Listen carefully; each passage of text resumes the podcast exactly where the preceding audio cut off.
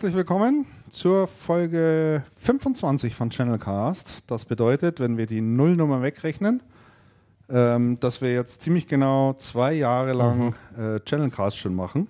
Unglaublich. Unglaublich, wie die Zeit vergeht. Hätte man äh, am Anfang nie gedacht, dass wir mal so lange durchhalten, aber zwei Jahre ist tatsächlich äh, eine stolze Zeit. Einmal im Monat machen wir es. Äh, eigentlich könnte man viel öfter, ne, Andreas, aber wir die Zeit das, ist. Wir könnten das erheblich öfter machen. Die, die, die, Zeit. Silberhochzeit. genau, bei Silberhochzeit.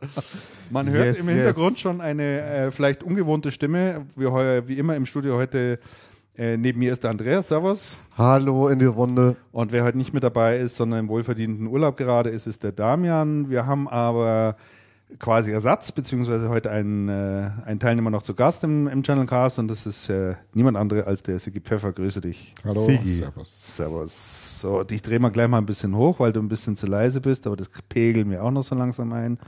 Ja, zwei Jahre Channelcast, 25 Folgen.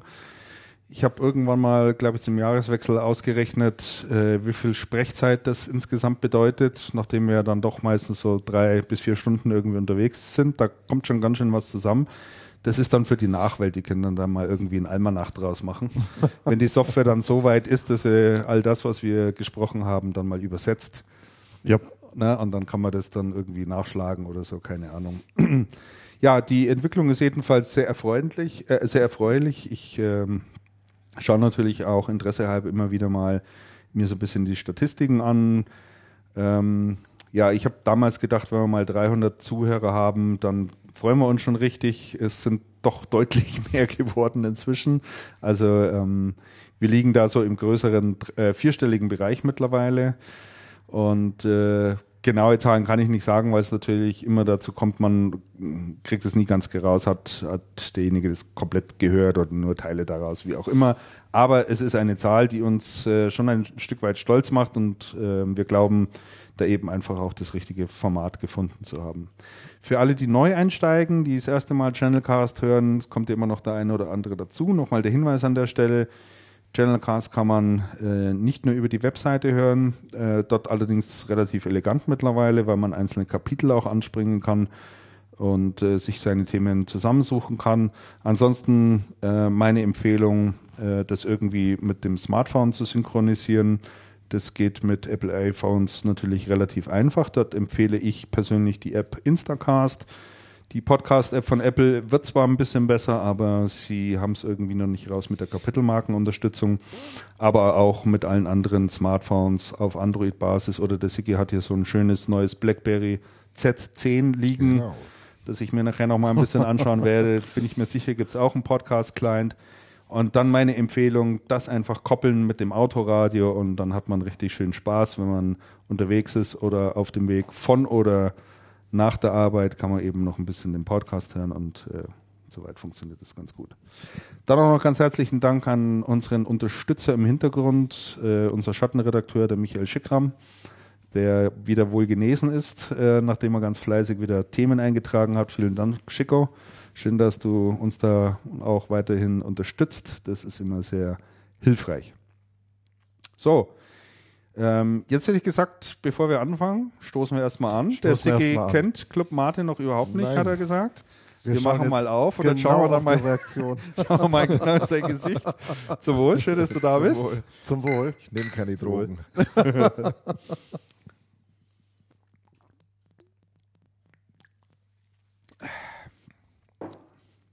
Der Ungewohnt, ne? Der zweite Schluck ist immer der bessere, Sigi. Nimm noch einen. Max jetzt gleich. So nach Honig, oder? Ja. Ja, so eine dezente Note. Ja. Ja, also eine dezente Note. Rotwein wäre mir jetzt lieber. Ja, ja 17 Uhr wäre auch schon vorbei. Also insofern. Ist ja äh, fast schon finster. Ja, ja. Insofern könnte man das, könnte man das tatsächlich schon machen. Da hast du recht. Das stimmt schon. Nee, also das trinken wir halt immer, dieses Zeug da. Außer wir kriegen mal von Hörern was anderes zugeschickt, das auch schon vorgekommen ist, diverse Schnäpse und, und Biere. Ansonsten gab es also ich jetzt... schicke euch eine äh, Kiste Rotwein. Eine Kiste Rotwein, jawohl. Ah, das ist ja sensationell. Gut, dann muss ich aber mal ein Taxi nehmen. Sonst überlebe ich das nicht.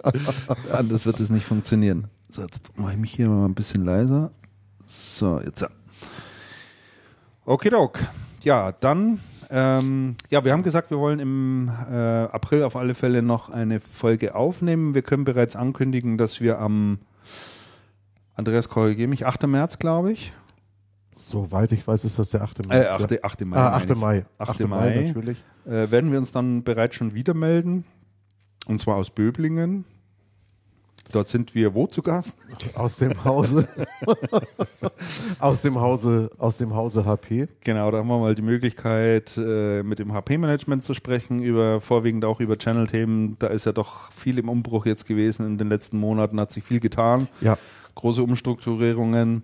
Zum Und- Mai startet das neue Partnerprogramm. Ich bin sehr gespannt, was es bringt. Ja, und ich hoffe, dass wir dann auch schon ähm, erste Dinge dort einfach erfahren können, mit den Verantwortlichen auch ein Stück weit sprechen können und dann hören wir uns wieder, wahrscheinlich allerdings nicht live äh, gestreamt ins Internet, sondern dann nachträglich, weil äh, ähnlich wie bei Cancom, wo wir mal zu Besuch waren, es in der Regel immer so ist, dass dort nach außen immer alle Ports gesperrt werden und äh, dann kann man da auch immer nichts ins Internet reinstreamen.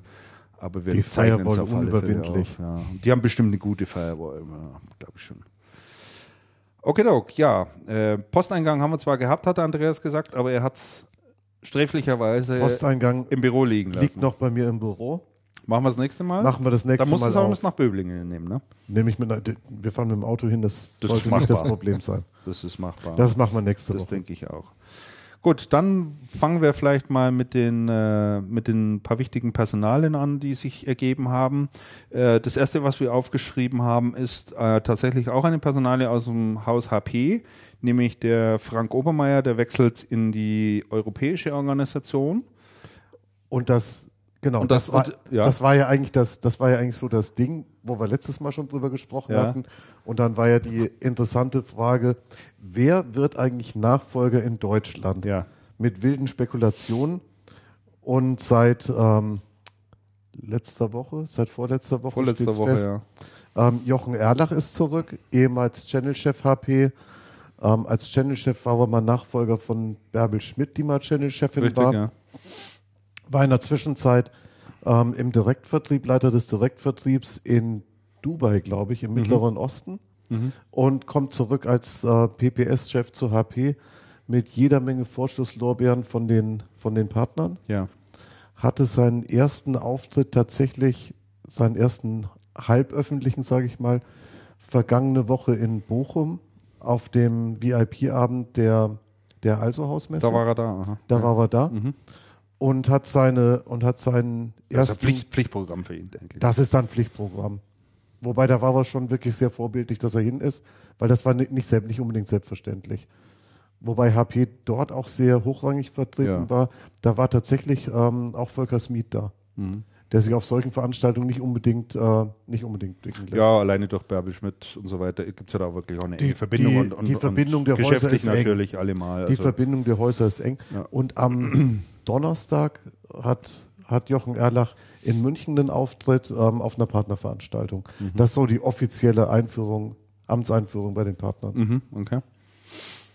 Ja, dann wünschen wir dem Jochen Erlach einen guten Start und gutes Gelingen. Ich glaube, die Partner freut's. Also, was man so an Stimmen hört, sind doch alle ganz happy. Happy war man auch über eine zweite Personalie, nämlich dass der Herbert Köck auf den Erik Kador folgt. Genau, das ist ja die, die zweite EMEA-Entscheidung. Das heißt, ähm, das heißt Herbert Köck, das ist, glaube ich, ein gebürtiger Österreicher, Ich glaube ja, ja. ähm, der vorher das nordamerikanische Druckergeschäft, soweit ich weiß, geleitet hat, ähm, übernimmt von Erik Kador. Das ist ja auch schon ein bisschen her, dass es passiert ist. Inzwischen ähm, haben wir natürlich mit ein paar Leuten gesprochen. Man ist wirklich sehr happy und, und es hat tatsächlich, und es hat tatsächlich jemand auch gesagt, ähm, im Gegensatz zu Erik Kador sieht, sieht der Köck auch den Menschen hinter den Excel-Charts. Das ist auch noch was wert. Ne? ist heute auch nicht mehr unbedingt selbstverständlich. Ein schönes Zitat, ein schönes Zitat aus dem Channel. Ja. Ähm, ja, Was, der was wäre Erik die Welt Kador eigentlich war, ohne Excel? Ne? Ja, ja, ja. Na, der? Erik Kador war weit Ja. weg von den Partnern. Hat schon auch was Gutes, aber man sollte sicherlich die Menschen auch sehen. Das Ja. ist sicher richtig. Sehe ja, absolut. absolut. Das vergessen ja auch abschweifend äh, die meisten Hoteldirektoren. Das ist ein schöner Punkt. Erzähl mehr. Ja, achso, ja, ja, Die richtig, ja genau. ausgebildet auf äh, Belegungsquote Ja. und Excel-Sheet lesen, aber nicht, äh, was findet der Gast am, am äh, Tresen. Ja. Was ist dir im Urlaub passiert? Nix, nicht, aber ich kenne ein paar in dieser Branche. Also, äh, ich weiß das leider. Also der Sigi Braungebrannt sitzt da uns da gegenüber. Der kommt gerade frisch aus Abu Dhabi, heute früh gelandet. Ja. Wir haben via Facebook äh, den Termin auch noch fix Genau. gemacht, was dann auch geklappt hat. Äh, also das ist äh, in der heutigen vernetzten Welt wirklich eine schöne Geschichte, dass das geht. Geschlafen hat er nicht. Nein, Aber er hast jetzt eine Club Mate, da wirst du dann schon wieder, soll dann schon wieder wach. habt ihr mir Ja, versprochen. Wenn du Schnarchen Ja, ja, anfängst, Schnarchen anfängst, dann drehen wir nicht runter. Über, der, über dich selber, für alle, die dich noch nicht kennen, kommen wir nachher noch ein bisschen zu sprechen, äh, dass du auch mal ein bisschen über deine Company sprichst und äh, über den Bereich, wo du da unterwegs bist. Bist du auch schon ganz lange natürlich in der Branche und äh, da kommen wir dann nachher noch mal ein bisschen drauf zu sprechen. Ja, und, und die dritte Personalie auch noch HP, der Verwaltungsratschef der Ray Lane, äh, tritt zurück. Wohl nicht ganz freiwillig, da gab es auch ein bisschen Ärger. Ähm, aber auch hier gab es die Stimmen aus dem Channel, dass man da durchaus erfreut ist über diese Personalie. Also man ist über die Entwicklung bei HP im Channel im Moment gar nicht sehr unglücklich. Ja. Ray Lane hat den Laden die letzten, ich weiß gar nicht, zwei Jahre, sicher zwei Jahre oder, oder zweieinhalb Jahre im, im Aufsichtsrat tatsächlich wie ein, wie ein Alleinherrscher geführt. Mhm. Der war da doch sehr selbstherrlich unterwegs und war auch beteiligt an diesem ganzen Apotheker-Desaster und am Kauf von Autonomie. Autonomy. Autonomie. Hat jetzt die Konsequenz gezogen, ist zurückgetreten. Zwei weitere Aufsichtsratmitglieder sind auch zurückgetreten. Diese haben den Aufsichtsrat verlassen. Ray Lane sitzt weiter drin, ähm, ist aber nicht mehr, ist aber nicht mehr Vorsitzender. Ja. Also, ähm, Ich bin mal gespannt, wie lange er noch drin ist. Ja, da kann man natürlich gespannt sein, das ist richtig. Ähm, insgesamt, wenn wir das Rad der Zeit mal so drei, vier Monate zurückdrehen, als wir auch äh, mitunter im Channelcast häufig über HP gesprochen haben, Oh ja. über die Stimmung dann auch gesprochen haben und gesagt haben, äh, ja, den können wir jetzt nur mal die Daumen drücken. Also die haben, da ist viel falsch gelaufen und viel schief gegangen. Also die Partner haben sehr darunter gelitten Ja. kann man doch jetzt schon so langsam die Feststellung ähm, machen, dass sich vieles jetzt schon offensichtlich zum Positiven wendet. Also die Personalentscheidungen sind gut, sind klare Signale auch an die Partner, auch die Ja. Mac hat in ihrer auf der Partnerkonferenz klare Ansagen gemacht, deutliche Signale ausgegeben und äh, insofern ist das eigentlich eine schöne Entwicklung, die man da äh, gerade feststellen kann. Die Entwicklung bis jetzt ist sehr positiv. Es wird das auch umgesetzt, was angekündigt worden Ja. ist. Die interessante, na, um, nee, so, die interessante Frage ist, es wird zum Mai das ähm, Partnerprogramm neu gelauncht. Das Partnerprogramm soll ja massiv vereinfacht werden. Ähm, die Bonifizierungsregeln sollen sich ändern. Das heißt, Boni ab dem ersten ähm, Dollar Umsatz und ohne Deckel nach oben offen. Und die interessante Frage im Channel ist jetzt, wie genau ist die Ausgestaltung? Die Bonifizierung soll erheblich ähm, enger an die Zertifikate geknüpft werden. Die interessante Frage ist, wie läuft das genau? Wie muss ich mich zertifizieren? Es soll ja ab Mai losgehen und wann mache ich das genau? Und ähm, wo es einen Unterschied geben muss in der Kommunikation oder wo es immer noch ein sehr, ähm, sehr massive Unterschiede gibt, ist in der Channel-Kommunikation von ESSN und ähm, PPS. Das heißt, die PPS ist doch sehr viel näher am, Ch- am Channel und an den Bedürfnissen des Channels als die ESSN. Ja. Ja, mich erinnert es mit, äh, weil du das Thema Boni noch angesprochen hast und engere Bindung an die Zertifikate, ein Stück weit an das Partnerprogramm, das Microsoft vor drei, vier Jahren gestartet hat, als es ja auch ganz klar in die Richtung ging, umso mehr du zertifiziert bist, umso stärker du dich äh, auch fit machst zu bestimmten Bereichen, äh, umso stärker ist auch die Unterstützung, die du von uns Ja, bekommst. Ne? Ich, bin, ich bin gespannt, wie sie es ausgestalten, denn das war in der Vergangenheit schon so. Es gab bloß ähm, merkwürdige Mechanismen, denn es gibt bei HP ja, ich glaube, 27 Spezialisierungen in den unterschiedlichsten Produktbereichen. Und jede Spezialisierung hat auch eigene Umsatzziele ja. und eigene ähm, Boni und Rabatte. Und das ist für die Partner überhaupt gar nicht einfach zu durchblicken gewesen. Naja, das ist ein bisschen und wie man und wie man das dann und wie man das dann aufbricht und wie man es auch für, wie man den wie man diesen ähm, massiven ich sage jetzt mal Bonusmissbrauch den es da gegeben hat ähm, ähm, wirklich aufbricht dass man sagt okay die die die Boni für die Händler sollen nicht sollen nicht hinten dran in die Projekte eingerechnet werden und im Prinzip verblasen werden dafür, dass man die Produkte billiger, Billiger macht, raushaut, ja. um sich gegenseitig in HP-Projekten niederzudampen. Das wird die wirkliche Kunst werden, bin ich total gespannt, wie die, wie die einzelnen Das Units das lösen. Mhm. Ja, Also interessant, äh, der Jochen Erlach, ich kann mich noch erinnern, als er noch Channel-Chef war, war er mal zum Roundtable bei uns. Und da war er einer derjenigen, der dieses Thema Boni da auch ganz konkret angesprochen hat und äh, auch diesen Prozess, der ja da jetzt insgesamt stattgefunden hat, auch angestoßen hat. Also da war er auch sehr stark dahinter. Und er war auch derjenige, der gesagt hat, ähm, wir an HP oder bei HP, wir wollen nicht länger das Gießkannenprinzip. Ja, Ja. Wir wollen, Ja. wir sehen also auch, dass 80 Prozent der Partner 20 Prozent des Umsatzes machen, also das übliche Pareto-Prinzip. Und er hat gesagt, was wir machen müssen, um weiter zu wachsen, ist die guten Partner noch weiter, noch stärker zu machen. Ja, also prinzipiell Macht Sinn.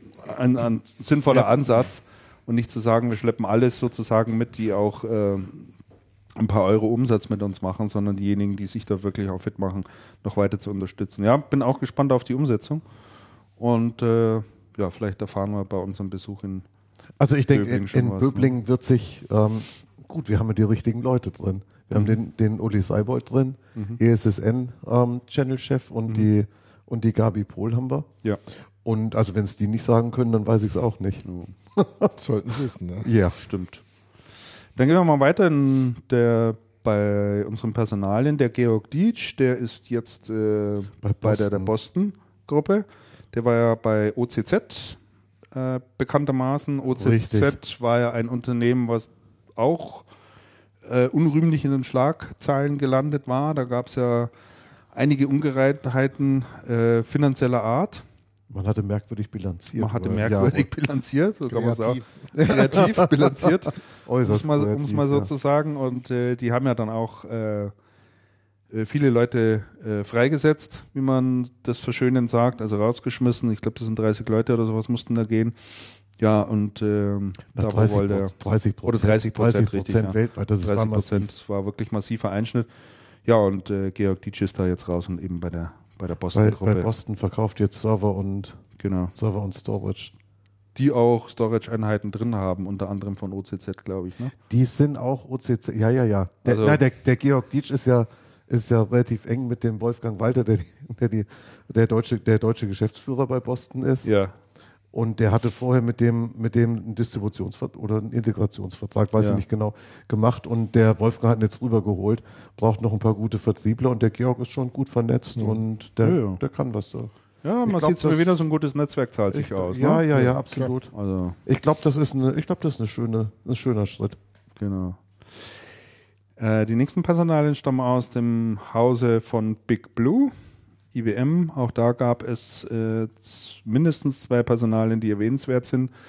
Ähm, die IBM bündelt nämlich die Organisationen in den Regionen Deutschland, Österreich und der Schweiz neu und im Zuge dessen ist die äh, Martina Köderitz als Deutschlandchefin jetzt aufgestiegen und äh, verantwortet die komplette Dachorganisation und im Zuge dessen auch der Stefan Wippermann als Channel-Chef äh, jetzt auch in der Dachverantwortung tätig. Also die sind dort alle ähm, hochbefördert worden sozusagen. Äh, Gleiches gilt übrigens auch für den äh, Vice President für die Softwareabteilung, für den Ivo Körner. Auch der ist befördert worden und dann auch noch der äh, Andreas Wodke. Der hat dort den Bereich äh, Banken und Finanzen, äh, Gedöns, Kundenmarkt, wie auch immer geleitet und äh, schlussendlich noch der Wolfgang Wendt, kenne ich aber auch alle nicht, Vice President STG. Wolfgang Wendt war früher mal Präsident von X, von X-Serie, und zwar zu Ah, dem, den kenne ich noch. Also Und ein langjähriger dem- IBM dem- offensichtlich. oder? Richtig, zu dem Zeitpunkt, wo die mit, ähm, mit Lenovo den ersten Deal gemacht haben Mhm. über, die, über die PCD. Und der ist dann in den Vertrieb gewechselt als Geschäftsführer auf dem Telekom-Account. Mhm. Ach, und der, echt, das ist ja interessant. Ja. Ach, noch gar nicht gelesen, ne? Ich habe ich hab, ich hab gelesen, dass sie, ich habe gelesen, dass sie umbauen, Ja. aber den Event habe ich da habe ich nicht gesehen. Ja, stand noch ganz unten. Das muss ich mir den kenne ich von früher, das ist ein guter. Ja, Zeichsel hat einen neuen Geschäftsführer. Äh, das ist der Andreas Dölker. Den kennt vielleicht der eine oder andere auch. Ähm, der war vorher bei Western Logitech, Digital, ja, ganz früher. genau. Ganz früher Logitech. Ja. Äh, dann später bei Western Digital, wie gesagt. Äh, Tech Data war er auch mal, Mediamarkt war er auch mal tätig. Daher kennst du vielleicht sogar. Ja, genau. Und der ist jetzt der Geschäftsführer von, von äh, Zerxel. Auch ihm einen guten Start. Dann eine Personale von, von außerhalb äh, Deutschlands sozusagen, aber die ich auch durchaus erwähnenswert finde. Äh, da haben wir auch in Channelcast schon mal drüber gesprochen. Äh, Apple hatte ja damals seinen Retail-Chef verloren, also den Mann, der diese ganzen Retail-Stores, so wie wir sie heute weltweit kennen, designt hat, ausgestattet hat, das Konzept dafür entwickelt hat und äh, ähm, wir haben mal Statistiken hier auch vorgelesen. Es gibt ja keinen profitableren Laden als diese Apple-Shops, die pro Quadratmeter, ich weiß nicht wie viel Geld abwerfen. Da kommt lange, lange, lange, lange nichts und dann kommt irgendwie irgend so ein Schmuckbude. Äh, der Name fällt mir jetzt nicht ein, aber irgendwie so, wir waren das nochmal? Ähm, Cartier, nee, irgendwie, äh, ist ja egal. Also aber mit deutlichem Abstand jedenfalls. So, ähm, dann ist der jedenfalls raus. Ron Johnson ist übrigens der Name, der ist irgendwann raus, wurde dann angeheuert von der Kaufhauskette äh, JCP. JCPenney, ja. Genau, weil denen ging es nämlich auch nicht wirklich gut. Also die haben ja äh, richtig rote Zahlen geschrieben und man hat gehofft, dass er diese ganze Kaufhauskette wieder auf Vordermann bringt. äh, hat er dann auch versucht. Also gab es dann auch allerlei Berichte drüber. Der war dann Ja. nach wie vor sehr im, im Fokus der Presse. Man hat natürlich genau geschaut, wie macht er dort, was macht er dort. Er hat leichte Erfolge erzielt, könnte man jetzt sagen. Zumindest ist der äh, Umsatz nicht, Umsatzeinbruch nicht mehr ganz so dramatisch. Dennoch haben sie ihn jetzt gefeuert. Und ähm, jetzt gibt es tatsächlich schon wieder erste Gerüchte, dass er zurückkehrt zu Apple, weil die waren mit dem Nachfolger von dem Ron Johnson, der dann bei Apple angetreten ist und, glaube ich, aus einer ganz anderen Branche auch kam. Na, der kam von Dixon. Der kam von Dixon, Von richtig. Dixons. Der kam aus England von Dixons. Richtig, da war man ja auch nicht wirklich zufrieden. Das war Nee, ein das ziemlich ging gar kurzes nicht. Inter Das Intermezzo. Gar nicht. Der Der, hat der hat als erstes Haufen Leute rausgeschmissen. Genau, da hat die Chemie auch überhaupt nicht gestimmt. Also der hat, Kultur überhaupt- nicht verstanden. oder? nee, der hat, Kultur nicht so richtig. der hat verstanden. offensichtlich überhaupt nicht den Stallgeruch auch gehabt. Also es hat irgendwie überhaupt nicht zusammengepasst. Und jetzt gibt es wohl Gerüchte, dass äh, Ron Johnson wieder zu Apple äh, zurückgeht, um dort das Geschäft wieder weiter voranzubringen. Das ja nicht unerfolgreich ist, das muss man schon sehen. Aber vielleicht kommen wir auf das Thema stationärer äh, Handel von Herstellern äh, nachher auch noch ein bisschen zu sprechen. Eine interessante Meldung noch im Nachgang zur Cebit, ähm, die aber, wie man uns zumindest per Pressemitteilung glaubhaft versichern will, ähm, nichts mit der Cebit selber oder dem Besucherschwund dort oben zu tun hat. Dennoch der Natürlich Chef der nicht. deutschen Messe AG, ähm, der Herr Perschmann, Frank Perschmann, hat äh, die Deutsche Messe AG verlassen müssen. Also man hat sich da ähm, getrennt.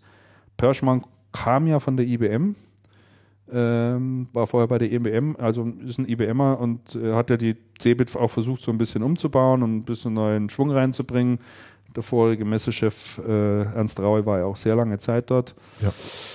Jedenfalls, die offizielle Begründung ist, Herr Perschmann habe die Kosten äh, nicht im Griff gehabt und äh, der Umbau dort oben infrastrukturell mit Hallen und ähnlichem äh, sei ihm da doch etwas aus dem Ruder gelaufen.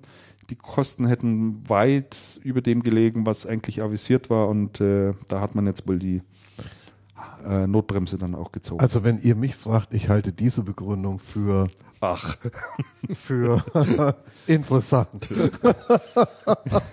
interessant, ja. Also kann, da, Wirklich. ja, ich denke, da kann man sich schon Und das ist vorsichtig ausgedrückt. ein Stück weit seinen, seinen Teil dazu denken, ähm, äh, was das alles für Gründe hatte. Aber man hat in der Pressemitteilung da natürlich nochmal Wert drauf gelegt, zu betonen, dass es also mit der Entwicklung der CeBIT selber nichts zu tun hat. Warst du dieses Jahr eigentlich oben? Ich, ich war da. Ich habe es mir seit, ich weiß nicht, jetzt 25 Jahre gebe ich es mir jedes Mal. Auch wieder fast die ganze Zeit. Aha. Äh, Das erste Jahr, dass ich sage, nee, also man muss da nicht fast eine ganze Woche sein. Warum? zwei Tage reichen. Die, die Hallen sind gefüllt. Früher gab es ein, eine, eine Bayern, äh, Bayern-Stand oder einen Nordrhein-Westfalen-Stand. Jetzt haben die Städte auch noch eigene Stände, wenn man die Hallen vollkriegt. Also das ist, äh, wenn, man, wenn man all die Dinge, die man in der Form als, als Anwender nicht braucht, wegrechnen, mhm. dann ist nochmal ein Drittel weniger Ausstellungsfläche. Also du würdest sagen, äh, die CeBIT hat an Relevanz verloren? Ja. An Relevanz verloren. Ja so vom, vom, vom, die Leute, die man da trifft, nach wie vor gut, aber das kann man deiner Meinung nach verdichten auf, auf zwei Tage genau. sozusagen. Also zwei, drei Tage mhm. reichen. Also ich glaube, wenn jetzt einer hingeht und sagt, ich will da irgendetwas Neues für meine Firma erfahren, vielleicht findet er irgendetwas, aber im Normalfall, aus meiner Sicht, läuft es in die Richtung einer Systems. Mhm. Eines Systems? Ja. Die ist ja nicht gut gehend, Nein. Nein. wie wir alle wissen. Und äh, wurde ja trotz aller Wiederbelebungsversuche auch nie wieder was draus. Ne? Also da gab es doch dann diese Discuss and Discover oder was die da Ja, ja, genau. Gott, mit der, also ja, aber mit der Discuss and Discover hat man immerhin 40.000 Besucher, die auf der letzten Systems waren, tatsächlich noch, noch auf 1500 geschrumpft. Einmal noch, ne? Nein, auf 1500 geschrumpft. Auf 1500 geschrumpft. Muss man auch erstmal. Äh, muss man. Auch also wenn man das war Planet Reseller jetzt in den API-Stand nimmt. Toll gemacht, alles wunderbar. Nur mhm. wenn wir mal zurückgehen, da hat die Messe beschlossen, sie wollen die Distis nicht mehr. Ja. Jetzt machen sie im Planet Reseller, was ja eigentlich eine Gemeinschaftsveranstaltung sein sollte, einen Disti zum mehr oder weniger Hauptdarsteller. Mhm. Mhm. Also da gibt's aus meiner Sicht gibt es keinen Fahrplan, der sagt, wo soll das hingehen mit dieser Messe. Ja. Ja, da tun sich, glaube ich, viele schwer, da wirklich ein gutes Konzept äh, zu sehen. Und ich denke auch mit, mit, dem, mit der bloßen Herausgabe irgendwelcher Anglizismen, die man da irgendwie so versucht, da irgendwie drüber zu stülpen, ja, dass man sagt, also ja. dieses Jahr steht die CeBIT unter dem Thema Shareconomy. Ja, also Super. haben wir ja das letzte Mal drüber gesprochen. Keine Sau was genau. weiß, was da dahinter steckt. Ne? Und dann fährst du da auf diese CeBIT und denkst, jetzt schaue ich mir mal diese Shareconomy an. Ne? Genau, gibt's nicht. Und du findest sie nicht. also, es begann mit, aus meiner Sicht, Distis raus dann auch so Geschichten, dass ich glaube, Sony war das, äh, dass die, die äh, Playstation nicht gezeigt werden durfte oder dass man nicht spielen darf damit. Logitech ja. durfte die Lenkräder nicht zeigen, genau, weißt du das noch? Genau.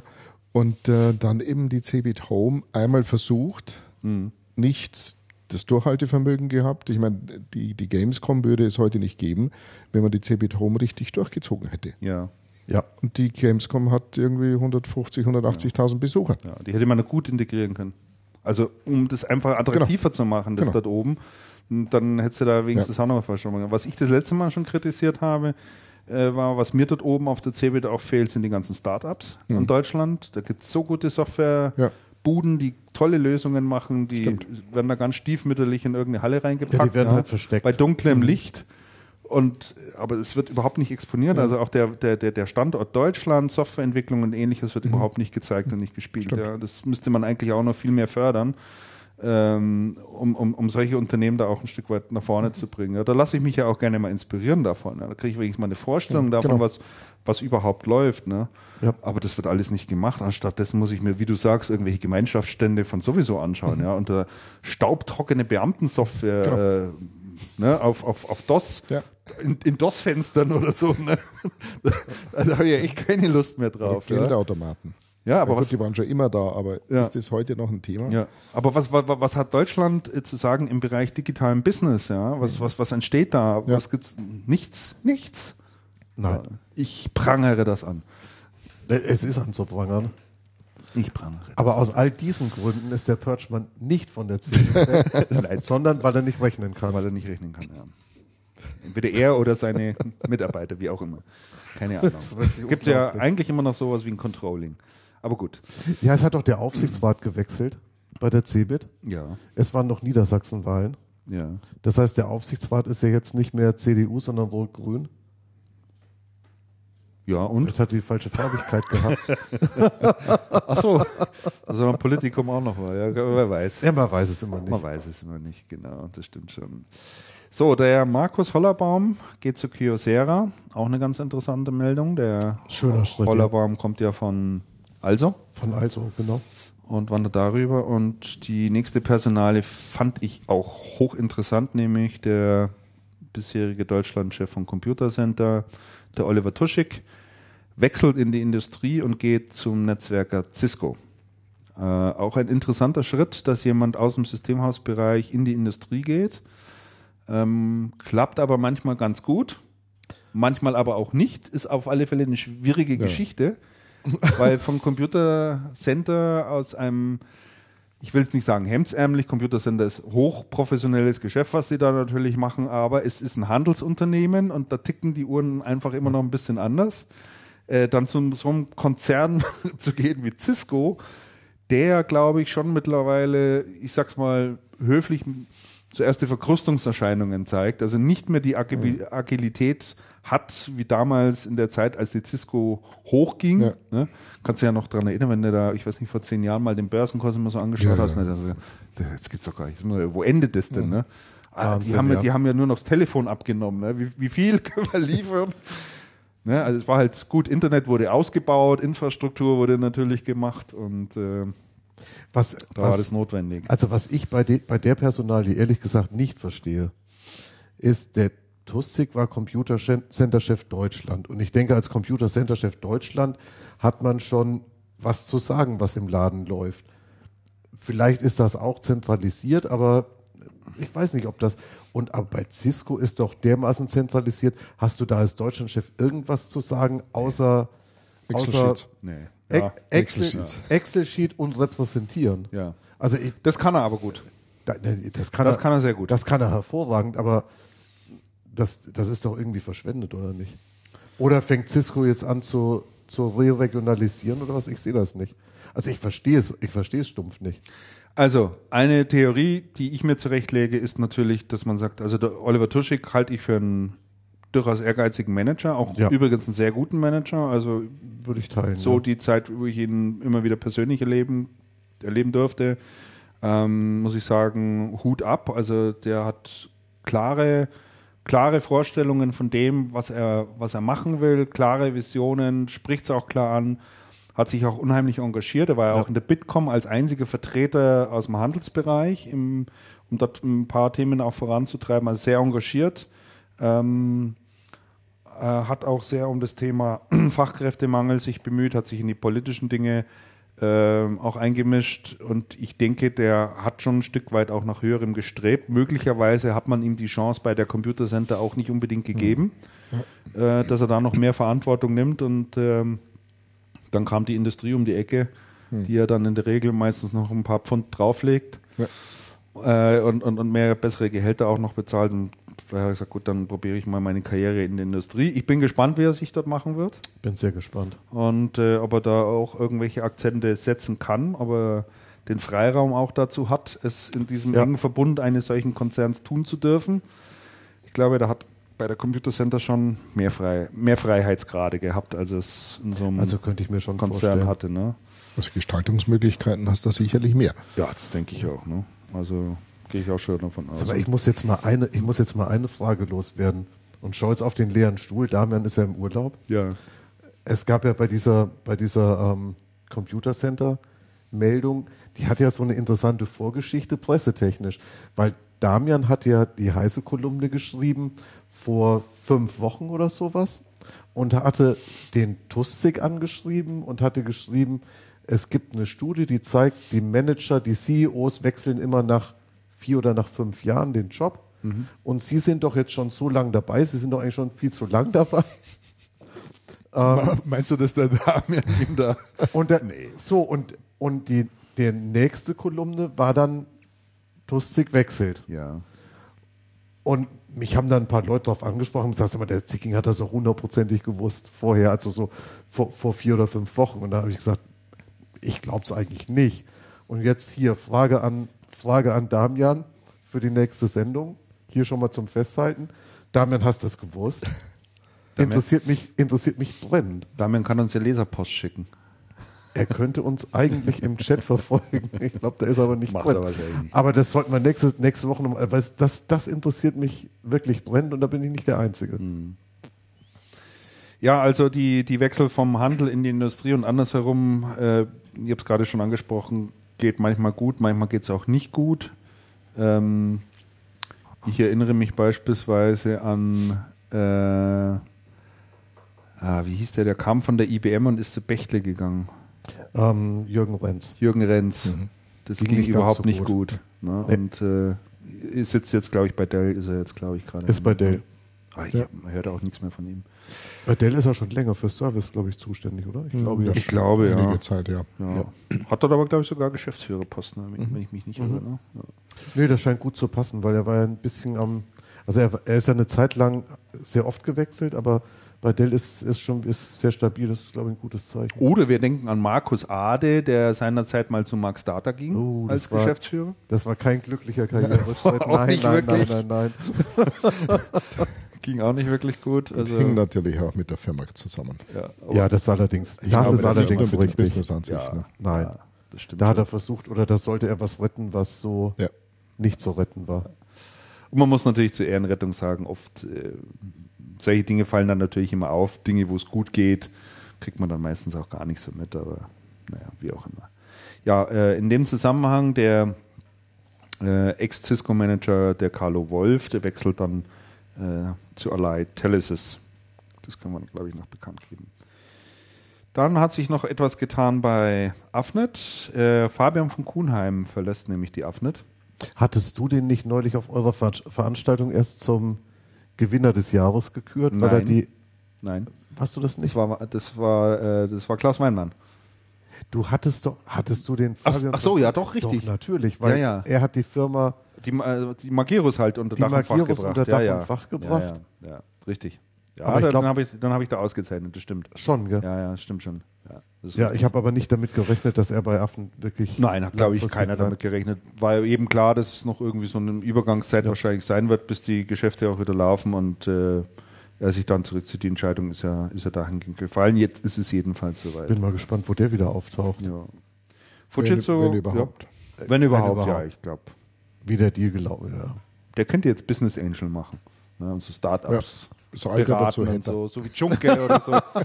so wie der Junke, ne, der dann so als graue Eminenz im Ja. Hintergrund da die Ja, ja, Fäden ja. zieht und äh, da Unternehmen wie einer Ecobility, Günter Schissel, vielleicht hört er uns genau. ähm, äh, dann unterstützt in ihrem Werdegang. Bei Fujitsu gab es noch eine Personalie, der Jürgen Walter äh, ist Dachchef bei Fujitsu geworden.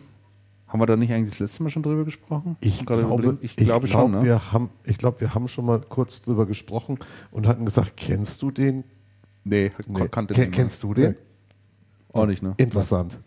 Echt. Das ist wirklich ein Ding. Tja. So ist es. Ja, dann sind wir mit dem Personal ja doch auch schon durch. Aber war ja mal ganz interessant. Und wir kommen in den Bereich Distribution.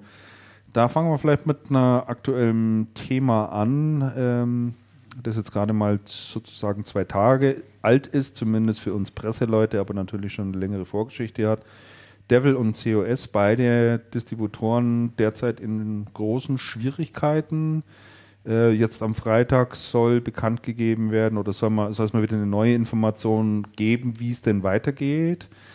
Ähm, die Geschichte ist, äh, also nach meinen Informationen, die ich habe, aber vielleicht habt ihr auch noch andere Informationen, ist, dass das eigentlich alles mit in dieses Konglomerat oder diesen Strudel der BCom mit reingehört.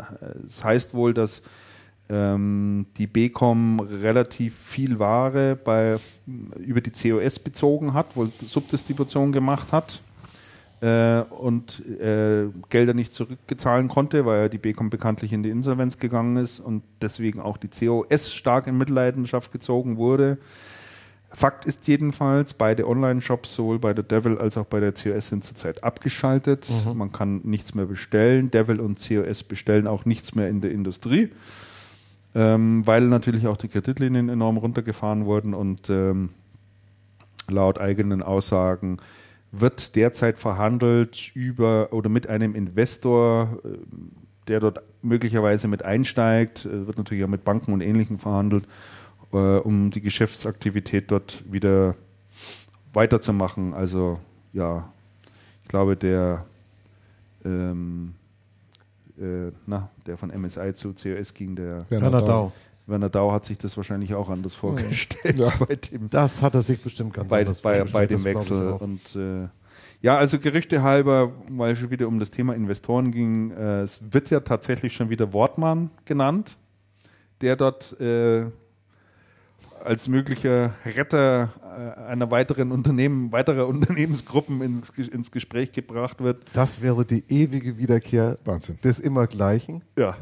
Weil, weil, War ja schon mal. Weil Siegbert Wortmann hat ja Starthilfe gegeben für die Devil. Der, der Carsten Hartmann war ja sein, sein ehemaliger Mitarbeiter, der hat sich dann mit seiner Hilfe in Braunschweig selbstständig gemacht, wurde dann die Devil draus.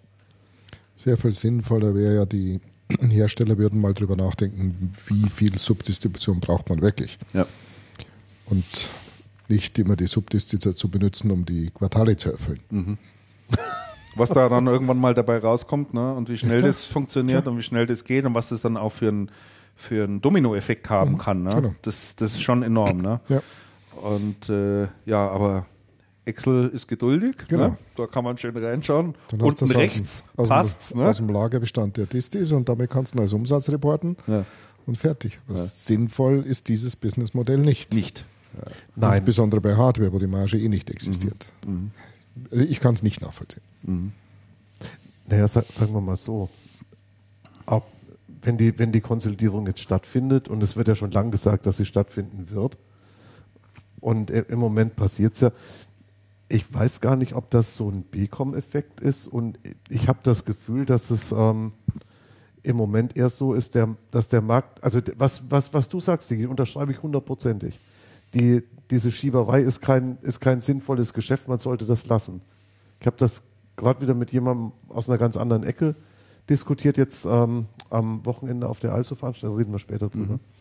Ähm, auf der anderen Seite, was man, glaube ich, sieht, ist, es wird sehr viel schwieriger, Distribution zu machen, es sauber zu machen und keine Fehler zu machen. Das heißt, die, die ähm, Fehler werden sehr viel schneller, sehr viel schneller bestraft. Und jetzt, wenn man sich mal anschaut, eine, eine BCom, aber auch eine COS oder eine Devil, ähm, was man ja gesehen hat bei einer BCom, die hatten HP mal als Hersteller und die sind mit dem HP-Geschäft überhaupt nicht zurechtgekommen, so gar nicht. Die haben das Spiel nicht verstanden, also dieses Bonusspiel, dies mit den Zertifizierungen, mit den Programmen, mit den Backend-Geldern, haben sie überhaupt nicht gebacken gekriegt. Interessanterweise ist vorher, vor der BCom eine COS an exakt, demselben, an exakt derselben Sache gescheitert. Und was ich, bei, was ich bei Devil jetzt auffällig fand, ist, es ist bei Devil kürzlich erst dem Finanzchef, also gekündigt worden oder auf jeden Fall das Unternehmen verlassen. Und das, und das finde ich auffällig. Bei Becom war das auch so. Da war der Finanzchef auch mit beteiligt, der Hoffmann. Hoffmann, ja. Und dann war er irgendwie plötzlich weg und nur noch im Aufsichtsrat. Und das ist bei Devil auch passiert. Habe den Verdacht, die haben irgendwo einen Rechenfehler gemacht. Ich weiß aber nicht, ob es stimmt. Aber es kommt mir total komisch vor. Also es kommt mir so vor, als hätten sie irgendwie über längere Zeit Hat den gleichen äh, falsch Taschenrechner von dem CB-Chef gehabt. vom Gut, Der, wo die Kommastelle immer verrutscht hat. Und, und, was du, und, was du, und was du ja siehst, ist, es kommt selbst bei so großen Distributoren, die, die, die professionell arbeiten und die, und die sich eigentlich sehr gut in der Materie auskennen, wie bei einer Techdata vor. Die müssen die, haben wir Müssen auch letztes, letzte Sendung, ja. müssen die letzten drei Jahre nachbilanzieren wegen, einer, wegen, einer, wegen einem Vorkommnis in England. Ja. Und ich denke, die, die, die Geschichte, die, dieses Geschäft ist inzwischen so komplex geworden, dass halt wirklich nicht mehr jeder, nicht mehr jeder durchblickt. Ja, es ist, äh, ich denke, es ist halt schon auch ein Stück weit ein Überlebenskampf, den man da jetzt auch gerade sieht und wo vielleicht der eine oder andere auch tatsächlich auf der Strecke bleibt. Das ist insgesamt, denke ich, ein Stück weit aber auch gesund für den Markt. Äh, Muss man, muss Ja. man einfach auch, Ja. auch, auch teilweise klar ansprechen. Weil natürlich gerade jetzt sagen wir mal Distributoren im mittelständischen Bereich natürlich sagen, wir müssen weiter wachsen. Organisches Wachstum ist oftmals nicht möglich. Ja, also es geht einfach nicht, äh, das so weit auszugrenzen. Also versucht man auch Geschäft zu erweitern. Man versucht zusätzliche Hersteller an Bord zu bekommen. Das ist dann oftmals B- und C-Liga, weil du die, die mit den großen die Verträge kriegst du genau. nicht. Brauchst aber irgendwie für dein Portfolio, um einigermaßen gut dazustehen. Dann fängst du das Thema Subdistribution irgendwie an. Ja. Ja.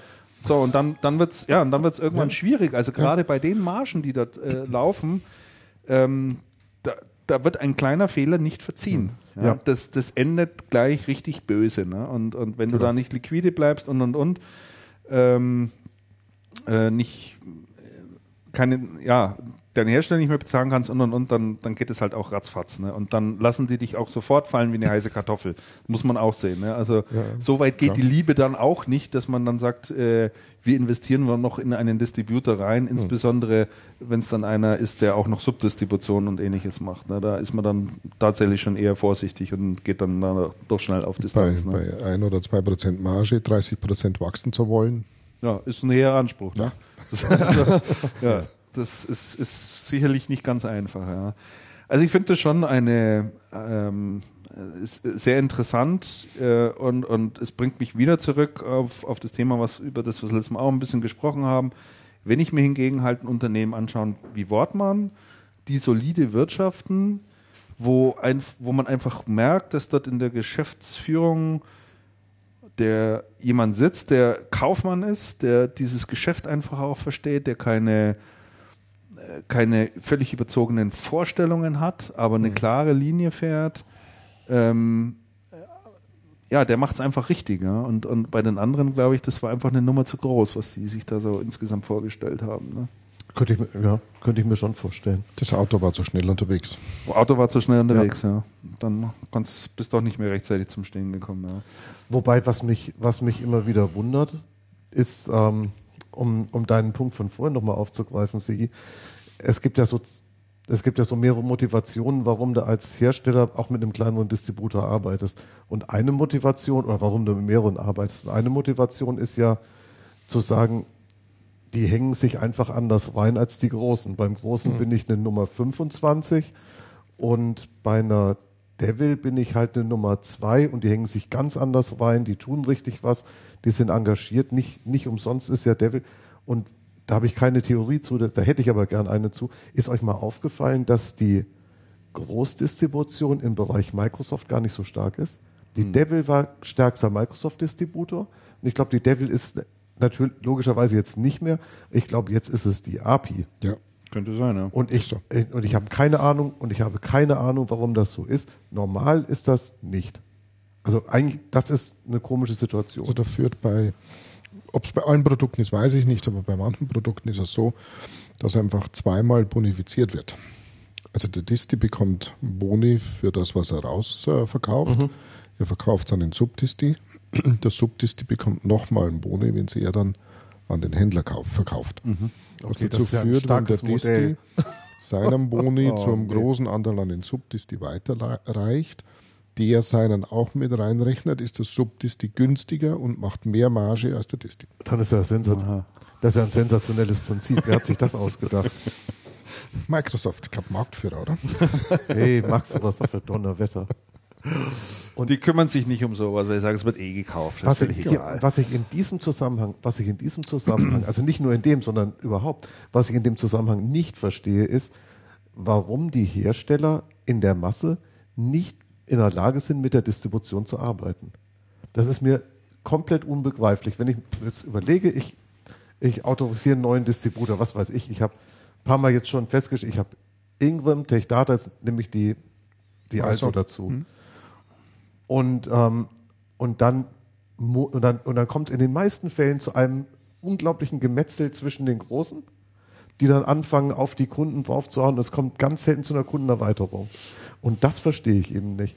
Man kann das als Hersteller doch steuern. Du kannst als Hersteller doch da reingehen und sagen, okay, den, die, Bo die Boni kriegst du auf Neukunden, auf existierende nicht. Die sind, die sind, wo sie sind. Also warum sind die Hersteller nicht in der Lage, mit dem Distributor tatsächlich strukturiert zu arbeiten, dass eine saubere Geschäftserweiterung stattfindet? Es würde ja gehen. Manche machen das auch. Manche, manche machen es auch. Manche, sind da sehr, manche sind da sehr gut. Adobe. Beispielsweise, ja. ja. ja. Gutes Beispiel. Ja. Auch Apple. Ja. Hat es lange Zeit sehr Adobe hat es irgendwann angefangen. Die haben am. Anfang massive Probleme gehabt, als sie Exakt. damals die Activis dazu genommen haben. Und ich glaube, die haben einfach mhm. daraus gelernt. Mhm, ja. Es kommt halt eins dazu für einen Hersteller. Mit dem Subdisk ist es halt dann leichter, weil die Broadliner, zwei davon zumindest sind börsennotiert, mhm. gehen halt Quartalsgeschäfte, nur mhm. bedingt. Das ist die eine, eine Daseinsberechtigung. Ich gebe dir recht, es gibt natürlich auch Händler, die nur beim Subdisti kaufen, weil sie einfach sagen, der ist viel beweglicher. Großteil davon ist noch Inhaber geführt. Ja. Und äh, da haben sie eine Daseinsberechtigung, aber die Vermischung von eben diesem sinnvollen Geschäft und dann das Volumen, dass man halt unbedingt 500 Millionen oder mehr machen möchte, Ja. die ist halt nicht gesund. Ja. Absolut, stimmt, ja. absolut. Naja, sind wir mal gespannt, was da, was da rauskommt, wie es da weitergeht. Ähm, Glaub, glaubt ihr, die melden einer Insolvenz Lösung an? kommt. Ich, ich, ich persönlich gehe jetzt mal ein Stück weit davon aus, aber ähm, ich habe da nicht genügend Einblick, als mir da irgendwie ein, ein. Urteil erlauben zu können. Äh, nur die, die, die Vergangenheit lehrt mich oder die Geschichte lehrt mich, dass es im Distributionsgeschäft meistens nicht gut endet. Und ich meine, der, wenig Fälle. das Krankheitsbild der COS ist ja schon ein bisschen älter. Ja. Ah, deutlich. Ja. Deutlich. Ja. Ich habe die Motivation, die, die, COS zu übernehmen, von der Devil auch nicht wirklich verstanden. Es kam ja auch noch das Thema, es gab ja, ähm, äh, Werner Dau, haben wir ja gerade gesagt, äh, den Wechsel dort auch noch an der Spitze vor nicht allzu langer Zeit, Was auch mutig war. was auch mutig war. Ja. Richtig. Und äh, keine Ahnung, wie das da auch alles noch mit reinspielt, weiß ich jetzt natürlich auch nicht. Also es ist, äh, es ist schwierig, schwierig zu sagen. Das ist halt doch mehr ein Herstellermann, der Werner äh, Dau, als jetzt ein Distimann. Das Ja. ist ein vollkommen anderes Business. Ja, ja. Kanntest du eigentlich die Mascha Speyer? Nein, Auch nicht. Werner Dau kenne ich. Den, ja, aber die Mascha Speyer, Ja. also ich weiß nicht, die war ja auch viele Jahre bei der CS. Die hat man ja nie irgendwo gesehen, auch keiner, bei keiner Branchenveranstaltung oder ähnliches. Ne? Die ähm, war quasi nicht präsent. Hat Naja. jetzt der Compicheck Manager geheißen, der so COS. Ähm, ja, ich weiß, wen du meinst. Äh, jetzt, wenn mir der Name wieder Hm. nicht einfällt. Ich habe jetzt auch nicht drauf. Ähm, Im Prinzip so lang geht das Krankheitsbild. ja, wir fragen den Andreas, wenn er wieder zurück ist. Der muss jetzt dann eh gleich wieder kommen, weil das nächste Thema, was hier nämlich draufsteht, ähm, hat er nämlich eher eingetragen. Aber vielleicht vorab äh, noch eine andere Meldung zur Also. Die hatten ja eigentlich ursprünglich geplant, einen niederländischen Distributor zu übernehmen, nämlich die, ich hoffe, ich spreche es richtig aus, Sap, Sapin oder Safin. Keine Ahnung, wie man die richtig ausspricht. Äh, die haben jetzt bekannt gegeben, äh, dass sie doch Abstand nehmen davon und man sich geeinigt hat, ähm, äh, keinen Kauf zu machen. Aber nähere Hintergründe kenne ich dazu auch nicht. Weißt du da noch irgendwas dazu, Andreas?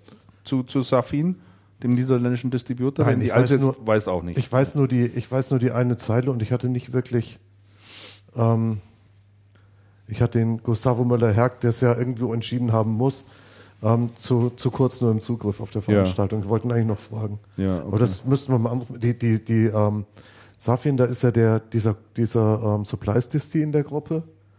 Und über den Supplies-Distributor hört man, es ist mehr Graugeschäft als alles andere. Haben wir es doch schon. Das wieder. hätte, und das hätte natürlich in der, in der Also für richtig Stimmung gesorgt. Haben wir es doch schon wieder. Ja, ja dann hat äh, Hey, gerade noch drüber gesprochen. Michael Krings.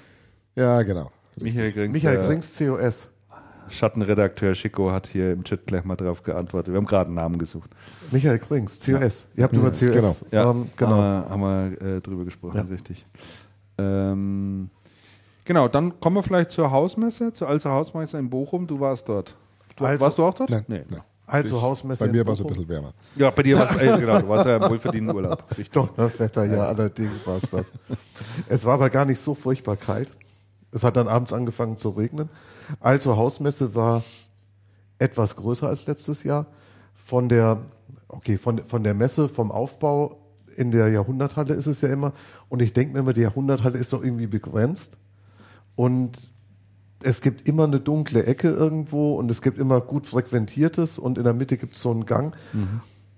Aber sie haben es dieses Jahr wirklich deutlich schöner hingebaut als in den letzten Jahren. Es war viel, es war viel offener, es war viel, viel heller. Die haben die ähm, einzelnen Aktive, äh, die Aktives sag ich schon, die einzelnen also Lösungszonen haben sie in der Halle gleichmäßig verteilt mit den Herstellern drumherum. Hat mir vom Konzept sehr viel besser gefallen.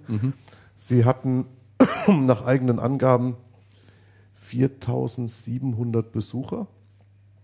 Ähm, kann ich schlecht einschätzen, könnte ich mir vorstellen. Mir kam es mir kam's voller vor als die letzten Jahre. Was ein bisschen kurios war, der, ähm, der Rainer Schwitzky gab die Zahl bekannt auf dem, auf dem heißen Stuhl, den mein Kollege Michael Frey moderiert hat. und sagte dann so, ja, also es sind 7400, also 7400, mein Gott. und er so, ah, nein, nein, nein, 4700 ähm, äh, Besucher, Besucher sind da. Es war, es war recht gut besucht. Ich habe dann mit einigen Leuten gesprochen, die haben gesagt, ja, sie fanden es auch recht gut besucht. Und dann hatte aber jemand moniert, die Hersteller schicken nicht unbedingt ähm, die Top-Leute hin. Es war am Vorabend auf der VIP-Veranstaltung schon so. Da waren von einigen Herstellern wirklich sehr hochrangige äh, Manager dort. Aber auf der Veranstaltung selber war das, ähm, war die, waren die Hersteller nicht so hochrangig vertreten wie die Jahre vorher. Aber das ist doch mittlerweile fast normal. Also ich, Ja. finde ich so. Ja, das Wenn du Ingram VIP haben, das ist auch alle da, aber am nächsten Tag ja, das sehe noch ich, das sehe ich, das sehe ich auch so. Bloß meine Anmerkung dazu ist, wenn die Hersteller ähm, die Hausmessen ihrer Partner nicht wertschätzen im Sinne von, wir schicken wirklich gute Leute und Top-Leute dahin, die mit den großen Partnern sprechen, müssen sie sich mittelfristig auch nicht wundern, wenn die, wenn die Top-Leute der großen Partner und die Geschäftsführer der mittelständischen Partner auch nicht mehr hingehen, weil sie sagen, mein Gott, wen trifft man denn da? Und Hostessen, da kann ich auf der CeBIT auch besichtigen. Und dann müsste sich nicht beschweren, dass sie viel Geld ausgeben und die, und die ähm, Besucherschaft wird, Also du meinst nicht wird nur, ähm, nicht nur Top-Level-Management, sondern auch Top-Leute, was jetzt das Know-how betrifft? ähm, auch Top-Leute, was das Know-how betrifft. Also es, ähm, Okay. ich hatte mit jemandem gesprochen, der meinte, also auffällig wäre es bei HP gewesen.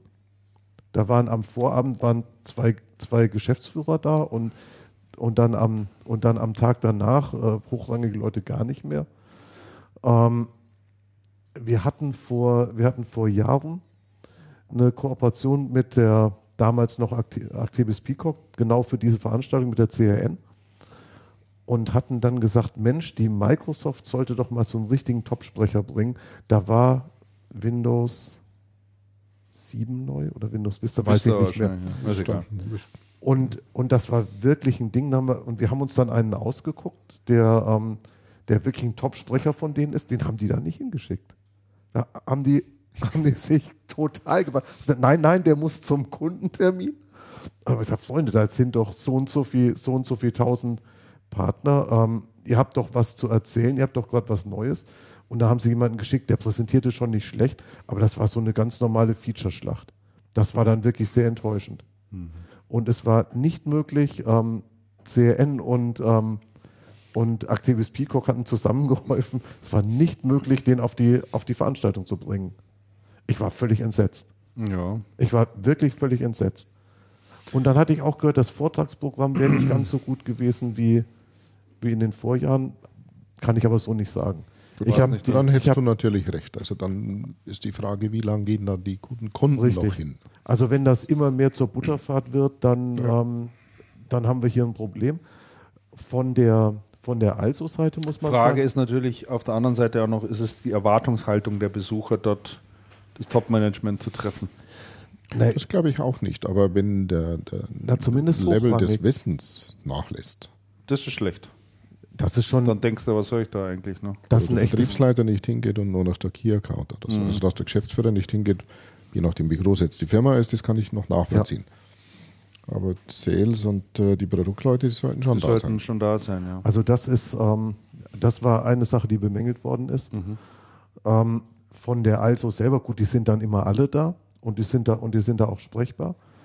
Ähm, die Also hat recht interessante Dinge gezeigt, fand ich. Die haben dies Jahr natürlich zum ersten Mal gezeigt, die ESD und die, und die Prosa-Lösung. Konnte man sich live anschauen, konnte da Produkte bestellen, hat gesehen, wie nahtlos sich das in die Shops einfügt, wie schnell die Bestätigungen kommen, wie dieser Digital Locker aussieht, den, in dem man seine ganzen Bestellungen sieht und in dem der Händler auch die Bestellungen seiner Kunden sehen kann.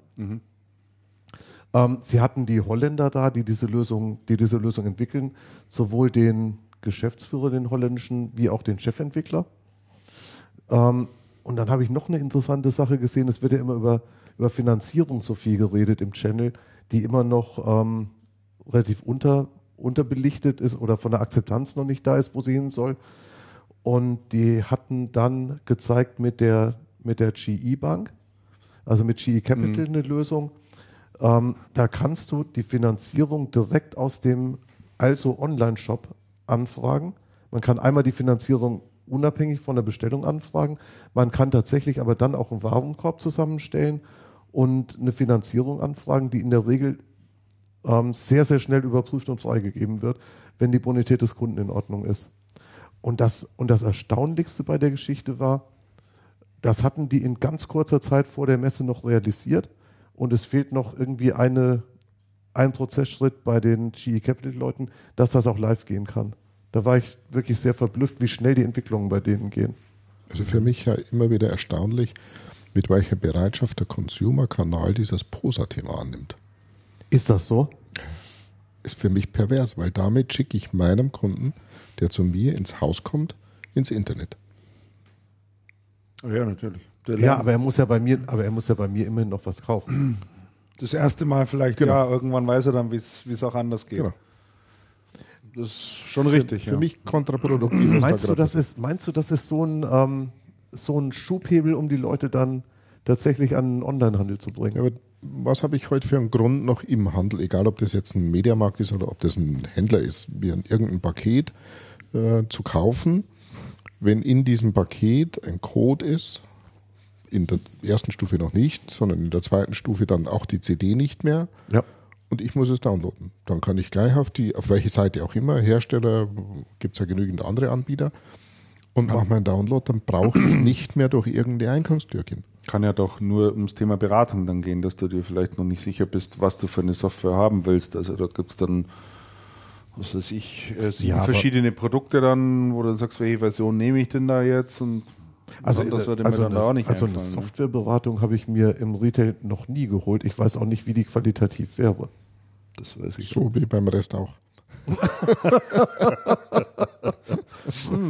also ich hatte, meine, ich hatte mal eine hervorragende Staubsaugerberatung, muss ich sagen. Der war, der war, der war echt gut. Ich habe das Ding dann auch gekauft. Okay. Ich wollte eigentlich was ganz anderes. War, war, richtig gut.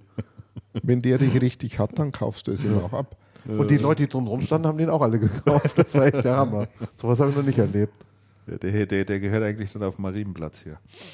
Also der war als aber, fliegender Händler. Der, ähm, um nochmal kurz auf die Hausmesse zurückzukommen, ähm, es gab ja dort oben einen sogenannten heißen Stuhl. Ja. Äh, zumindest wurde er als solcher betitelt. Ich habe jetzt von verschiedenen Seiten schon gehört, der sei nicht mal lauwarm gewesen, dieser Stuhl. Also heiß sei da überhaupt nichts gewesen. Es wäre eigentlich nur eine Selbstbeweihräucherung äh, letztlich gewesen. Aber ich habe es nicht mitbekommen. Wie war so die Empfindung selber? Der, der heiße Stuhl war, das war ja ein Format, bei dem wir als Freiraum beteiligt waren. Jetzt bin ins Fettnäpfchen getreten. Ja, das kannst du aber wissen. Riesengroß war der und dein, und dein Fuß steckt noch drin. Bis zum oh ich fahre schon mal hier alles runter. Also der, der, der, ist folgendermaßen, ich kann ein bisschen ausholen, ich weiß ja, wie er zustande gekommen ist. Der ist folgendermaßen zustande gekommen. Ähm, die also Geschäftsleitung hat gesagt, wir möchten, wir möchten die Fragen unserer Kunden beantworten. Ja. Hersteller wie Händler, mhm. sammelt die mal ein und macht das mal und stellt die und wir beantworten jede Frage, die kommt. Mhm. Ähm, wir haben da einen Aufruf gemacht, die Also hat einen Aufruf gemacht. Bei den Aufrufen kommen immer übersichtlich viele Fragen rein. Ja. Also da wird einem nicht die Tür eingetreten. Ja. Okay, also sind wir dann noch hergegangen und haben, wir sprechen ja mit verschiedensten Leuten, haben immer gesagt, Mensch, hast du auch noch eine Frage? Und haben wirklich einen großen Pool Fragen gesammelt. Die haben wir dann ein bisschen geclustert. Mhm. Und ähm, mir hat jemand gesagt, die Fragen waren gut, die Antworten waren so lala. So hätten, so hätten Politiker auch geantwortet. Mhm. Ähm, das ist in so einem, es ist in so einem Rahmen immer schwierig, rüberzukommen, es rüberzubringen. Was für mich, also eine, eine Sache war der Michael Frey, der die Fragen gestellt hat, der es moderiert hat, hat das recht gut gemacht. Ja, logisch. Er war aber, er hat das, er hat das sehr gut gemacht und er war noch nicht ganz oft auf der Bühne gestanden. Okay. Und eins muss man auch sagen, ich war im Publikum total nervös, er total cool auf der Bühne. Ich habe gedacht, verkehrte Welt. Aha. Ich stehe relativ häufig auf Bühnen, aber so cool bin ich, bin ich nicht. Aha. Dann gab es am Anfang noch ein technisches Problem mit den Mikros, was ein bisschen doof war. Ähm, was für mich ein interessantes Feedback war, wenn ich, wo ich mit den Kollegen gesprochen habe, die waren am Abend vor, am Tag vorher schon auf dem Presseabend mhm. und die haben gesagt, ja, also ihr habt ja in, in, im Prinzip die ähnlichen Fragen gestellt, wie wir auch gestellt haben. Mhm. Und ich dachte, ja, von den Fragen war das echt anscheinend gar nicht so daneben und die Antworten und die Antwort, ich fand die Antworten jetzt nicht so doof. Es gibt halt immer so eine, es gibt halt immer so eine, ähm, so eine Art Fragen zu stellen. Zum Beispiel eine Frage, die reingekommen ist, war, Soest und Straubing nebeneinander, zwei Standorte, wie lange noch? Ja. Klar.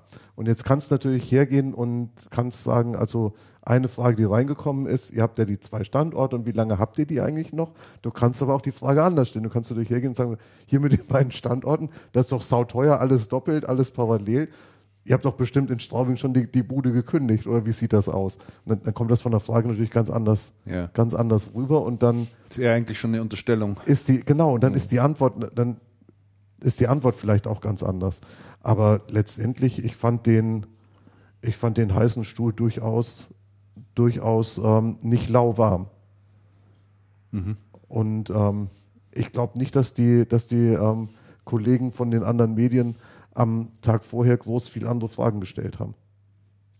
Ja, ich kann es nicht beurteilen. Ich war ja, wie gesagt, nicht ich war, dabei. Ich war ich natürlich am Vorabend nicht da, keine ja, Ahnung. Und natürlich kann man sowas immer aggressiver spielen oder immer und ja, natürlich ich, können die bringe es halt so in Verbindung mit der damaligen Fernsehsendung. Ne? Also sa sagen, wir, sagen wir mal so, ähm, ich denke, wenn der Gustavo Möller-Hergt oben gestanden hätte, der hätte die Antworten ganz anders gegeben mhm. als, die, mhm. als, die, als die vier Geschäftsführer. Na mhm. klar, mhm. der ist aber auch vom Persönlichkeitstyp ganz anders mhm. und der steigt dann auf solche Dinge auch ganz der anders war nicht, ein. Äh, dabei. Der war, das ist auch interessant. Er war auf der Veranstaltung er hat auch eine Keynote gegeben. Er hat eine sehr, sehr gute Keynote gegeben. Ähm, ich persönlich fand es wirklich sehr gut, auch erheblich stärker als im Vorjahr. Mhm. Und hatte auch mit einigen Leuten gesprochen, die auch gesagt haben, also Donnerwetter, das kam wirklich, das kam wirklich sehr gut über. Und Botschaft der Keynote war auch interessant. Er hatte ein paar ähm, Trendthemen benannt und hat dann gesagt, wir haben gut abgeschlossen. Wir haben die Ergebnisse, die, wir haben die Ergebnisse sehr schön steigern können. Ähm, vielen Dank, wir haben es ja euch allen zu verdanken, ihr habt ja alle mitgearbeitet und sagt dann, okay, und wir investieren in, in, ähm, in wichtigen Bereichen. Was ich gar nicht wusste, die hatten, ähm, die haben SAP HANA, SAP HANA angeschafft, mhm, das heißt dieses ja. In-Memory, ähm, um, ihre, um ihre Daten besser und schneller analysieren zu können. Die investieren in Business Intelligence. Ähm, sie investieren in Kundennähe und in, in, in einige Bereiche, kaufen ja auch zu. Und seine Botschaft war, der Markt ändert sich, wir müssen uns ändern, wir kaufen zu, wir investieren, wir investieren in Technik, wir investieren in Leute. Ihr da drüben im Publikum, ihr solltet es auch tun. Denn nur wer investiert, wer neues Know-how drauf schafft, wird diesen Wandel mitvollziehen können. Für uns ist der Wandel eine Chance. Mhm. Wir müssen hier gar nicht, wir müssen hier gar nicht lamentieren oder, oder weinerlich sein, und ihr solltet das auch so begreifen und, und auch mit investieren. Und das fand ich schon eine wirklich gute Botschaft und die ist auch angekommen. Mhm. Gut, das kann er ja. Also, das kann er ja. Ja. Bühne, Bühne ist sein Leben. ja. Absolut. Das ist, das ist voll wahr, ja. Absolut. Danach kam übrigens, das muss man der Vollständigkeit halber auch noch sagen, das muss ich jetzt auch loswerden, weil ich habe es mir extra angeschaut, obwohl ich es nicht wollte. Joey Kelly. Ach, diese Marathonläufer Der, der Marathonläufer, der, der, der Rebell der Kelly. oh Mann, das ist ja ein Poser, Donnerwetter. Ich halte überhaupt nichts von dem. Donnerwetter. Der hat, eine, der hat eine sehr vergnügliche Keynote gehalten. Und dessen Botschaft Zu war. Zu welchem Thema? Ähm, Austauschsport. Na, ja, ja, ja, ja, ja. Durchhalten, ja, ja, der, der, Körper, die Hysterie des Körpers hieß Echt? das. Die okay. Hysterie des Körpers. Und das ist nämlich der Hunger. Der hatte so eine Tour durch Deutschland mhm. gemacht, ohne Geld und nur mit einer Plane und ja, genau. durfte der keine. ist doch auch zum Nordpol mit dem Lanz. Ja, da gab es doch diese Teams hat er auch erzählt. Ja, gegen ja, ja. die Österreicher, die auch irgendwie so ein Team hatten und so. Genau, ne? das hat er auch erzählt. Mhm. Und der, der Kelly kann nicht normal reden. Hinter jedem Satz, den er sagt, stehen Ausrufezeichen. Sensationell. Hört sich dann wahrscheinlich ein bisschen komisch an. Es ist, es ist, es ist wirklich schräg und der ist aber auch, der ist recht vergnüglich und der ist auch so ein bisschen selbstironisch und muss ich mir nicht jeden Tag anhören, aber hat mir schon gefallen. Seine Botschaft war, man braucht ein Ziel und wenn man sich ein Ziel vornimmt und dann wirklich diszipliniert darauf hinarbeitet, funktioniert das auch. Nein, das ist ja so Hausfrauenpsychologie irgendwie. Das stimmt. Ganz eine neue Aussage. ja, das das Ist, stimmt. also überrascht mich jetzt doch irgendwie. Aber wenn du den, aber wenn du den Schluffi da vorne stehen siehst und dann seine Bilder von der Kelly Family siehst, dann denkst du auch so, Donnerwetter. Der, hm. ja, ja. also es war, der war, der war ganz vergnüglich. Also waren, da haben sich, einen, da haben sich einen schon witzigen Top-Eck gesucht. Und man kann das im deutschen Channel auch ruhig mal sagen. Freunde, seid nicht weinerlich. Die Welt wird nicht immer schlechter. Die Welt verändert sich. Und verändert euch mit, sonst wird das halt alles ganz bitter. Das, Ich- das, ja. das, man muss das ruhig mal plakativ sagen. Ja, ja, ich glaube, da Also- adressierst du aber auch nur eine bestimmte Zielgruppe, die im Moment, äh, sagen wir mal, die bis dato das Geschäft auch nicht wirklich professionell macht und jetzt natürlich noch mehr unter Druck kommt, weil sich noch überhaupt keine Gedanken gemacht haben, wie es weitergeht. Wenn wir uns mal die aktuellen Zahlen anschauen von den Systemhäusern, bei denen brummt das Geschäft ja ohne Ende. Ich meine, die machen ja, die legen ja ein Rekordquartal nach dem anderen hin. Ja. Keine Frage, Also- unterschreibe ich sofort. Das ist, hat schon meine alte These, es hat ja auch immer etwas mit dem Grad der Professionalisierung zu tun, wie gut so ein Unternehmen einfach auch aufgestellt ist und sich auch Gedanken macht. Ich glaube, dass in diesen großen Systemhäusern sich sehr viel Gedanken gemacht wird um die Zukunft. Ja, ja, das Du glaube ich erinnerst dich an das Gespräch mit Klaus Weinmann, was wir hatten. Der denkt heute über das Thema Selbstverständlich. 3D-Druck nach, beschäftigt sich beispielsweise damit. Das finde ich, finde ich super, weil man einfach merkt, der ist mit einem wachen Geist dabei und, und kriegt auch mit, was außen. Also er macht sich Gedanken für die nächsten Stufen Evolution seines, seines, seines Geschäftes sozusagen. Und es gibt leider viele Händler, die so in sich zurückfallen und rumjammern und sagen, es kauft keiner mehr PCs. Die Leute kaufen mal im Internet. Und dann muss ich sagen, ja, tun sie, das ist richtig. Aber du hast Möglichkeiten gegenzusteuern. Es gibt Möglichkeiten der Differenzierung und und und. Vielleicht kommen wir nachher alles noch auf das Thema. Ähm, äh, da wird gejammert, ja. Und jetzt dem die Botschaft zu geben, Du musst dir nur ein großes Ziel vornehmen und dann erreichst du es auch. Glaube dran. Ja, da denke ich mir dann auch immer, naja, also hallo. Das, Meinst ist, das ist dann eher wie so Durchhalteparole oder äh, Meinst du, ja. hätte auch zur Tapete sprechen können? ja, ehrlich. Also, Nein, ich weiß es nicht. Also, Also das, das, ich weiß, dass es schwierig ist, solche Themen auch zu vermitteln, aber ich denke mir, umso konkreter es ist, umso besser die Ansätze gezeigt werden, wo aufgezeigt wird, hier gibt es diesen und jenen Markt, den erreicht man so und so, das ist die und die Klientel, das, und das, und das musst du dafür können, die und die Produkte gibt es dafür, die und die Unterstützung bekommst du.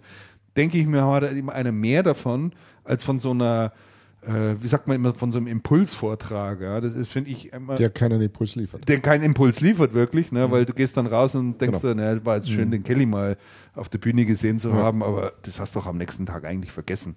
Ja? Und, und ich denke, umso tiefer du dort reingehst, wenn, wenn, wenn du heute Besucher oder Händler dazu bringst, dass sie am nächsten Tag zumindest mal drüber nachdenken, vielleicht etwas Neues anzufangen Mhm. oder sich weiter zu informieren, dann hast du was richtig gemacht. Ja, das ist absolut richtig. Und das war ja auch, und das ist ja auch Sinn dieser Veranstaltung. Oder auch aus einem anderen Die, Leu die Leute mitzunehmen, dem was Ja. zu zeigen. Oder der, auch, ja, der zeigt, wie, ob das jetzt Klamotten sind oder was auch immer. völlig egal, Der zeigt, hochinteressant. wie funktioniert bei uns das Thema. Wie geht Ja. der Fahrradhandel? Ja. mit welchen Ja. Problemen haben die zu kämpfen, wie, wie, wie, wie, wie ja, ja. dagegen an und und und. Also Oder wie lange gibt kann Zalando die sich das noch leisten und all diese Geschichten. Ne? Aber eins kann ich euch sagen. Der Vortrag über den Fahrradhandel wäre nicht so voll gewesen wie der vom Kelly. Weiß ich gar nicht. Gepackt. Weiß ich oh, gar nicht. Nee, Gepackt, weiß ich gar nicht. Gepackt, das Ding, ich bin da auf der Veranstaltung schon oft gewesen und habe eigentlich bis auf einmal, jedes Mal glaube ich, und habe das und habe auch die unterschiedlichen Keynote-Speaker ähm, gesehen und mitgekriegt, wie viel dann los war. Der Vortrag vom Kelly war bis jetzt am vollsten. Der Fra Frank Lehmann war nicht so voll, der Dück war nicht so voll, die waren brillant. Der Dück hat einen großartigen Vortrag gehalten. Dück ist aber war, schon Lehmann war sehr super. abgehoben, ne? Die Leute kamen auch, aber bei Kelly war die Bude rumsvoll. Also unglaublich. Hm. Ich war, da war ich, da war ich auch von den Socken. Das, das hat mobilisiert. Tja, Mal.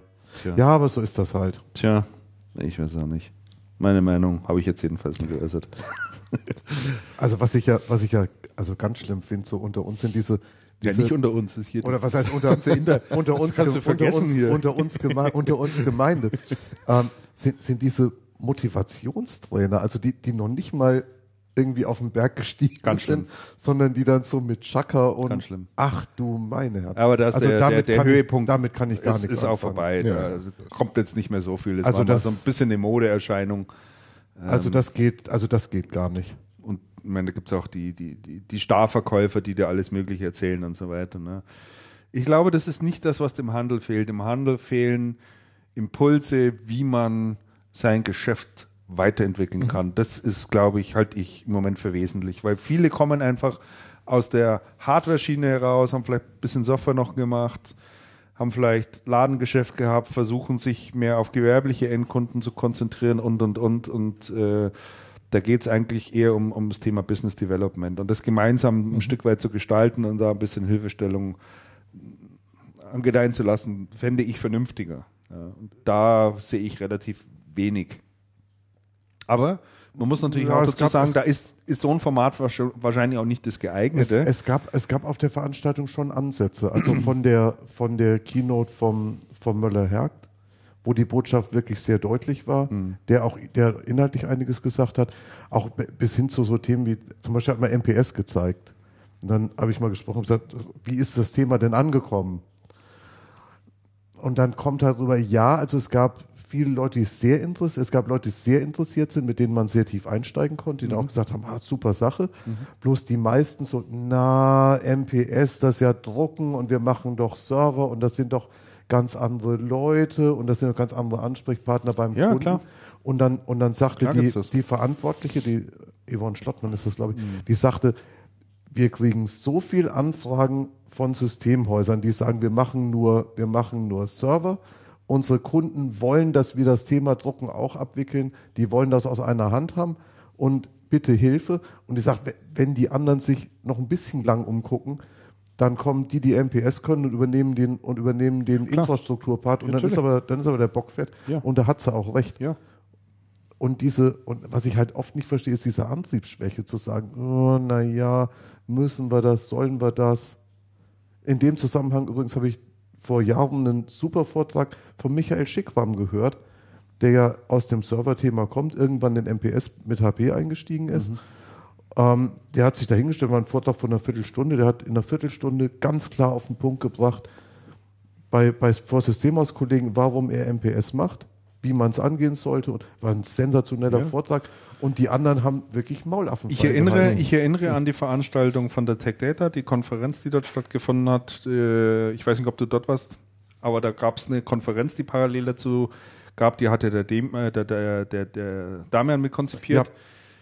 Dort saßen Händler, die Best Practice präsentiert haben. Und das fand ich sensationell. Die haben einfach mal ihre Geschäftsmodelle, so wie sie es tun, transparent gemacht, haben gesagt, Toll. wie sie es machen. Ja ähm, welchen Erfolg sie damit haben, was so die äh, Erfolgsfaktoren auch sind. Und da waren sensationelle Sachen dabei. Ein, ja. ein Händler aus Gröbenzell, der macht nur Epson-Geschäft. Ausschließlich Epson. Der hat einen Laden und da findest du auch nur Epson-Produkte drin. Er macht es aber extrem erfolgreich und er hat erzählt, warum er erfolgreich ist und wie er das macht. Und das finde ich toll. Mhm, genau. Da, da, denk, da, denk, da kommt bei mir dann irgendwie ja, ja, so die Botschaft an, damit müsste man sich eigentlich auch mal beschäftigen. Ja?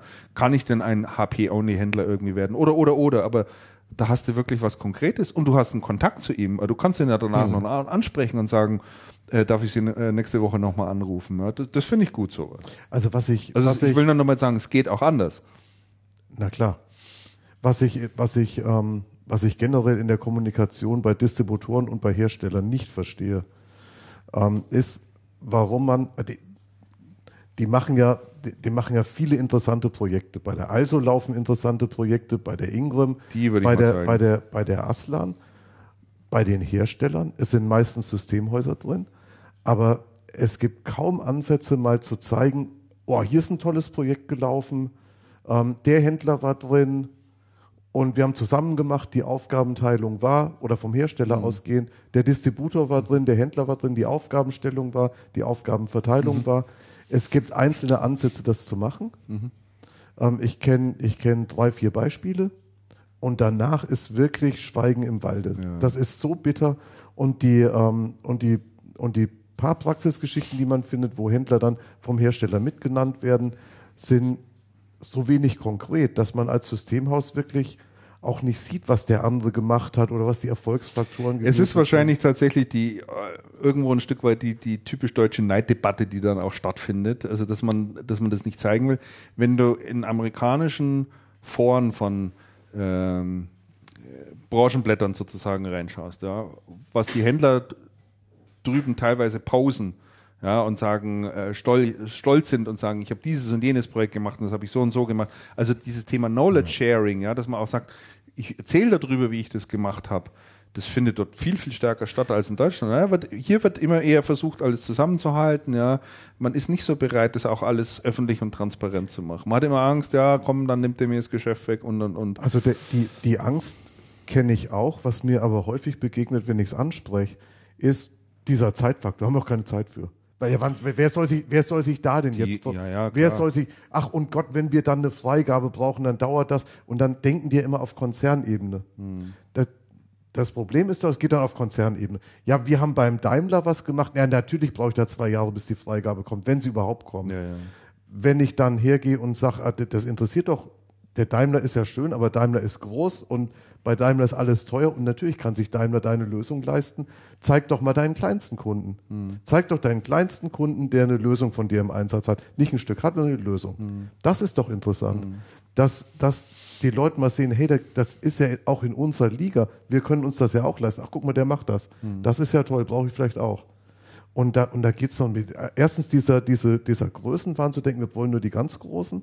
Und das ist dann nicht praktikabel. Und dann, und dann, und, und dann halt die Partner nicht reinzunehmen und zu sagen, wenn ich über mein Systemhaus eine, eine Case Story einkippe beim Mittelständler, dann kümmert sich der, das Systemhaus um den Ansprechpartner und dann oft auch um die Freigabe. Das geht total un, unbürokratisch. Ja. Das ist völlig unpolitisch, das geht auf einen kleinen Dienstweg. Sensationell könnte man einfach machen. Wird aber nicht, weil wir haben ja keine Zeit, wir müssen ja irgendwas anderes, machen wir halt am Mailing. Ich glaube, Zeit das, ist. wird zwar, das wird zwar keiner lesen, aber haben wir was Naja, gemacht. Zeit ist, glaube ich, immer nur eine Ausrede. Dann Wahnsinn. letztlich. Das bedeutet immer nur, ich habe Wichtigeres zu tun. Aber es gibt verschiedene Ansätze auch ähm, Also das ist in Deutschland Foren für was weiß ich. Äh, Geht es darum, wie, wie, wie macht man eigentlich Cloud-Geschäft richtig und so weiter. Wenn du da mal reinschaust, das tote Hose. Da passiert einfach nichts da drin.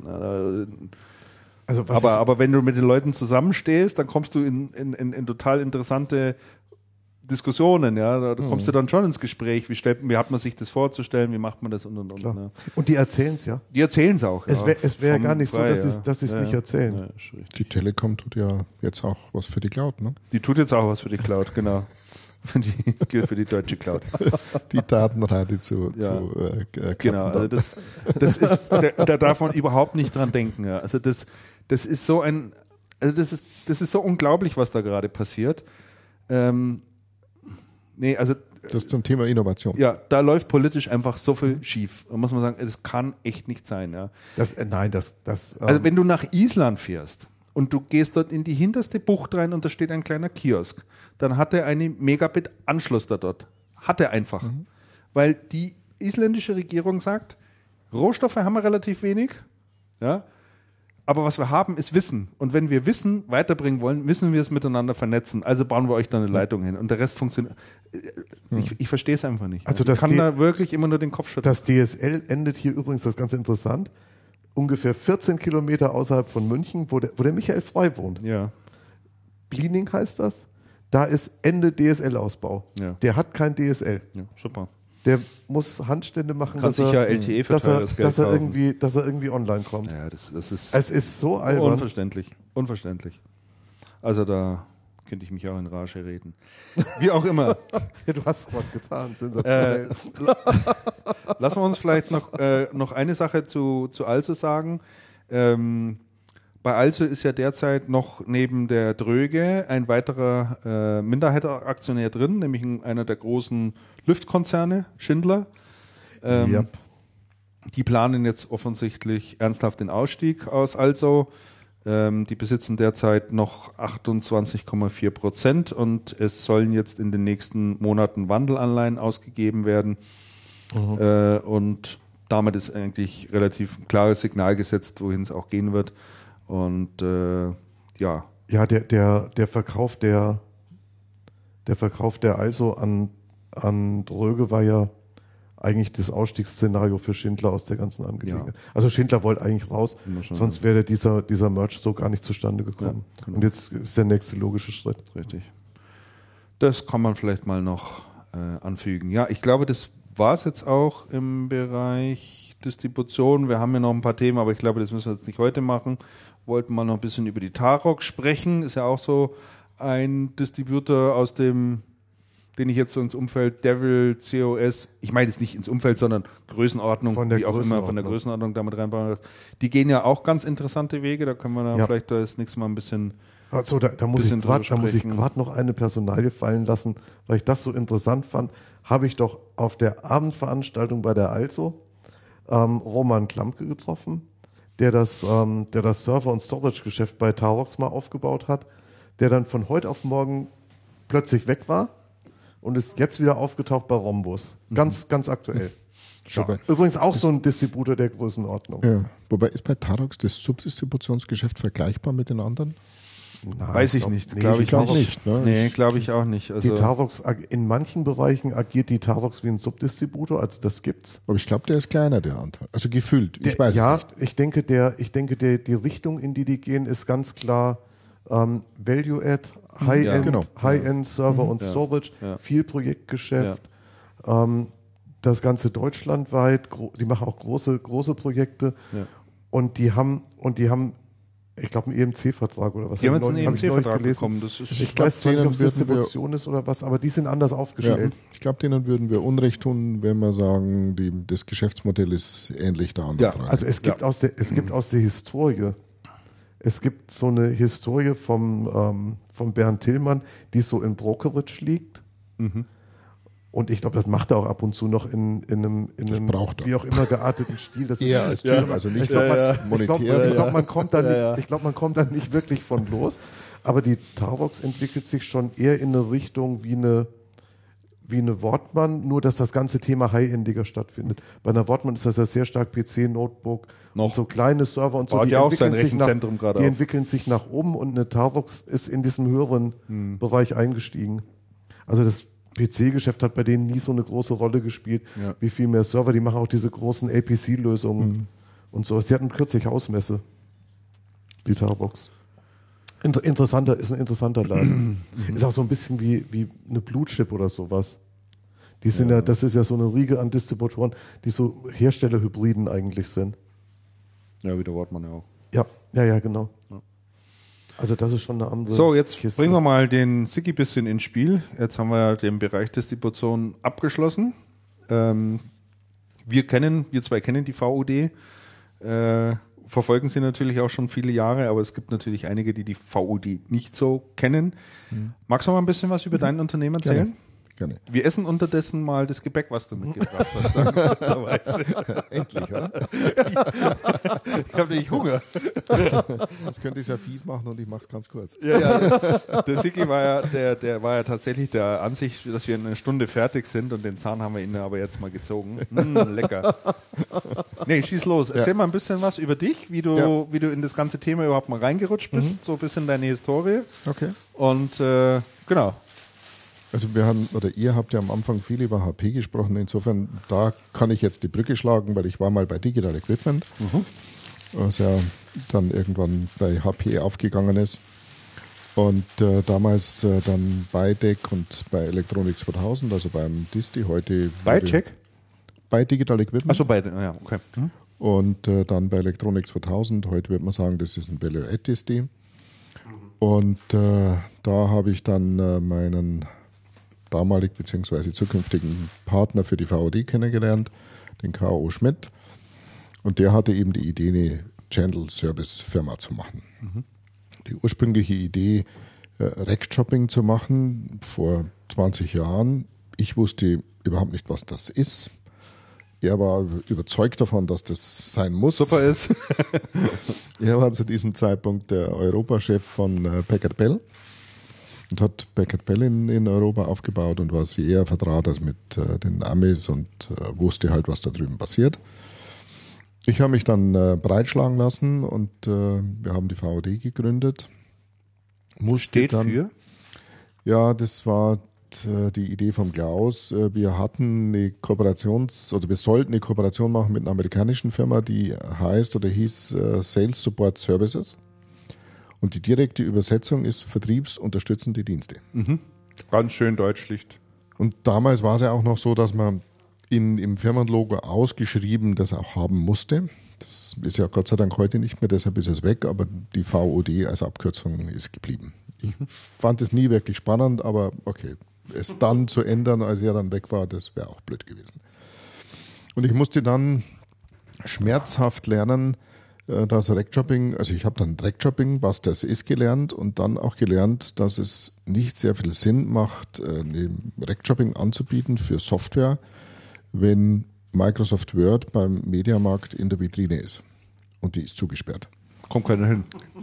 Da braucht man jetzt nicht wirklich einen Rackjobber, der das Regal auffüllt. Also mhm. das äh, habe ich dann auch irgendwann begriffen und äh, wir waren einfach viel zu früh dran, was dazu geführt hat, dass wir eben wirklich fast eineinhalb Jahre Umsatz null gemacht haben. Und äh, als dann das Thema langsam hochkam mit Sales Services und, und Merchandising Services, waren halt wir die Firma, die die längste Erfahrung hatte. Mhm. Und sei es nur eben Leute das verkaufen wollen ohne großen Erfolg. Aber wir waren dann die, die am längsten im Markt waren. Und dann ging es auch relativ schnell, also angefangen Microsoft, Logitech und so weiter und so weiter. Das hat sich, äh, also ursprünglich war es wirklich ein Rack-Shopping-Thema. Die Distis haben nicht wirklich große Vertriebsorganisationen in den Consumer-Kanal gehabt und so weiter.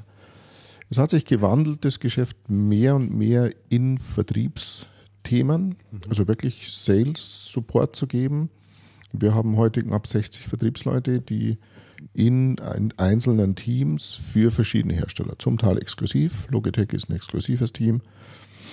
Äh, für Softwarehersteller Adobe, Acronis äh, geteilte Teams. Äh, Semantic Nero teilt sich ein Team. Buffalo, Seagate und so weiter, das sind unsere Kunden. Mhm. Und für die betreuen wir den Consumer-Kanal. Mhm.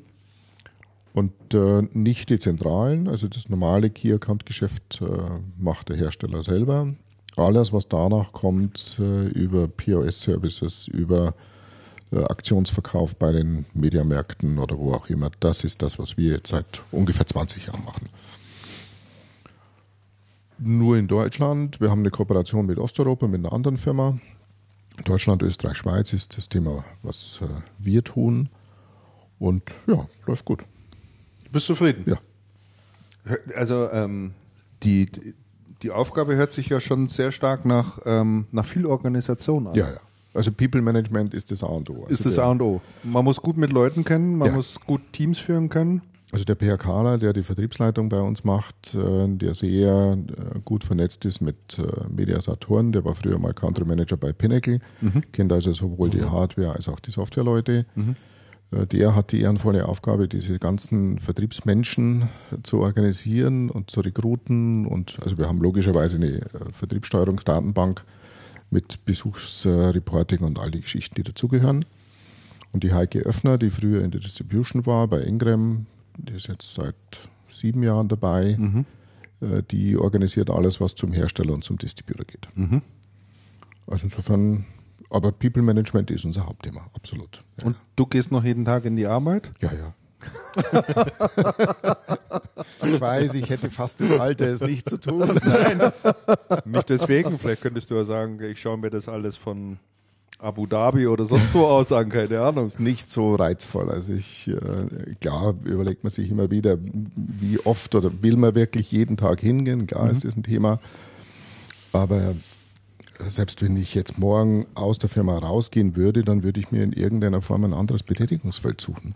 Weil es dir Spaß macht. Ja, also nicht nur klar kann man jetzt irgendwie drei Monate mal zusammenhängend Golf spielen, aber nach drei Monaten wird man feststellen, dass hoffentlich das Handicap besser ist, aber der Frustrationslevel der gleiche. also, oder einen ganzen Winter Skifahren, klar kann das Spaß machen oder Weingüter besuchen. Also es ist nicht so, dass ich nicht weiß, was ich tun könnte. Ja. Aber ich stelle es mir nicht lebenserfüllend vor, das dann zu tun. Mhm. Also ich habe einen Freund, der der viel in der Mongolei unterwegs ist und solche Geschichten. Also ich wüsste sofort, was ich dann machen würde. Also daran also sicherlich nicht irgendwo hinsetzen und Golf spielen, schwimmen, Skifahren oder solche Geschichten. Mhm. Kann nicht lebenserfüllend sein. Jetzt bist du eigentlich ja geradezu auch ein Stück weit ein idealer Gesprächspartner heute mal für uns zu einem Themenfeld, über das wir relativ häufig sprechen im Channelcast. Ähm, nämlich ein Stück weit über die Zukunft des Retail-Geschäftes. Ich meine, du bist ja ein Stück weit mit dem Retail auch groß geworden. Ja, ja. Das 20 war Jahre. ja 20 Jahre lang im Prinzip Ja. äh, die Geschäfte, wo du Rack Shopping rein verkauft hast äh, oder dort abgewickelt wurde und so weiter und so fort. Wir reden ja immer sehr stark davon, dass wir das Retail-Geschäft so, wie es im Moment läuft, sehr kritisch sehen. Wir kriegen das ja an der einen oder anderen Stelle auch tatsächlich mit, in welchen Schwierigkeiten sich Mediamarkt und, und, und, und andere große Großflächenvermarkter derzeit befinden. Wir sehen, dass es da im Moment einen großen Wandel gibt. Wir sehen natürlich auch, wie das mit dem Thema, äh, mit dem ganzen äh, Internet-Shopping vorangeht, mit Online-Shopping vorangeht. Wie nimmst du denn das ganze Thema so aus deiner Warte heraus wahr? Also da kann man mir jetzt unterstellen, dass ein Stück Zweckoptimismus dabei ist. Also ich glaube nicht, äh, dass der stationäre Handel äh, stirbt. Auch da wird es eine Selektion geben, ganz klar. Da werden äh, welche sterben, weil sie eben nicht lernen bei dem, was passiert. Aber ich gehöre nicht zu den Menschen, die sagen, okay, irgendwann kaufen 70 Prozent der Bevölkerung ihre Sachen übers Internet. Was macht dich da so sicher? Weil wenn man die meisten der erfolgreichen Online-Händler nimmt, verdienen sie kein Geld. Das heißt, sie kaufen sich einen Stimmt, also ja, ja, so, wenn So. du die Amazon, das sagt das ja auch ganz klar. Ne? Ich Ja, kaufe oder Zalando, Zalando oder ähnliches. die verdienen kein Geld. Also wenn ich und was ist der Hauptgrund des Kundens im Internet zu kaufen? Es ist der Preis. Also ist dieser Vergleich zwar rechtfertigt den Umsatz, einverstanden, aber in dem Moment, wo ich mir nicht mehr Marktanteile kaufe, wird dieser Preisunterschied nicht mehr in der Form existieren. Das ist die eine Geschichte und ich glaube zum Beispiel auch Zalando, die kommen nicht umhin, Eigenmarken zu machen. Damit werden sie nicht mehr so attraktiv sein für die Hersteller, sondern im Gegenteil, sie machen ihren Lieferanten Konkurrenz, Warum müssen die Eigenmarken bringen? weil er mit dem, was er macht, kein Geld verdient. Und du glaubst, Er muss den Preis verschleiern. Eigenmarken, Eigenmarken äh, sind ein starkes Instrument. Muss. Er, er, also meines Wissens macht er es ja heute nicht, aber er wird es machen müssen, weil er sonst nie auf den grünen Zweig kommt. Und es gibt ja auch bei den Investoren bei Zalando mittlerweile so die eine oder andere Überlegung, dass man sagt, hm, wie viel müssen wir denn jetzt noch nachschießen? Und das andere, warum ich glaube, dass der, der stationäre Handel eine Daseinsberechtigung hat, ist, weil als gedroschenes Thema, Einkaufserlebnis und so weiter, ich, also für mich persönlich auch ein Thema. Ich kaufe relativ wenig online. Ich will das Fernsehbild sehen oder ich will den Stoff von dem Hemd oder dem Anzug fühlen. Ich kaufe mir auch keine Schuhe online. Und ich glaube, das ist, ein, das ist auch weiterhin ein Thema. Also das wird jetzt nicht morgen aufhören, nur weil die Schuhe im Internet noch ein Stück äh, günstiger sind. Aber glaubst du nicht, dass es äh, immer mehr Leute geben wird, so die heranwachsende Generation, die so stark mit diesem Thema aufwachsen wird, ähm, die einfach sagen, aus Bequemlichkeitsgründen und weil es ein Stück Zeitersparnis auch ist, ich lasse mir halt mal diese fünf Paar Schuhe einfach zukommen, probiere die anderen, kann ich den Stoff ja auch testen und so weiter. Weil wir mir jetzt so leicht gemacht, die Dinger wieder in Karton zu packen und wieder zurückzuschicken. Dass da, dass da irgendwie ein gelerntes Verhalten sozusagen draus wird. Also wir sind ja noch anders sozialisiert. Also wenn, wenn, wenn, wenn ich als Kind neue Klamotten gebraucht habe, dann hat mich meine Mutter an die Hand genommen und dann sind wir selbstverständlich in die Stadt gegangen und da habe ich dann den ganzen Nachmittag verbringen müssen. Es war nicht immer schön für mich und angenehm. Aber da ist man halt einkaufen gegangen, ja, und, und, und hat da alles Mögliche ausprobiert. Und ich war froh, dass wir dann irgendwann beim Salamander-Schuh waren und ich das neueste Salamander-Heftchen noch äh, bekommen habe, ne? Genau, Lori. so. Äh, ich glaube, das, da weiß ich nicht, ob sich das, ob sich das ein, ein, Stück weit äh, sozusagen verschiebt, weil diese, diese Digital Natives, von denen wir heute sprechen, die eben mit diesen ganzen Themen äh, groß werden, noch ähm, noch dieses starke Bedürfnis haben nach, nach, nach so einem Erlebnis. Das weiß ich nicht. Also ich kann für mich die Frage nicht beantworten. Also wissen tun wir es wahrscheinlich alle nicht, aber ich glaube es nicht. Ja, der Anteil online, der wird steigen, das glaube ich schon, natürlich, insbesondere für be bestimmte Produktgruppen. Aber ich kann mir auch vorstellen, dass der Trend auch von der Jugend äh, sich wieder ändern kann, dass die hingehen und sagen, pff, jetzt bin ich lang genug bei mir irgendwo im Zimmer oder wo auch immer gesessen und habe mir Schuhe oder, oder Dinge gekauft. Jetzt muss ich mal raus. Ja. Oder das Beispiel, was Mit äh, Freunden vor allen Dingen ja. auch und so. Ne?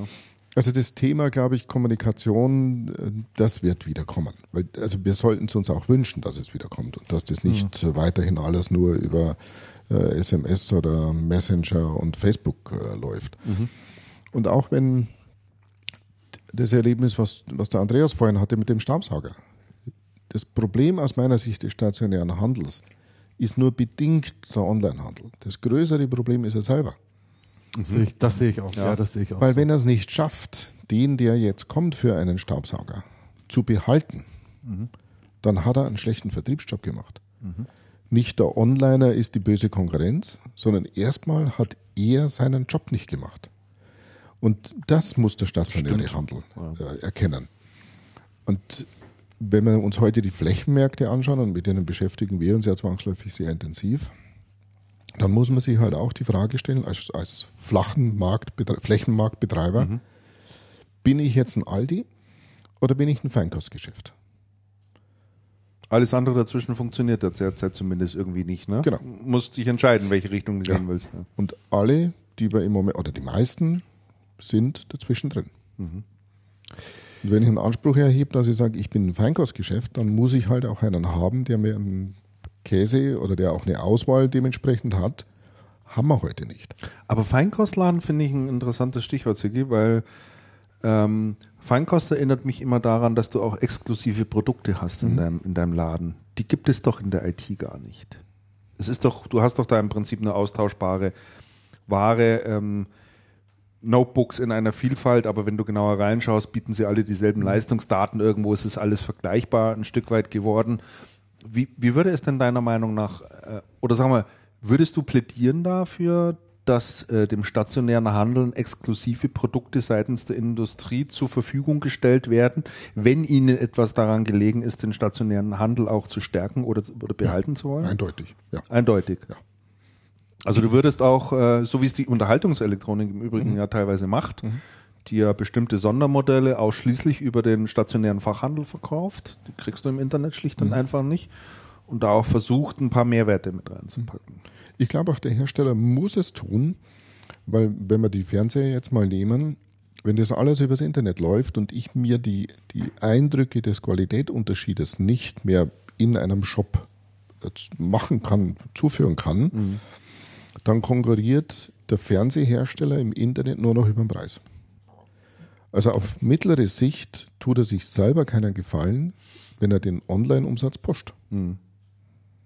Weil heute kann er noch, und das ist ja ein Teil unseres Geschäftes, den Verkäufer am POS beeinflussen. Kann er ja, ja.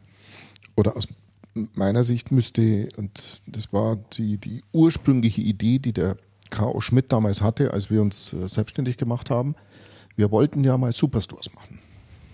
Also bei uns im Lager liegt Ach, noch ein. Konzept äh, für Superstores. Nur das Konzept war ein vollkommen anderes. Also damals hat ja Phobis die Richtig, sogenannten ja. Superstores Ja, gemacht. ja. Nur unsere Überlegung war eine vollkommen andere.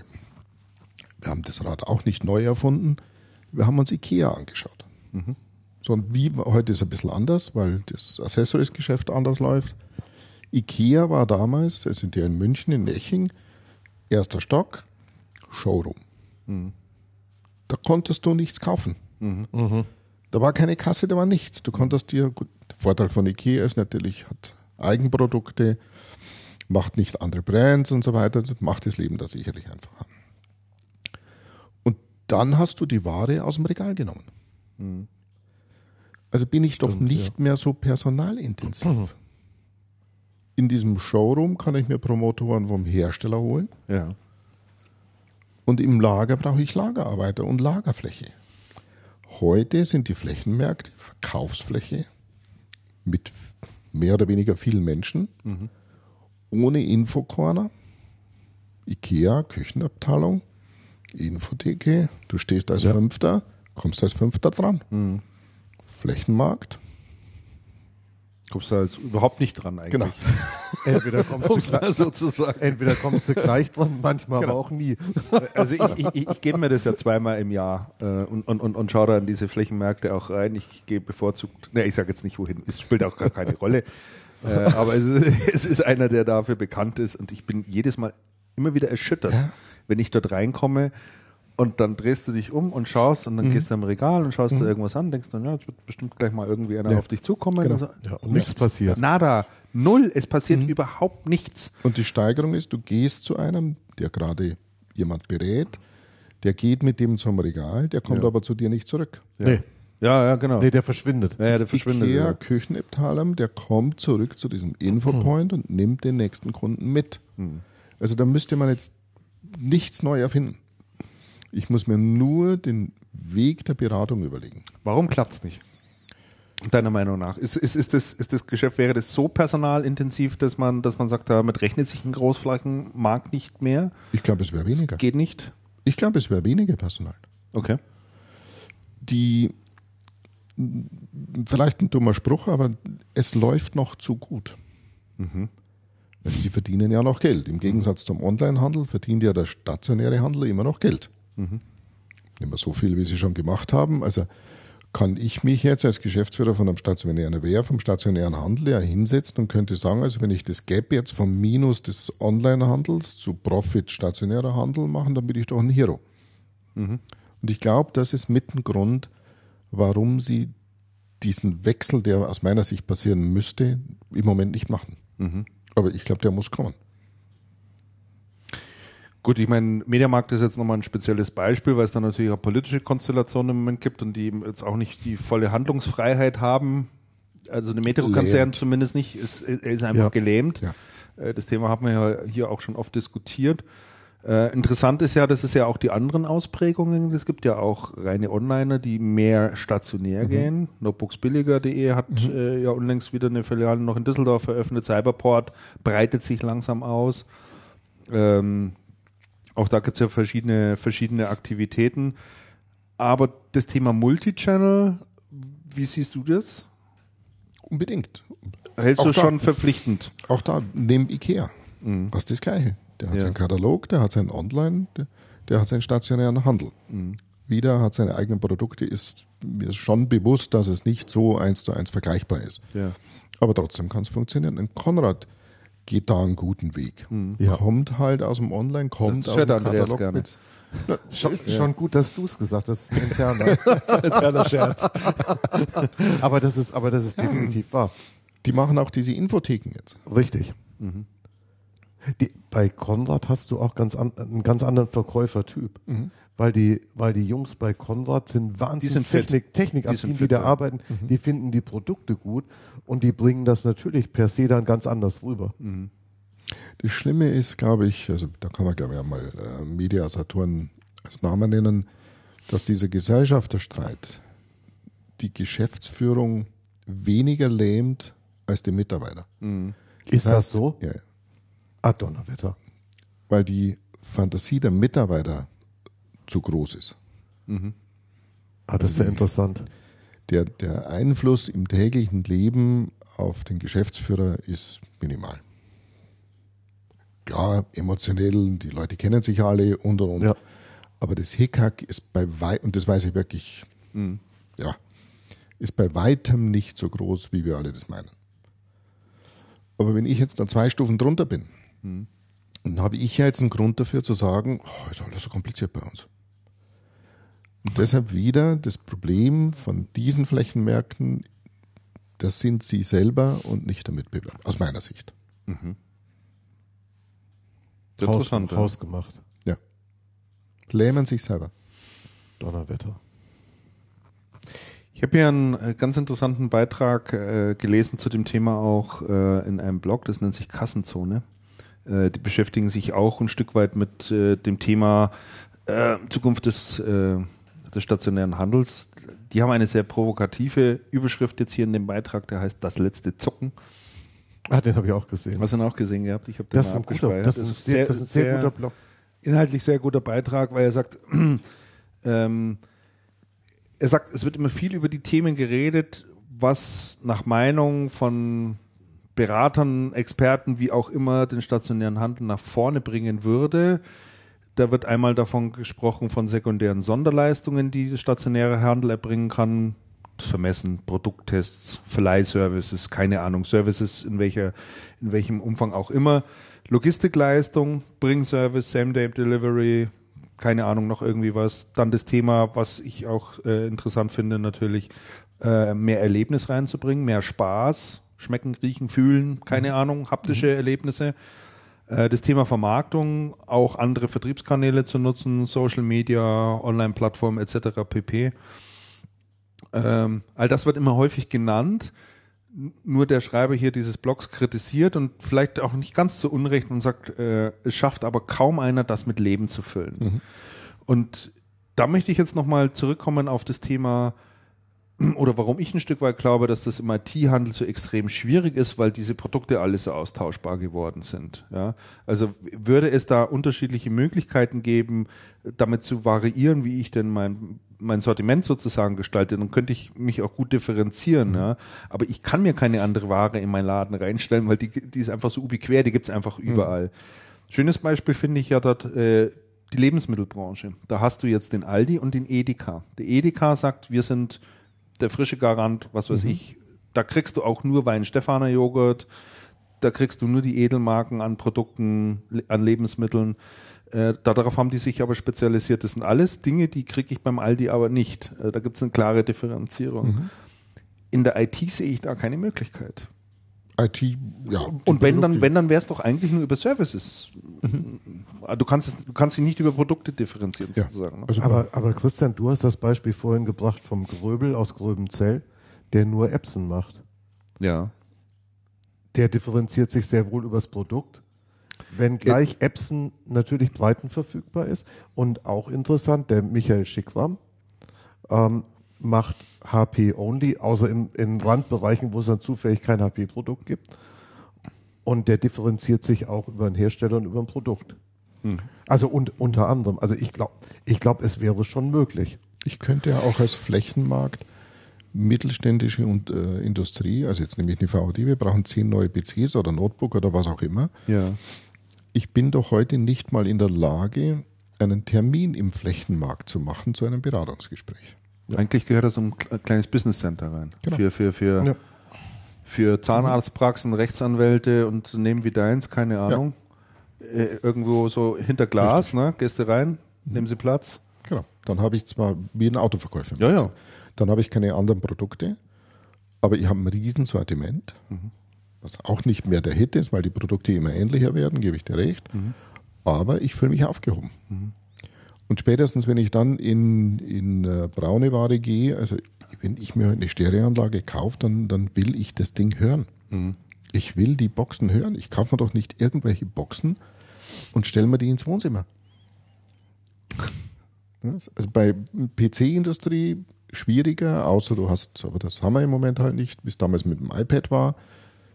Da kann ich dann sagen, ich habe es hier. Mhm. Aber wenn ich jetzt hingehe und nehme den, den äh, BlackBerry und ich habe als stationärer Handel dann keine Cases für den BlackBerry, schlecht gemacht. Doof. Schlecht gemacht. Blöd irgendwie. Fläche wäre doch da. Ja. Siehst du denn so aus deiner Beobachtung und deiner Warte heraus ähm, bestimmte Retailer, wo du sagst, die, die machen im Moment viel richtig, also die haben die haben Zeichen, die Zeichen der Zeit sozusagen ein Stück weit auch erkannt und, und, und versuchen sich da auch neu auszurichten und Dinge neu umzusetzen. Das mag auch zusammenhängen mit der Größe. Ich glaube, was wir vorhin schon hatten, dass der Konrad sich da im Moment leichter tut. Mhm. Ist beim Media Saturn natürlich schwierig aufgrund der dezentralen Organisation, ja. die zwar nicht mehr in, in der Massivität ist, die bröckelt ein bisschen, aber letztendlich ist es nach wie vor so da ist der Weg natürlich länger. Das ist ein Riesentanker, bis der um die Kurve fährt, ja. das wissen wir alle. Und deshalb werden die sicherlich länger brauchen. Mhm. Was hältst du von, von, von Ansätzen, wie es beispielsweise eine PC-Spezialist zurzeit macht, äh, dass die versuchen, das Servicegeschäft massiv auszubauen? Einerseits dadurch, dass man in, in langer Arbeit äh, es endlich mal hinbekommen hat, dass einheitliche Servicepreise überhaupt angeboten werden in jedem PC-Spezialist. Ja, Franchise-Unternehmen und auch äh, neue, neue Online-Services ja auch macht mit 1.0, wie heißt es, 101 heißen mhm. sie, glaube ich. Ne? Ähm, die sind so nach meinem Dafürhalten, glaube ich, haben die, gehen die den richtigen Weg. Mhm. Also, so grob die Richtung. Und, und ich habe, es gibt auf der anderen Seite so Läden, da hast du das Gefühl, die bewegen sich überhaupt nicht mhm. weiter. Ne? Also das glaube ich auch. Und da braucht man uns nichts vormachen. Wenn diese Firmen heute nicht in, in Richtung Service denken, dann werden sie verschwinden. Hm.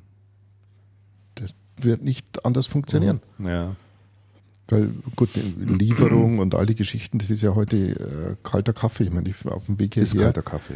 Ja. äh, da macht ein, was war das für ein Geschäft, ein WMF äh, ab 700 Euro freie Hauslieferung. Hat er ein großes Schild vor seinem stationären Laden. Nein. Ich sag, "Ei, Wo kommt denn der her? Ach komm Der her. ist noch irgendwie vor 20 Jahren. Naja. Kann heute kein Thema sein. Nein, das kann eigentlich kein Thema sein, das stimmt schon, ja.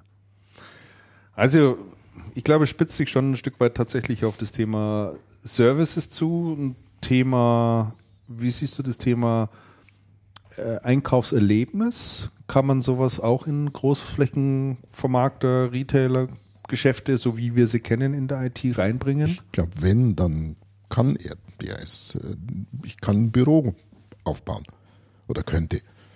Mit Ja. Erbsendruckern, mit Print-Services, mit allem drum und dran. Also ich könnte Firmen bis, was weiß ich, 20, 30 Arbeitsplätze, die könnte ich in einem Flächenmarkt alle bedienen. Wenn ich mir das Know-how ins Haus hole. Und ob das jetzt ein eigener Mensch ist oder ob das einer vom Hersteller ist oder ob das einer äh, übergreifend über verschiedene Hersteller ist, das ist ja letztendlich äh, vollkommen egal. Aber das ist, glaube ich, ein Thema, was die unbedingt machen müssen.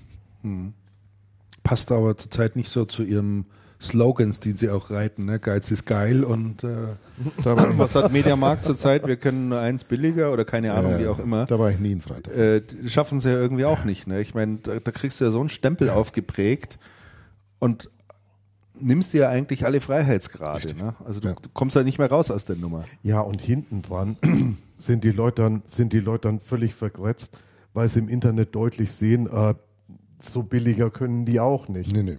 Eigentlich ist das nur bla bla.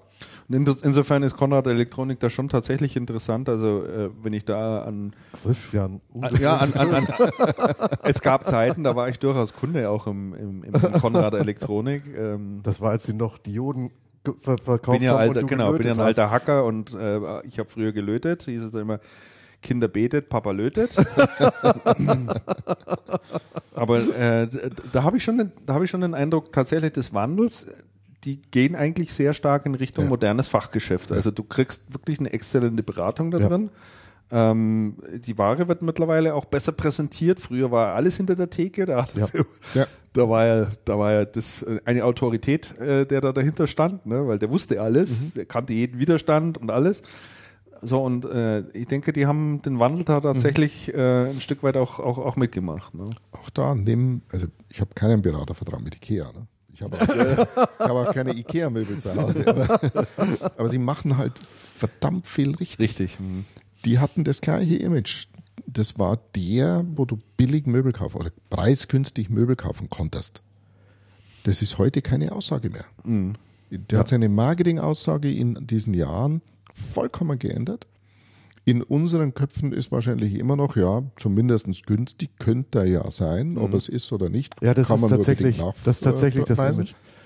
Aber der hat es geschafft. Und sie sind, und sie sind im Vergleich, ich habe ich hab neulich eine Studie gesehen, im Vergleich der Möbelketten ist der IKEA mit Abstand am teuersten und hat aber das Image, sie wären günstig. Ehrlich? Wenn jemand günstig was kaufen will, geht er zu IKEA. Alle anderen sind tatsächlich günstiger, aber keiner weiß und es interessiert Ja, wahrscheinlich ist nur das Zeug dann im Erdgeschoss günstig, was du dann am Schluss dann auch immer, immer mit reinpackst in deinen Einkaufskorb. Deine ist 500 erstaunlich. Teelichte und sonst irgendwas, die du dann halt da für, für zwei Euro mitnehmen kannst. Und dann hast du das Gefühl, ja billig hier beim Ikea. Ne? Ja, Servietten eingekauft und Der, der, der schafft die Beratungsecke. Ja. Der hat ja mittlerweile ähm, wirklich Arbeitsplätze, wo du dir jetzt deine Küche oder deinen Schrank konfigurieren kannst. Wenn du Hilfe brauchst, dann holst du einen. Also du kannst das zu Hause machen, du kannst das auch im Geschäft machen. Und die beraten auch gewerbliche Kunden im Übrigen. Ja. Ne? Du kannst da, da kannst du tatsächlich Termine, genau. genau, Kundenkarte, kannst du hingehen und sagen, hier, ich muss das Büro erweitern. Ja. Ja.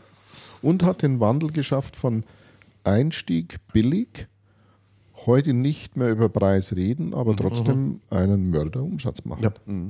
Ja. Also die haben vieles richtig gemacht. Was ein, was ein recht interessantes Format ist, um mal noch was, noch eine ganz andere Geschichte ins Spiel zu bringen. Hier in München stationärer Einzelhandel, Fotosauter. Großer Fotoladen am zwischen Stachus, und Stachus, ja. Sendlinger Tor. Ähm, auf mehreren Stockwerken, wirklich großer Laden. Die Wir haben ja übrigens noch was übrig gelassen. Das ist, Da ist- hier ist was ausgezeichnet. ähm, die tatsächlich den, den Wandel geschafft haben, einmal in die Computerei, was die Fotohändler mhm. oft nicht geschafft haben. Und was der Sauter vor Jahren gemacht hat, ich denke, das machen die immer noch, der macht einmal im Jahr Hausmesse, ja. total clever, im Zoo. Mhm. Das heißt, die haben im Zoo so ein paar Vortragsräume, das gibt es da ja auch.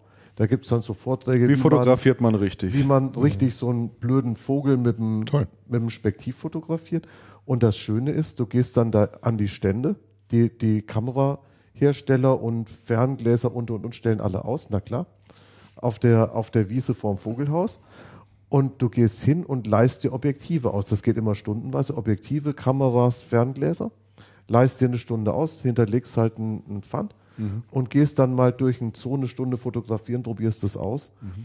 Ich habe mir mein, mein, ähm, mein Tee, habe ich mir da gekauft. Mhm. Ausprobiert, mhm. gedacht, Donnerwetter, was sensationelle Ergebnisse ja. mitgenommen. Und natürlich, das ist Kauferlebnis. Mhm. Das Kauferlebnis, ja klar. Und die haben im Laden eine gute Beratung, wobei, was man sagen muss, die Beratung im normalen Kamerageschäft ist gut. Sensationell ist die Beratung an der Gebrauchtheke. Die verkaufen also Echt? also für, ja Wahnsinn. Die verkaufen gebrauchtes Equipment für ganz günstig. Natürlich sind es so analoge Geschichten, ähm, zum Teil auch wirklich historisches. Und die Jungs, die dort stehen, die haben es richtig drauf. Das, das, sind halt so, das sind halt so ältere Leute wie wir. Und die haben richtig was drauf. Das ist, die sind mit Liebe zum Detail ja, ja. dabei. Und wenn dich dann interessierst, dann kannst du bei denen Sachen kriegen, das ist toll. Und also das ist ein, das ist ein Beispiel, die haben es richtig gut Die haben ja auch einen tollen Flohmarkt da noch drin, also mit ja, alten Kameras. Die, ne? die, ne? Also Antiquariat sozusagen. Die Gebrauchgeräte Gebrauchgeräte, sind richtig großartig, ja. Das stimmt, ja. Und das ist sehr innovativ. Mhm. Und das ist auch inhabergeführtes Unternehmen, Ladengeschäft. Also deshalb ich in, teuer, in teurer Innenstadtlage. Ich glaube an dieses äh, Einkaufserlebnis, abgedroschenes Wort. Ich glaube, wir werden nicht alle zu Hause sitzen und uns die Dinge im Computer anschauen. Auch wenn wir mal äh, 3D-Präsentationen machen können und all diese Geschichten. Ich glaube es nicht. Der Anteil wird höher, einverstanden. Mhm. Mhm. Aber ich, ein Auto, ohne dass ich in dem Auto gesessen bin. Mhm. Ja, ja, das geht natürlich wie, nicht. Wie soll das gehen? Das ist klar. Und, und ich bin ja kein Freund vom Zurückschicken. Also was ich ja hasse ist, Zeug bestellen, wieder zurückschicken und hier, da, da, Gut, es gibt, es gibt andere. Der Michael Frei ist so, der bestellt und schickt zurück. Da ist der, also kennt der gar nichts, da hat er das praktiziert, der mit einer Inbrunst, da, dass mir manchmal ganz Angst wird. Was wir, glaube ich, vergessen ist den Aufwand, den manche Menschen damit haben. Also ich kann mir das in die Firma schicken lassen. Aber wenn ich jetzt bei, ja. was weiß ich, Siemens oder BMW oder in irgendeiner Abteilung bin, da kann ich mir nicht fünf nee. Pakete jeden Tag schicken lassen. So, das heißt, ich muss wirklich an diese äh, Packstation, Packstation oder, ah. oder wo auch immer hin und ich muss das handeln. Und das ist auch nicht in zwei Minuten passiert. Also es ist jetzt nicht so, dass Online-Einkaufen mit Rückschick und all diesen Geschichten so ganz easy ist. Ja, deswegen denkt ja, sagen wir mal, gerade die Online-Industrie, wenn ich es mal so sagen darf, natürlich sehr stark nach, wie sie die Logistik da noch weiter verbessern können. Wir hatten auch ähm, mal in einer Folge darüber gesprochen. In Österreich ist es gang und gäbe beim Neubau von Häusern Packstationen quasi zu integrieren in die Häuser. Mhm. Ja, so wie du deine mhm. Mülleimer da, ein Häuschen dafür hast, hast du sowas mhm. auch für Pakete mhm. beispielsweise. Ja. Ähm, was ein Stück weit auch daran, daran natürlich liegt, dass, sagen wir mal, in, in Österreich teilweise die Leute noch viel weiter auseinander wohnen ja, und da will der Postbote, hast du einfach weitere ja. Wege, sagen wir mal so, nicht so viele Ballungszentren. Aber da wird schon auch sehr stark ja. drüber nachgedacht. Es gab auch ja diese irre Gut. Idee, die ich hier mal vorgestellt hatte, von einem belgischen Logistikunternehmen, die gesagt haben, ähm, du baust dir, du kriegst irgendwie was in dein Auto eingebaut, sodass die trecken können, wo dein Auto gerade rumschwirrt und die stellen dann fest, aha, der Herr Meier fährt jeden Tag äh, dorthin, dort arbeitet er offensichtlich und auf diesem Parkplatz steht ständig sein Auto und wenn der ein Paket für mich hat, fährt er quasi mit dem Auto vorbei, kann dann den Kofferraum öffnen, legt mir das Paket rein und und und. Also völlig abgedreht eigentlich. Ich will nur, was ich nur sagen will, damit es wird, man denkt sehr viel über das Thema ähm, Logistik auch nach. Vor allen Dingen die Lebensmittelbranche beispielsweise hat ein hohes Interesse daran, mhm. ähm, dir etwas zu offerieren, wo du sagst, ähm, es ist für mich einfach und bequem, dass ich meine Lebensmittel nach Hause bekomme. Ja? Thema Kühlkette ist das eine, aber wenn du jetzt über Grundnahrungsmittel zum Beispiel sprichst, ist überhaupt kein Thema, weil viele Leute natürlich den normalen Logistikaufwand Supermarkt Mhm. als lästig empfinden. Also mir geht es zum Beispiel so, es ist grauenhaft. Ja. Ja, Also ich will die Mango in die Hand nehmen, wenn ich sie kaufe. Du willst die Mango in die Hand nehmen, ja, aber ich will eben nicht, äh, ich habe zwei Kinder, ich will eben nicht meine 24 Tüten Milch jedes Mal Okay, äh, ja. in die Dachgeschosswohnung hochschleppen und und und. Ja, da, da, das würde ich gerne outsourcen beispielsweise. Ja. ne, dann, hat, dann, hätte ich, dann hätte ich Zeit dafür, ja, dass ich sagen kann, okay, heute will ich schön kochen und jetzt gehe ich zum Fischhändler und danach gehe ich zum guten Gemüsehändler. Die Zeit bleibt mir heute am Wochenende nicht, weil, weil, weil ich diesen ganzen Mister erledigen muss. Ja. Schlechte Also hätte, bitte? Schlechte Lebensplanung. Schlechte Lebensplanung, genau. Ja. Wie sagte meine Großmutter immer, hättest was Gescheites gelernt. Ne? Aber gut, ist halt jetzt so. Ich glaube Ähm, auch, wenn, also machen wir mal das andere Szenario, dieses Online-Thema würde so laufen, wie es äh, viele Leute ja im Moment äh, propagieren, dann wird das nächste Thema werden das ökologische Thema. Ja. Mhm. Ja. Ja, ja, ja. Was da an Transportunternehmen und so weiter und so weiter. Und dann wird es darauf wieder irgendeine Steuer geben, die das Thema auch nicht mehr spaßig machen lässt. Mhm. Also insofern glaube ich, ja, ein Stück wird sich verschieben, aber der, der gute Mix ist da, glaube ich, ganz gesund. Gut, ja. Vielen Dank mal für deine Ausführungen, Siki. Äh, war mal ganz interessant äh, und wirklich hörenswert und sehr informativ. Das war auch mal so aus deinem Blickwinkel heraus zu hören, da du dich einfach auch äh, sehr stark natürlich in diesem Markt einfach, einfach drin bewegst und wir da nicht hier immer so am grünen Tisch, der wir alle keine Ahnung haben, das rumphilosophieren. Gell, Andreas? ja, so sieht's aus. Ja, so sieht's aus, ja. So, äh, Was war denn das jetzt gerade für eine Seitenbemerkung? Gibt's eigentlich überhaupt noch? eigentlich meinte Nein, ich, eigentlich, genau. eigentlich, Nein, meinte ich Antwort. eigentlich meinte ich ja mich damit. Es geht eigentlich, es Eigentlich geht meinte eigentlich ich überhaupt mich nicht. damit.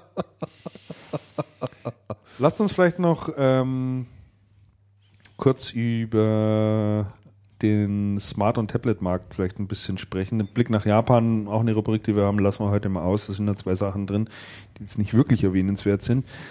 Ähm, ganz interessant, habt ihr das mitbekommen, was Facebook gemacht hat mit einem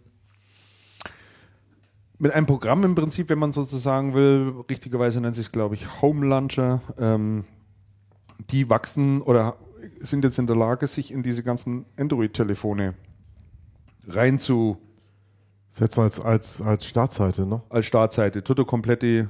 Habe ich ähm, mir noch nicht angeschaut. ist das, ist das nur noch äh, alles nur noch von Facebook sozusagen durchwirkt.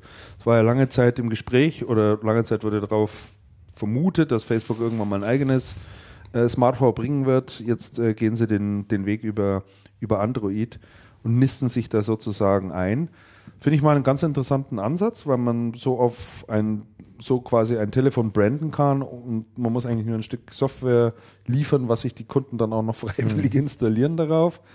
Ähm, bin mal gespannt, wie das, wie, wie das Thema ankommt. Ich kann mir gerade vorstellen, insbesondere bei den jugendlichen Teenies, die viel im Facebook unterwegs sind, könnte das durchaus auch, auch reizvoll sein. Sei nur mal äh, erwähnt. Die Tablet-Pläne bei Microsoft gehen weiter. Ähm, es gibt hier offensichtlich Pläne, jetzt auch im 7-Zoll-Bereich ähm, einzusteigen. Also da verdichtet sich alles dahingehend, äh, dass sie auch eben äh, kleinere Formate sozusagen auch bringen. Das sei an dieser Stelle auch ich bin erwähnt. echt mal gespannt, wie das bei Microsoft mit der Hardware überhaupt weitergeht. Ja. Weil die müssten das jetzt entweder mal richtig praktizieren oder es dann oder es dann vielleicht doch mal lassen. Hm. Tja, Okay? Ist so. unbedingt. Ist so. Also das, was die da rumeiern, das ist Ja, mir, ist furchtbar. das ist mir komplett unbegreiflich. Aber ich meine, da gehen. Naja, wir haben uns schon oft genug drüber unterhalten. ja, Kann man nachhören. ist Ähm, dann vielleicht noch kurz erwähnt, äh, HTC, auch ein Unternehmen, über das wir hier häufiger sprechen, hat äh, erneut ein äh, Verlustquartal gemeldet in Rekordhöhe. Also das mit HTC ist ja auch wirklich ein Drama. Ja, die waren, die waren mal so vorn dran Das funktioniert und jetzt einfach nicht. kommen sie nicht mehr richtig in Ja, Schwung. und äh, auch von Nokia, über die wir ab und an mal sprechen.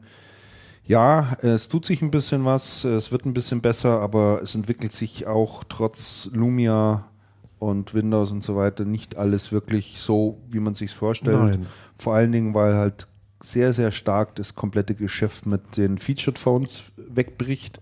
Also Featured Phones sind die einfachen Handys, so wie man sie Ja, ja. sozusagen von früher kennt, ohne große Funktionalität. Das Geschäft äh, bricht zusammen, was auch klar ist und was auch zu erwarten war. Äh, aber Nokia hat es nicht geschafft, einen Turnaround herzuführen äh, mit dem Verkauf der Windows Phones und der Marktanteil der Windows Phones ist weiterhin rückgängig. Also man- das ist homöopathisch, was da Also man arbeitet wird, ne? nicht mehr so unprofitabel, wie das noch vor Zeiten war bei Nokia. Spannend wird bei Nokia, glaube ich, morgen sollen die, äh, nee, morgen müssten von rechts wegen die nächsten Quartalsergebnisse kommen. Mhm. Und da bin ich doch mal sehr gespannt, weil, den, weil die Quartalsergebnisse vom vierten Quartal 2012 waren ähm, nicht unbedingt das Ruhmesblatt der Geschichte. Ja, Smartphone-Umsätze ähm, minus 55 Prozent und also das ist, ähm, ich bin mal gespannt auf den, auf den, aufs nächste Quartal bei Nokia. Es müsste von rechts wegen was passieren, aber irgendwie sieht, sieht das nicht so, nicht so richtig danach aus. Ich weiß auch gar nicht, in welche Richtung man da als, als Unternehmen gehen möchte. Ja. So, dann haben wir hier den Bereich äh, Systemhäuser. Da hat der Michael Haufen Zeug eingetragen, was ich mir noch alles nicht richtig durchgelesen habe. Ja, Und da würden wir jetzt echt auch nur rumeiern. Zu einem kann ich allerdings was sagen, das ist die Razzia bei, den, äh, bei dem Abmahnsystemhaus. Ähm, das ist eine ganz interessante Geschichte. Da hat der Kollege von mir, der Armin Weiler, etliche Male darüber berichtet. Da gibt es auch auf Facebook eine größere Gruppe. Da ging es um Folgendes. Dort sind viele Systemhäuser äh, abgemahnt worden, äh, da, äh, weil sie auf Facebook mit ihrer Präsenz kein Impressum angegeben hatten. Und äh, da gab es ein angebliches Systemhaus, nannte sich Binary Services, sitzen in Regenstauf, äh, die zuhauf, sagen wir es mal so, Abmahnungen verschickt haben. Ähm, dann wurde äh, mal die Geschäftstätigkeit dieses angeblichen Systemhaus mehr durchleuchtet. Da war dann nicht so ganz klar, ob das wirklich ein Systemhaus war. Daraufhin hat sich das Unternehmen gleich mal umbenannt und nennt sich jetzt Systemhaus Revolutive Systems, wie auch immer. Ähm, ja, da sind viele Gerichtsverfahren im Moment anhängig. Ähm, und äh, das ist jetzt aber auch ein bisschen nach hinten losgegangen sozusagen, weil es eine, Razzia jetzt gab äh, in dem Systemhaus, das diese vielen Abmahnungen rausgeschickt hat. Dort viel Zeug beschlagnahmt wurde, teilweise auch noch bei der Staatsanwaltschaft ist und äh, der Besitzer oder einer der Besitzer, der ist da doch relativ clever, der hat jetzt äh, mal die, den Bayerischen Landtag mit dem Thema beschäftigt und hat gesagt, ja, also mir wird hier jegliche Geschäftsgrundlage entzogen, weil meine ganzen Computer sind beschlagnahmt und und und. Und da haben wir mal ein bisschen hinterher recherchiert, ein sehr lesenswerter Artikel, den verlinkt man dann auch. Also das ist irgendwie so eine Geschichte aus Absurdistan, muss man ehrlich sagen. Und was da eigentlich dahinter steckt, ahnt man. Man muss natürlich da immer sehr vorsichtig sein mit solchen Äußerungen und äh, Deutungen, weil das natürlich irgendwie äh, Sache der Gerichte natürlich ist. Aber für all diejenigen, die da davon betroffen sind oder sich dafür interessieren, sei das mal empfohlen, sich da noch schlau zu machen. Es gibt interessante Geschäftsmodelle, glaube ich. Ja, absolut. Und, äh, in, in, die, sind- die in Deutschland übrigens sehr ausgeprägt sind mitunter. Ne? Ja, ja, ja. Also das ist schon irgendwie auch ziemlich witzig. Ähm, Andreas, lass uns vielleicht noch ein bisschen. Ja, warte, ganz, kurz, Ja? ganz kurz, Mhm. weil da sind ja noch zwei Themen drin, zu denen man mindestens zumindest kurz was sagen sollte. Wenn du es gelesen Also, hast, ich habe es nicht gelesen. Ich kann, ja, zu, zum, ähm, zu zweien kann ich zumindest ein bisschen was sagen. Ähm, ITK Group haben wir letztes Mal, glaube ich, schon mal drüber geredet. Die hatten ja Insolvenz angemeldet. Der Dirk Waller in Berlin und hatte aber angekündigt, es wird einen Investor geben. Ähm, das ist die Medialine. Medialine kannte ich bis jetzt vom Namen, ich habe den Namen mal gehört, weiß ich aber nicht wirklich viel drüber. Ähm, tatsächlich ähm, hat Medialine investiert, einen Asset-Deal und hat da die Mehrheit und die Mitarbeiter übernommen und freut sich drüber, dass die, ähm, dass sie jetzt ähm, Erfahrung im Voice-over-IP beziehungsweise im UCC-Bereich zugekauft haben und wir erinnern uns, ITK Group ist zum, ist jetzt unter anderem zu Verhängnis geworden, dass man sehr massiv in ein, ich glaube, Avaya basiertes ähm, Mhm. Rechenzentrum investiert hatte und, und damit ähm, UCC realisieren wollte und da nicht die Auslastung herbekommen hat. Mhm. Also das ist so die eine Geschichte, so Haken dran, ähm, Investor gefunden, gefunden. ist, ähm, ist vom Tisch. Ähm, und das andere fand ich recht interessant, ähm, das war der Verkauf der ACP. Es wurde ja über die, über die ACP viel spekuliert. Es war ein Schweizer Investor dann, Finanzinvestor, der mit dem ähm, IT-Geschäft eigentlich wenig zu tun hat. Ähm, die ACP wurde tatsächlich von den Mitarbeitern übernommen in einem, ähm, in einem äh, Management-Buyout. Management Buyout ja. oder Mitarbeiter Buyout. Oder Mitab endlich, ne? Management Es sind immerhin Mitarbeiter-Buyout. 89 Angestellte und Führungskräfte sowie sieben ehemalige inzwischen Mitarbeiter. beteiligt, ja. Also das äh, fand ich recht interessant, wobei sich dann die Frage stellt, okay, das zu übernehmen ist ja das eine und die Finanzierung dürfte äh, nicht ganz trivial gewesen sein. Man munkelt so um die 20, 30 Millionen. Ähm, und die andere Frage ist dann ja, ähm, wie das operative Geschäft weitergeht und wie es zu finanzieren ist. Ähm, das bleibt sicher abzuwarten. Schön ist, ähm, ACP gehört den Mitarbeitern es ist zumindest wieder eine Sicherheit, eine Sicherheit hergestellt und man schwebt nicht mehr im Off. Einige Leute haben sich despektierlich drüber geäußert. Einer hat, hatte gelästert, naja, das Geld vom Investor nimmt man schon gern immer mit. Und wenn der dann mal Profit sehen will, dann stört er eigentlich das Geschäft. Ja, aber hey, Aber wenn es die Kunden nicht stören, Muss man dann sich stört der Investor. naja, da, also da, da, da, da Aber es ist, wenn es so schön es auch ist, aber da gibt es natürlich schon auch jede Menge äh, Potenzial, Gefahrenpotenzial dahinter, dass das auch das nicht so. funktioniert, weil ich sag mal, äh, wenn, wenn ein Unternehmen plötzlich 90 Angestellten und Führungskräften gehört, ähm, die dann natürlich irgendwie auch alle ein Stück weit mitreden wollen. Kann und, gehen, und, muss nicht. Genau, das wollte ich damit sagen. Also das ist äh, natürlich schon auch noch eine, eine harte Probe und, und Ist das wenn man nicht, das beim, so hinkriegt. ist das nicht beim Spiegel so? Ja, wobei Der, da, der zum Teil den Ja, ja. Mitarbeitern gehört? Ja, ja, aber aber- 51 Prozent, glaube ich. ne? Ja, aber da, da ist, glaube ich, relativ klar geregelt, was Mitsprache und ähnliches anbelangt. ne. Also sehr strukturiert dort auch alles. Ja, hoffen, hoffen wir, Beirat? dass Es es gibt halt einen Beirat und hoffen, der hoffen wir, schlägt dass es bei ACP und- auch so geregelt haben.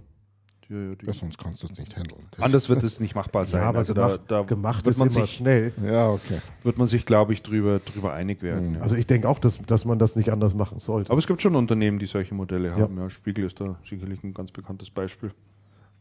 Und die schmeißen dann halt mal zwei Chefredakteure raus. Ja, manchmal, manchmal muss man das tun. ja, ja, natürlich. Das kommt in den besten Häusern vor. Das ist schon richtig, ja. Das tut dem Spiegel aber auch ganz gut, ehrlich gesagt. So, aber das Aha. ist meine Meinung. Aha. Kann erfrischend werden, glaube ich. Kann erfrischend werden, ja, sehe ich auch Ja. so. schon. Ähm, Andreas, oder was wir uns vielleicht nochmal äh, ein Stück weit unterhalten sollten, ist das Thema, ähm, ist das Thema, wo habe ich es jetzt? PC-Markt. Da kamen ja jetzt nochmal die, äh, die Zahlen, die Europazahlen von der IDC. Wir haben für das, ich rufe es mal schnell auf, für das erste Quartal 2013 äh, jetzt die Zahlen genannt bekommen. Wir haben in Europa einen Rückgang von durchschnittlich 20,2 Prozent. Und wenn man dann mal in die Tabellen etwas näher reinschaut und wir suchen dann mal Deutschland, wo ist Deutschland? Finde ich hier gar nicht. Ich Nee, ich glaub, das ist ein, Europa Nein, ich hatte irgendwo einen. Hattest du Deutschlandzahlen auch? Ja, ja, ich hatte die Deutschlandzahlen auch. Mist. Weil ich habe nämlich in verschiedensten Quellen geschaut und ich habe alles Mögliche gefunden, aber nicht Deutschland. Aber gehen wir es mal, gehen wir es mal durch. Aber in Äh, Deutschland ver- ist der Trend auch nicht anders. Ja, da ist der. Da, Das ist da, ganz da, massiv. Da, ist er nicht anders. Also wenn, wenn wir uns das mal anschauen, ähm, Verlust von Hewlett Packard von Q1 2013 zu, im Vergleich zu Q1 2012, also Vergleich der beiden Quartale, minus 32 Prozent. Acer minus 30,4 Prozent, Dell minus 16,7 Prozent, Asus minus 26,8 Prozent und die anderen alle zusammen minus 16,7 Prozent. Es ist nur ein Unternehmen dabei, das äh, positive Ergebnisse hier zu vermelden hat, aber es erklärt sich ein Stück weit vielleicht auch aus der Historie. Das ist Lenovo. Die sind tatsächlich um 11 Prozent nach oben gegangen. Wo stehen sie, die Lenovo-PCs? Auf Platz 2. Also wo, wo Ach sie so, stehen. das, Also, das ist auch eine schöne Antwort.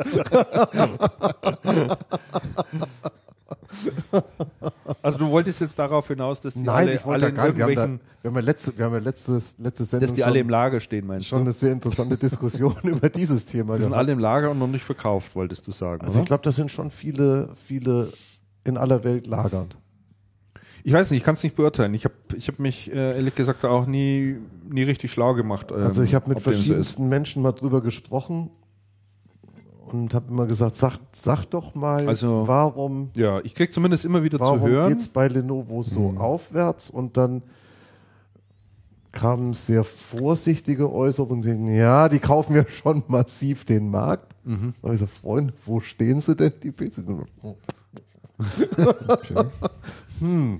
Also du befürchtest eventuell eine ähnliche Blase, Also ich- wie es damals bei, bei Elsa gegeben Und, hat. und irgendwer hat mir, hat mir jetzt neulich auf Veranstaltung gesagt, ja, es ist die alte, es ist die bei alte den- Lanchi-Strategie sozusagen. Ja, das oder? glaub, ja, das fürchte ich. Bei, bei denen passiert das, was bei Acer passiert, passiert bei denen nicht, denn der chinesische Staat bürgt. Gesagt, hey, das ist ja auch eine Oh. interessante Betrachtungsweise. Solange dem chinesischen Staat die Kohle nicht Und das ausgeht, machen die ja durchaus. Ist Also alles, ist alles im- in Sicherheit. Im Chip-Bereich und sowas mit Hynix und ähnlichem. ja, auch bei, ja- bei Solar ist man ja, hat man Solar. ja, hat man nee, Hynix war, Hynix war, glaube ich, äh, Korea. Äh, koreanisch, richtig. Das war Korea. Ja, stimmt. Also bei Solar hat man ja auch etwas gestützt, obwohl die, ähm, also ich weiß es nicht.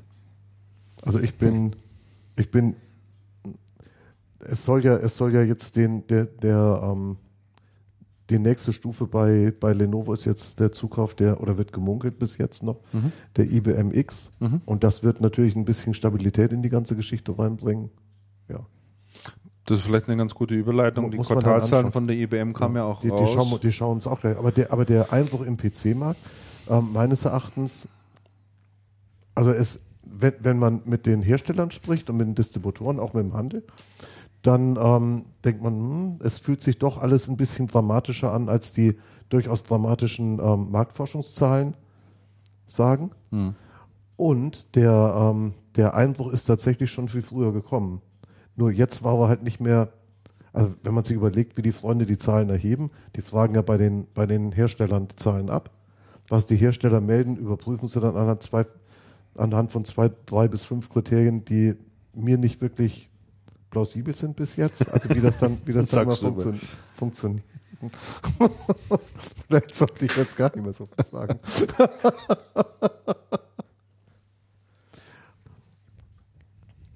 Okay. Ähm, ähm, auf, je, auf, auf jeden Fall die. Jetzt haben es die Marktforscher haben den Stempel drauf gemacht und gesagt, okay, und das war ja schon absehbar. Sprichst du mit der Distribution, dann sagen die, also letztes Jahr war jetzt auch nicht doll und das vierte Quartal war PC und Notebook-seitig auch nicht wirklich toll. Und tatsächlich will kein Mensch mehr irgendwelche Notebooks haben. Ja. Also so stellt sich ist ein bisschen überspitzt, aber Ja. so stellt sich Da da. haben wir ja auch schon häufig drüber gesprochen. Also im Prinzip ist die Entwicklung ja nicht wirklich überraschend jetzt. Als Nee, solches, ja. äh, es gab ja neulich, nachdem die Zahlen rausgekommen sind, hatten wir so ein interessantes Geplänkel mal auf, ähm, auf Facebook. Hm.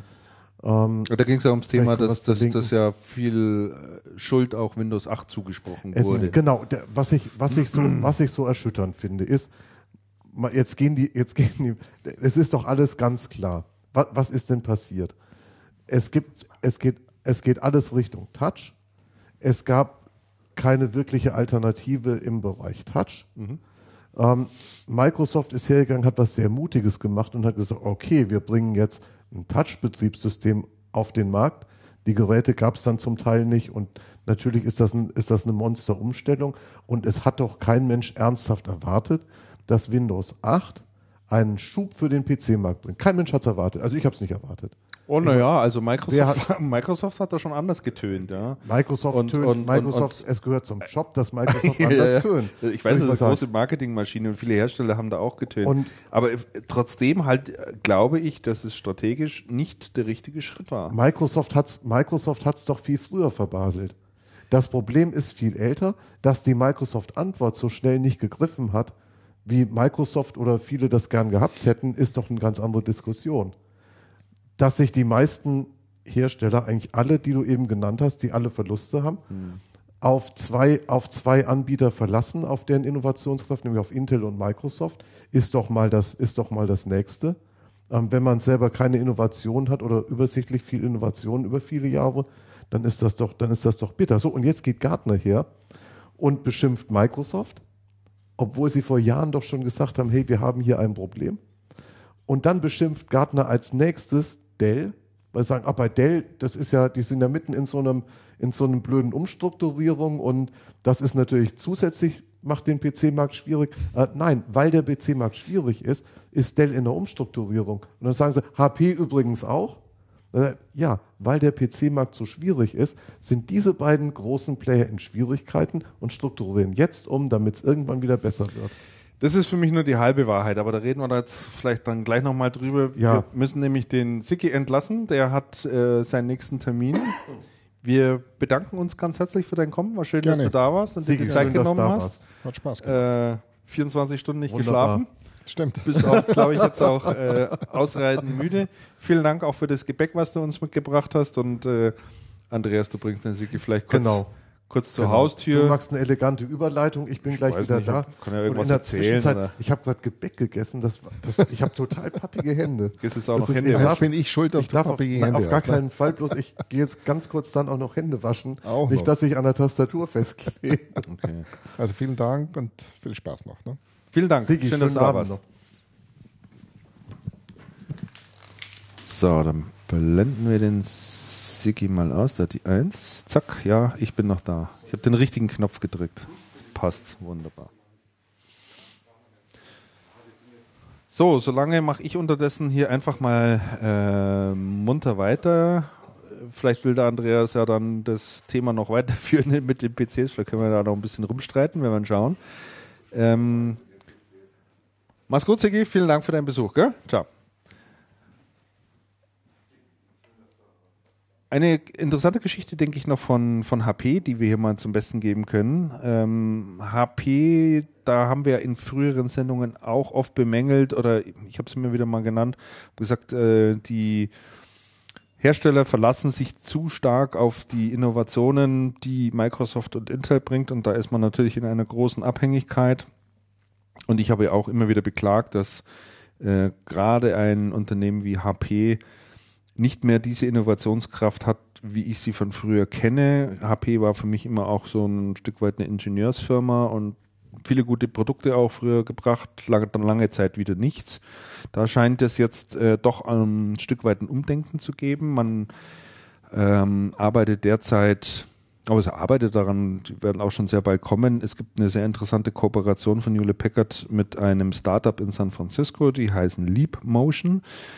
Ähm, die haben einen kleinen Sensor entwickelt, der es gestattet, dass man mittels Gesten ähm, den Computer ein Stück weit steuern kann. Das hört sich jetzt zunächst mal nicht so berauschend an. Ähm, wenn man aber sieht, wie klein dieses Gerät ist und wie, wie super smart es dort eingearbeitet ist und wie ähm, hochinteressant man es geschafft hat, diese Technologie dort einzubauen, dann wird das Ganze schon wieder ein bisschen anders.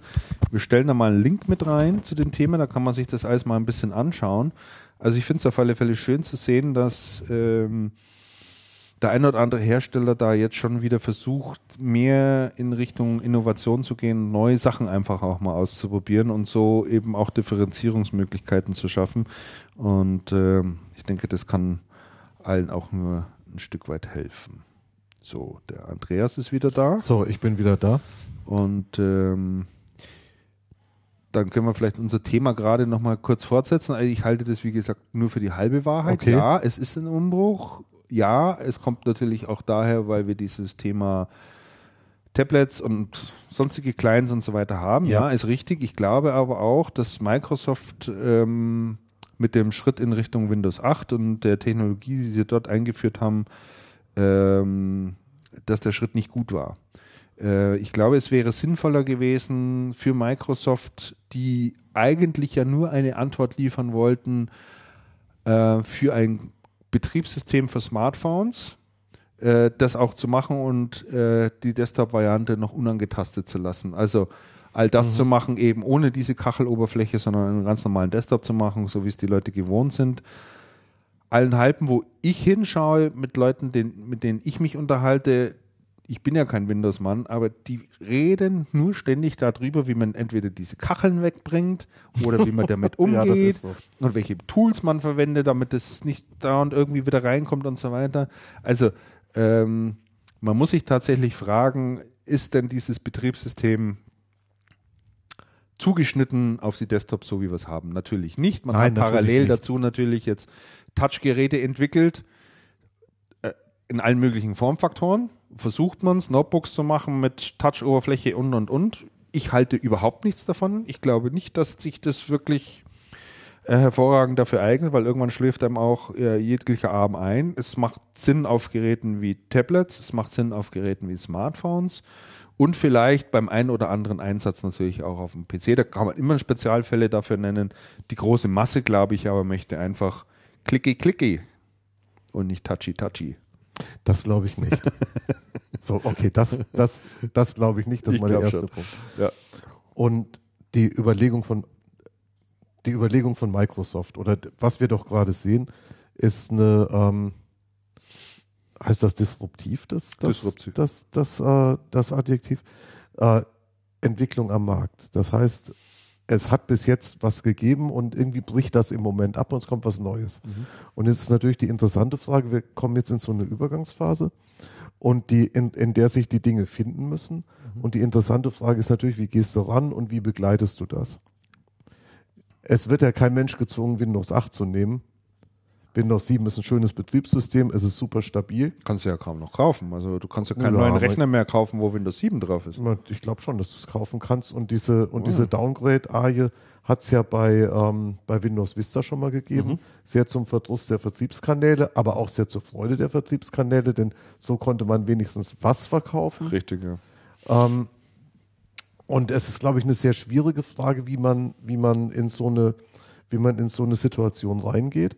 Und was man bei Microsoft getan hat, war schon was sehr Mutiges, nämlich zu sagen, okay, wir spielen das, wir spielen das sehr konsequent, wir gehen auf eine, auf eine sehr moderne Oberfläche, ähm, die wirklich wegweisend ist. Aber was ist denn da modern dran? Modern sind doch, dass du da ein paar Kacheln drauf hast und irgendwann gehen, verschwinden diese Kacheln und du hast einen ganz normalen Desktop da drunter wieder. Da ist doch überhaupt nichts innovativ. Das schaut genauso aus wie Windows 7.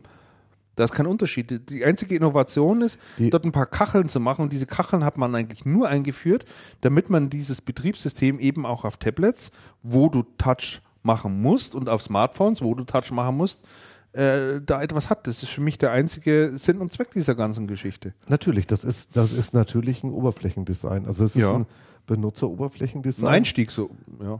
Das ist der Einstieg. Und der Einstieg ist offensichtlich nicht für Desktops und Notebooks gemacht, wie, wie wir es herkömmlich kennen. Ja. Deswegen ist das ja so befremdlich. Ja. Natürlich ist das so. Ja.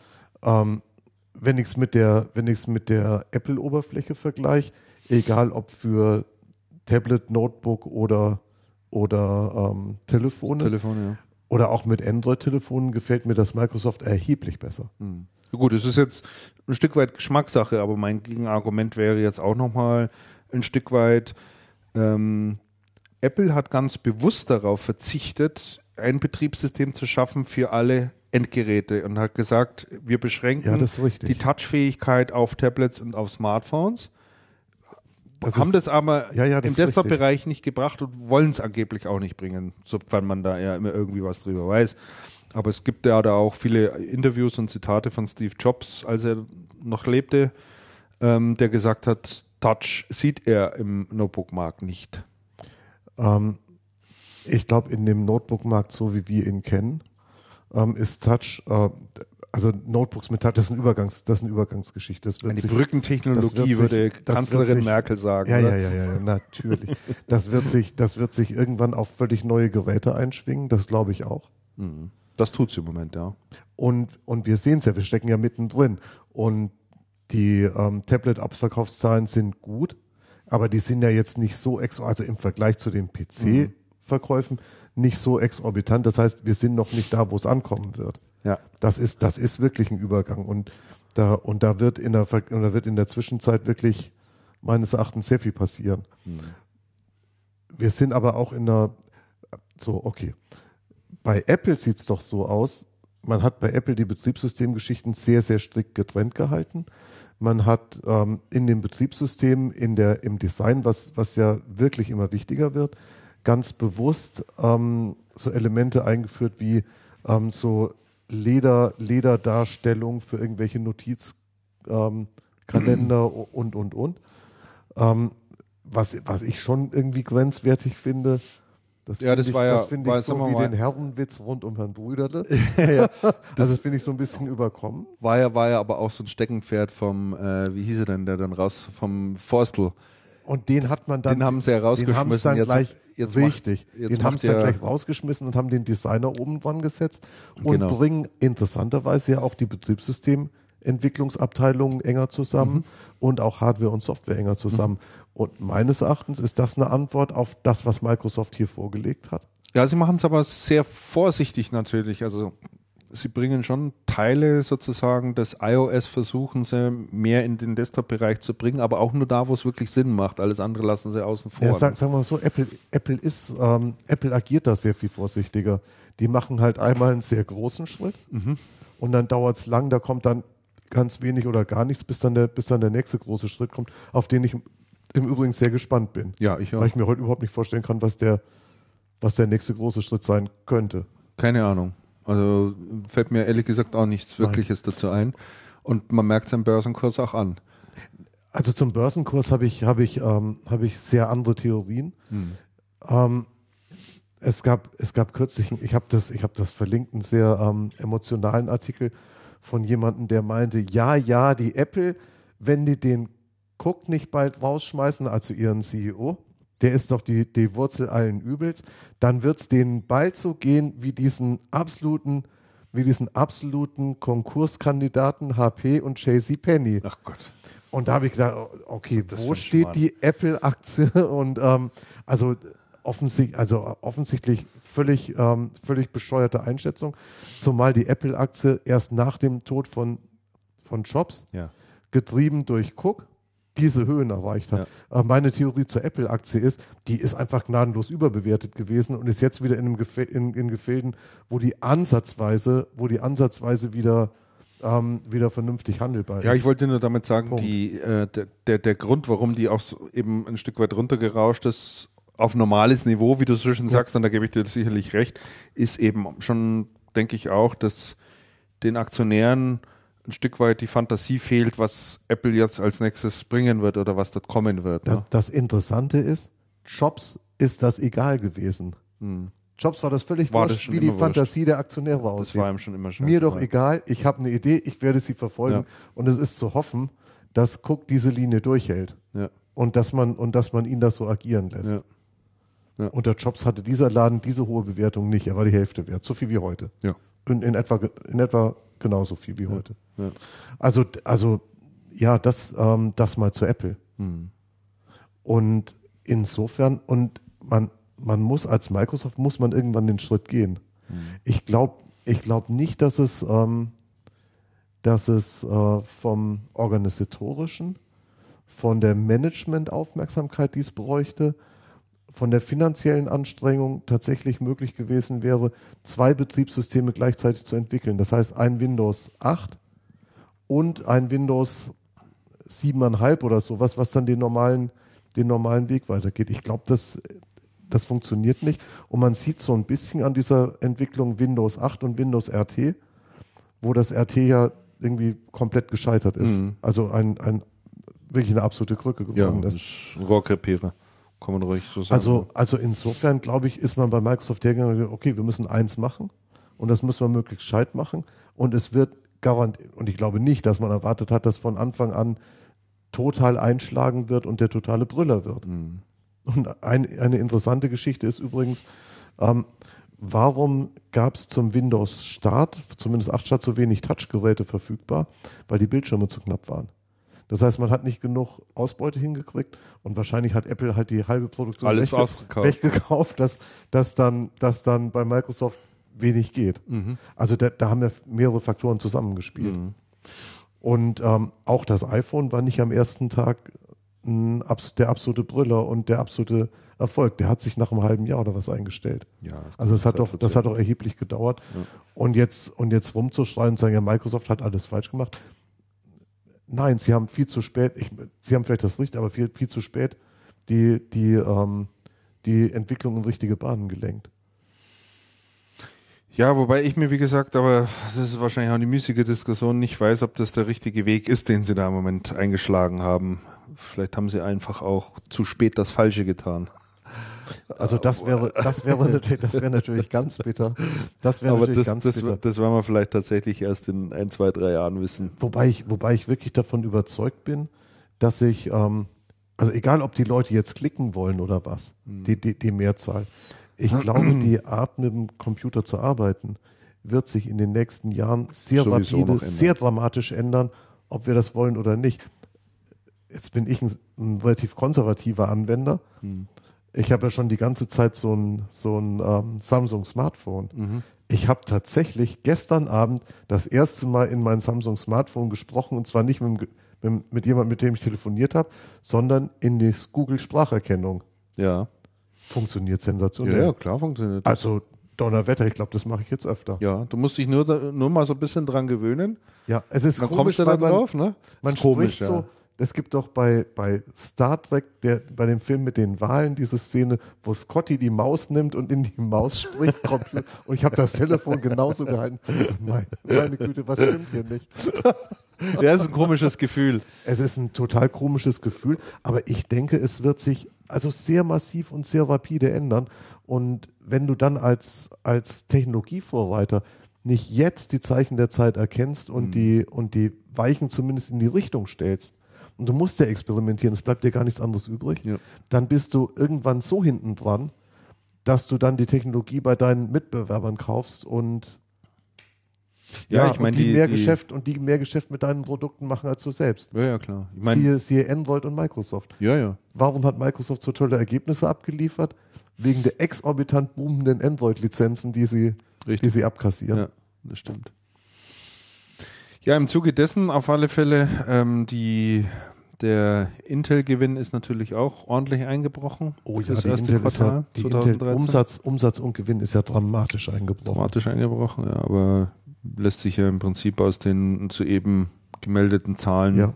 natürlich dann auch äh, äh, ganz klar ableiten. Also Gewinn um 25 Prozent, um mal eine Zahl zu nennen, ist um 25 Prozent eingebrochen. Ja. Und 25 Prozent ist schon Das, echt sind, eine das, sind, Hausnummer. das ne? sind fast 500 Millionen. ja, das ist schon wirklich eine ganz ordentliche. Das sind 400 und ein bisschen Millionen. Aber das ist ordentlich. Und eine Milliarde ist der, der Umsatz eingebrochen. Mhm. Richtig. Äh, Also erwischt hat es auch im. Hardware-Geschäft die Firma IBM. Richtig. Die habe ich mir doch auch angeschaut. Die haben auch äh, Quartalszahlen bekannt gegeben. Was bei der, was bei der IBM erheblich bitter ist, ist die ähm, Entwicklung bei der Hardware. Ja. Systems and Te- Technology. Ähm, Systems and Technology ist vom ist von der Umsatzentwicklung ähm, wo habe ich das denn jetzt? Von der Umsatzentwicklung 17, minus 17 Prozent und ist inzwischen rot. Also man hat 405 Millionen Verlust gemacht. Ähm, das wird auch einer der Gründe sein, weshalb die ähm, IBM X, also die äh, Intel-Server-Abteilung, im Moment gehandelt wird als Übernahmekandidat für Lenovo. Ja. Da laufen ja seit Anfang der Woche die Gerüchte vor allem aus, aus USA sehr stark, dass äh, Lenovo nach, der, nach den PCs jetzt auch noch die, Die die Servergeschäft. X-Server von, Intel-Servergeschäft übernommen. von äh, IBM übernimmt. Wäre durchaus denkbar. Absolut möglich. Also halte ich für überhaupt nicht ausgeschlossen und würde durchaus auch Sinn machen. Absolut möglich, ja. Ja, sehe ich auch so. Dann hast du noch aufgeschrieben, Andreas äh, Akronis. Akro So, sind wir wieder drauf. ja, sind wir wieder Selben Fehler wie das letzte Mal auch schon. da. Erstaunlich, Ja, ich habe wieder auf die erstaunlich. falsche Taste gedrückt. Naja, macht nichts. Acronis habe ich noch auf die Liste geschrieben. Ähm, genau aus aktuellem Anlass. Vorletzte Woche ähm, hat Acronis zum zehnjährigen Jubiläum geladen. Mhm. Habe ich mir gedacht, Donnerwetter, Acronis ist erst zehn, kommt mir sehr viel länger vor. Ehrlich? Ich hätte gedacht, die sind länger am Markt, aber ich kann das auch schwer abschätzen. Na, hätte ich schon so einsortiert, so zehn Jahre, ja. Acronis lud ähm, Kunden. Vielleicht habe ich sie zu spät kennengelernt. Kann natürlich auch sein. Ja, das kann möglich. Ja, ich weiß es nicht, aber es ist, es kommt mir länger vor. Aber das ist auch so ein Haushaltsname geworden, weil die im Bäckerarbeit so stark sind. Ja. Ähm, Acronis, um die, um die Geschichte geschwind zu erzählen, Acronis hat eingeladen zum zehnjährigen Geschäftspartner, ähm, Kunden und Freunde des Unternehmens und auf der Acronis-Party habe ich den Sigi Pfeffer getroffen. Ach, schade. Und schade, dass der jetzt nicht mehr da ist, weil Acronis ähm, ist auch sein Thema, weil Acronis ist ja einer der Hersteller, ich glaube, der hat mit Acronis gearbeitet ab Tag 1 oder Tag 2, wo die im, im deutschen Markt angefangen haben. Mhm. Ähm, das Interessante bei dieser Acronis-Geschichte ist, Acronis ist in diesen zehn Jahren ein Haushaltsname für Backup geworden. Also jeder, der Acronis hört, den Backup, klar. Mhm. Was, den, was den Geschäftsführer, den Alex Fürst, der den, der den Job seit Ende letzten Jahres hat, auch ziemlich nervt. Also der sagt, okay, das ist schön, dass das so ist, aber es ist auch schlecht, dass das so ist. Wir machen nämlich viel mehr. Ja. Was ich auch nicht wusste, weil ich Acronis, Backup, klar. Backup. Backup, Utilities, hey, ganz klarer Fall. Und das, und das recht, und das recht gut. Und, und dann auf der Veranstaltung haben die halt so ein bisschen erzählt, was die sonst noch machen. Die sind zum Beispiel im Virtualisierungsbusiness recht groß. Mhm. Du kannst ähm, virtu virtuelle Maschinen ähm, über Acronis Backup tatsächlich umziehen. Das heißt, virtuelle Maschine läuft, Backup machen und dann spielst du es auf komplett andere Hardware in komplett anderen Zusammenhängen wieder auf, Okay. läuft. Mhm. Und was ich äh, sehr interessant fand, das ist, ähm, sind neue Produkte, die die haben, das heißt Mobile Echo. Ähm, das war eine Akquisition auch Ende letzten Jahres, Group Logic, glaube ich, hieß der Softwarehersteller, den, den die da erworben haben. Das ähm, löst dir das Problem, dass du Unternehmensdaten deinen Leuten auf mobilen Devices zur Verfügung stellen willst ja eigentlich Mhm. und immer das Problem hast, wie kann ich verhindern, wenn die die Unternehmensdaten auf dem Handy haben, dass die die weiterschicken, dass die die runterladen, dass die irgendwie veruntreuen. Mhm. Und da haben die eine Lösung für. Du hast auf, den, auf deinem Handy eine gekapselte Anwendung, das ist dieses Mobile Echo. Ja. Und das Mobile Echo repliziert Unternehmensdaten, die kannst du auf dem Handy aufrufen, aber nur in dem Mobile Echo. Wie eine Sandbox quasi. Genau. Mhm. Und dann kannst du, und dann kannst du hergehen und sagen, okay, das ist mein Geschäftsführer, dem vertraue ich.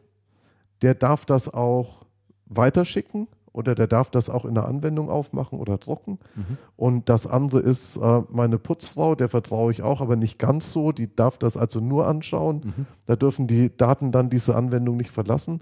Das ist eine total clevere Geschichte.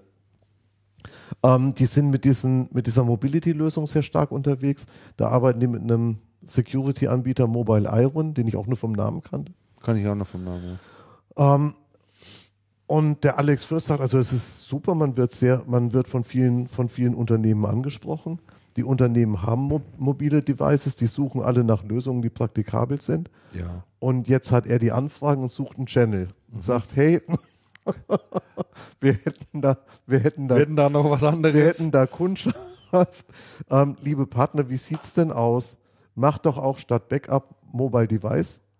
Und der sagt auch, also es ist wirklich nicht ganz einfach. Du sprichst mit den Partnern und sagst hier Mobile Devices und schaut es euch doch mal an, macht doch. Ich dachte, ja, super Sache und überhaupt und steigst ein bisschen tiefer ein, stellst fest, können die gar nicht, müssten sich weiterbilden, sind aber wirklich nicht unbedingt bereit, da zu investieren oder, oder wirklich was zu tun.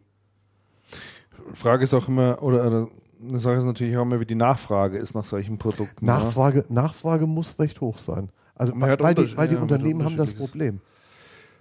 Ja, entweder schließen sie sich auf eine Plattform ein, wo sie wissen, die ist relativ sicher und ähm, belässt es dann entsprechend. Ich glaube tatsächlich ähm, Android-Phones, die ja doch vom Grundprinzip her weit offener sind, ähm, sind dann natürlich eher prädestiniert dafür.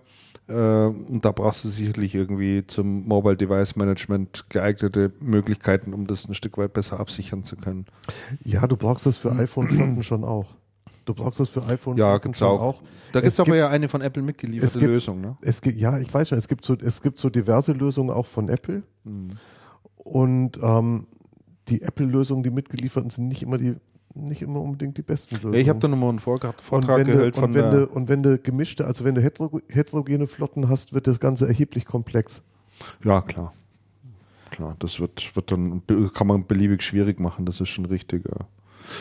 Nur, ähm, ja, wenn wir da mal ab und zu so rumfragen oder auch überlegen, ob man da mal eine Veranstaltung machen kann zu dem Thema, ist, äh, ist Echo eigentlich immer eher verhalten. Also ich denke, wenn du im Channel fragst, dann glaube ich das sofort, Hm. weil sich viele halt nicht mit dem Thema auskennen und das Thema auch nicht, auch überhaupt gar nicht auf die Idee kommen, bei ihren Kunden das Thema zu adressieren. Ja. Wenn du bei gewerblichen Endkunden fragst, ist Mhm. das Thema sehr massiv da. Und da ist eine gewisse Hilflosigkeit. ähm, Weil die nicht wissen, an wen soll ich mich wenden. Exakt. Ne? Ja. Und wenn du und wenn du bei Herstellern fragst, also bei Acronis oder es gibt hier ähm, in München gibt es einen Hersteller Equinox, Mhm. ja, ja, die sind bekannt. ähm, die haben die, diese Hersteller haben alle sehr viel sehr viel Endkundenanfragen, die können sie aber nicht selber bedienen. Mhm. Die bräuchten eigentlich Partner, die technisch versiert sind und sie kriegen nicht die Partner aufgebaut.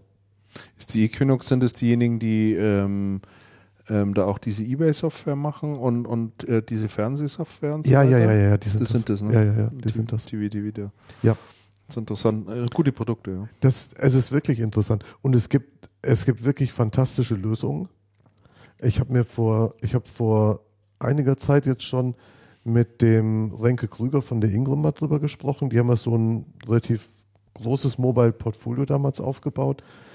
Ähm, es gibt Managementlösungen, also so Handy-Management-Lösungen, die zum Beispiel deine Telefonrechnung überwachen. Ähm, weil anscheinend jede zwölfte Telefonrechnung falsch ist Ach, so mit kleineren Fehlern und Ungenauigkeiten. Das heißt, das lohnt sich schon, da Dinge einzusetzen. Das ist aber nicht ganz einfach, das ist komplex. Das musst du irgendwo aufspielen, dann musst du die Telefone ähm, zuschalten, dann müssen die, dann müssen die gezeigt werden, dann musst du natürlich ähm, mit dem Betriebsrat sprechen und und und, also komplexes Thema. Und das und die und die ähm, und viele Systemhäuser trauen sich da nicht ran. Die sagen, das ist nicht unser Ding. Das ist ja Handy, da ja, ja. müssen wir nicht machen. Mhm. Und das geht ja dann wieder in diese, in diese Marktchancen und wie stelle ich mich auf Debatte, die wir am Anfang schon Richtig. hatten. Und, und da muss ich wirklich sagen, ähm, Gustavo Möller-Hergt, stimmt, man muss investieren in Personal, man muss in Fortbildung investieren, man muss wirklich sagen, wir brauchen, wir brauchen das Know-how, sonst bewegen wir uns Sonst keinen Schritt nach, nicht, sonst ja. bewegen wir uns keinen Schritt nach vorne. Ja, ja. Das stimmt. So, dann schauen wir mal auf unsere Liste, was wir da noch alles stehen haben, Andreas. Jo. Wir haben, oh Mensch, der Michael hat da Zeug eingetragen. Ach ja, was wir vielleicht noch Ja, kurz doch. zumindest erwähnen sollten, ist, Etliches, ja. ist das ähm, Funai, das äh, die Reste sozusagen oder das, na was heißt die Reste? Das komplette Inkjet, ist gut. Inkjet, Inkjet-Geschäft von, von Von Lexmark Lexmark gekauft hat. gekauft hat. Ne? Die haben ja doch äh, sehr viel Technologie da auch drin gehabt und sehr Ja, viel ja. Entwicklung auch. Ja, ja, ja. Haben sich ja dann vor ein paar Monaten, glaube ich, entschieden, aus dem Geschäft auszusteigen und nur noch. Lasermaschinen zu machen und gekauft wurde jetzt durch, äh, durch, durch Funai, die im Übrigen auch ähm, äh, die UE-Sparte von Philips äh, übernommen haben. Richtig, genau. Und äh, Die hatten doch auch schon für Lexmark produziert. ich meine ja, dass die da auch äh, schon, schon. einiges gemacht haben. Ja.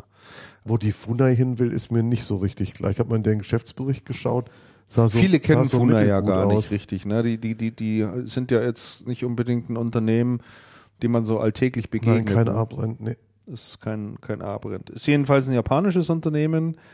Äh, 51 in Osaka gegründet, lese ich gerade. Und äh, ja, sind dann da von, von, von Asien aus oder von, von Japan aus, äh, haben sie dann expandiert in den 80er Jahren Richtung Europa und auch, auch in den USA. Ähm, Machen ja, die auch so weiße Ware und solche Geschichten? Ich, ich glaube meine, ja. ja, ja, ja. Das ist so ein Mischkonzern. Das, ist auch so ein interessant. Misch, Mischkonzern. Was, was, ich ja, was ich ja recht spannend finde, ist die Richtung, in die sich Lexmark entwickelt. Hast du das mal verfolgt? Also die, die Lexmark habe ich mir jetzt, Die sind ja wenn er irgendwann Softwareanbieter. die, die sind sehr stark in Software eingestiegen. Der Umsatz, den sie im Moment machen, ist relativ unbedeutend. Aber das geht so Richtung Business-Prozess-Automatisierung, ähm, Content, Ja. äh, Content-Dokumentenmanagement, also diese ganzen Print ähm, nachgelagerten oder eigentlich vorgelagerten ähm, Themen, Themen Dokumenten und Dokumenten und Datenhandling. In den USA machen die da schon einiges. Finde ich auch eine sehr interessante Strategie, ehrlich das ist, gesagt. Das Also ist wirklich sehr konsequent sehr in, eine, konsequent in eine Richtung ja. gegangen. Ja. Also die, das ist eins der Unternehmen. Man weiß nicht, ob das alles gut gehen wird, wie auch immer. Ich hoffe, es war auch wirklich eine weise Entscheidung, aber ich denke, die haben da schon viel drüber nachgedacht und Ja. hatten ein sehr liebgewonnenes Tintenstrahlgeschäft, waren da lange Zeit auch sehr erfolgreich Ja. in dem Markt unterwegs. Haben ein Stück weit auch dazu beigetragen, dass der Markt schwierig wurde. Lexmark war schon eines der durchaus, Unternehmen, die durchaus, ja. mal gerne einen Tintenstrahldrucker für 39 Euro Ja. äh, im, im Mediamarkt platziert haben. Äh, aber aber sie haben zumindest äh, erkannt, dass sie da nicht weitermachen können. Das Geschäft äh, abgekündigt quasi und aber parallel schon im Stillen eigentlich, und das hat man Ja. gar nicht so nach außen mitgekriegt, ähm, etliche Softwarefirmen übernommen und äh, bastelt da jetzt Services rund ums Thema Drucken. Also eine durchaus interessante Strategie, die man jetzt so bei den anderen großen Druckerherstellern zumindest nicht offensichtlich beobachten kann, Na, um es mal so zu sagen.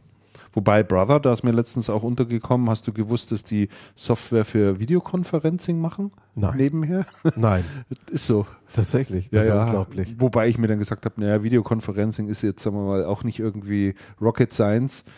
Und ähm, ja, die, die Videokonferenz, also ich glaube, wenn du Videoconferencing professionell machen willst, dann ja, aber, dann, dann ist das schon Ja. ein anspruchsvolles Netzwerkthema, aber ich, sagen wir mal so. Andreas, ich glaube, du wirst mir recht geben, wenn wir äh, 20, 15 Jahre zurückgehen, hatten Äh, wir da ja, nicht komm. jedes Jahr Ja, irgendwie die Pressemitteilung auf dem Tisch.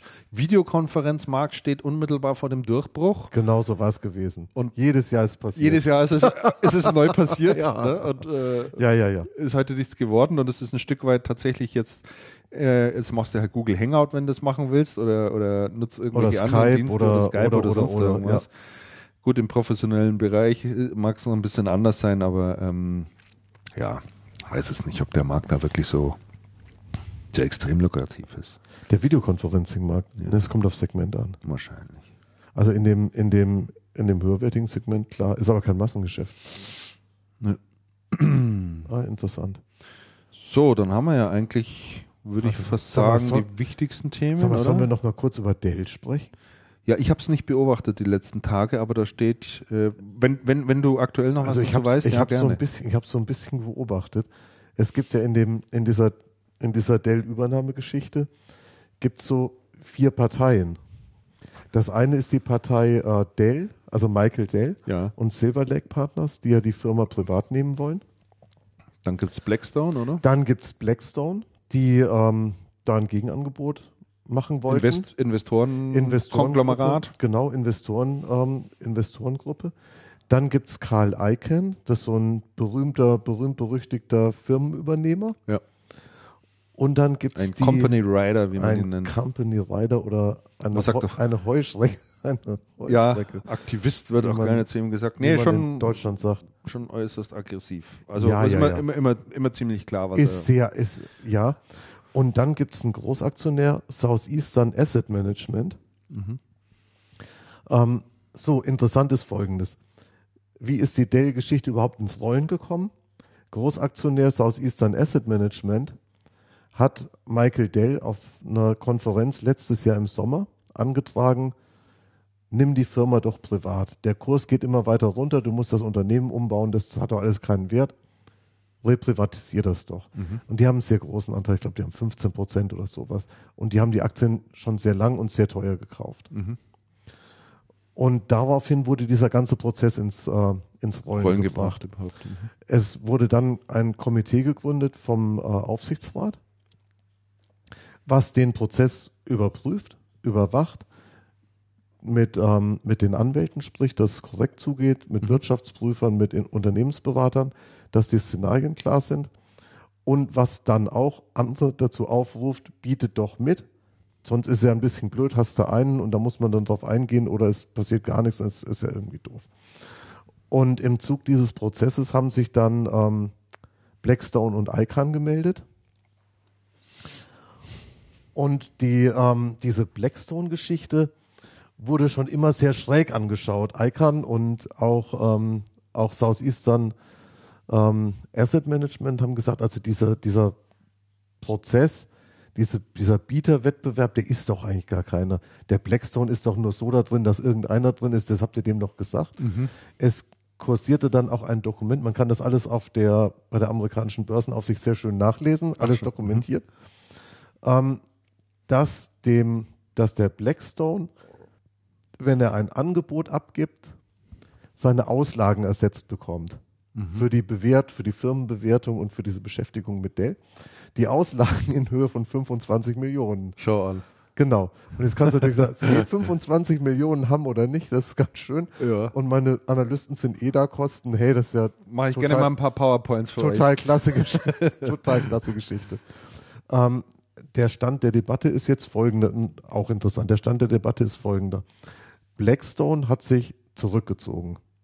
Anders war der, der, ähm, der Rückgang im PC-Markt, weil die sagen, Mensch, der PC-Markt ist so stark rückläufig, das hat ja alles wirklich keinen Wert. Also das ist ja Das merken Sie jetzt. da- Das hat er, also das ist ja wirklich ganz schlimm. Spricht natürlich auch wieder für die Tatsache, vielleicht war das ein, einfach nur eine vorgeschobene Scheinangebot. Initiative. Okay, die sind raus. Southeastern ist total genervt, weil die sagen, jetzt geht das privat, aber diese 13,65 Dollar, die da angeboten werden, das ist ja kein Wort, das ist ja ein Witz. Die Firma hat doch Potenzial auf viel mehr. Und äh, das finden wir jetzt, das finden wir gar nicht lustig. Und ICANN ist anders hergegangen. ICANN hat gesagt, ähm, passt mal auf, Freunde, ich kaufe jetzt rasant viele Anteile, ich verklage euch bis zum jüngsten Tag, ich übernehme das Ding, mir doch egal. Corporate Raider, genau.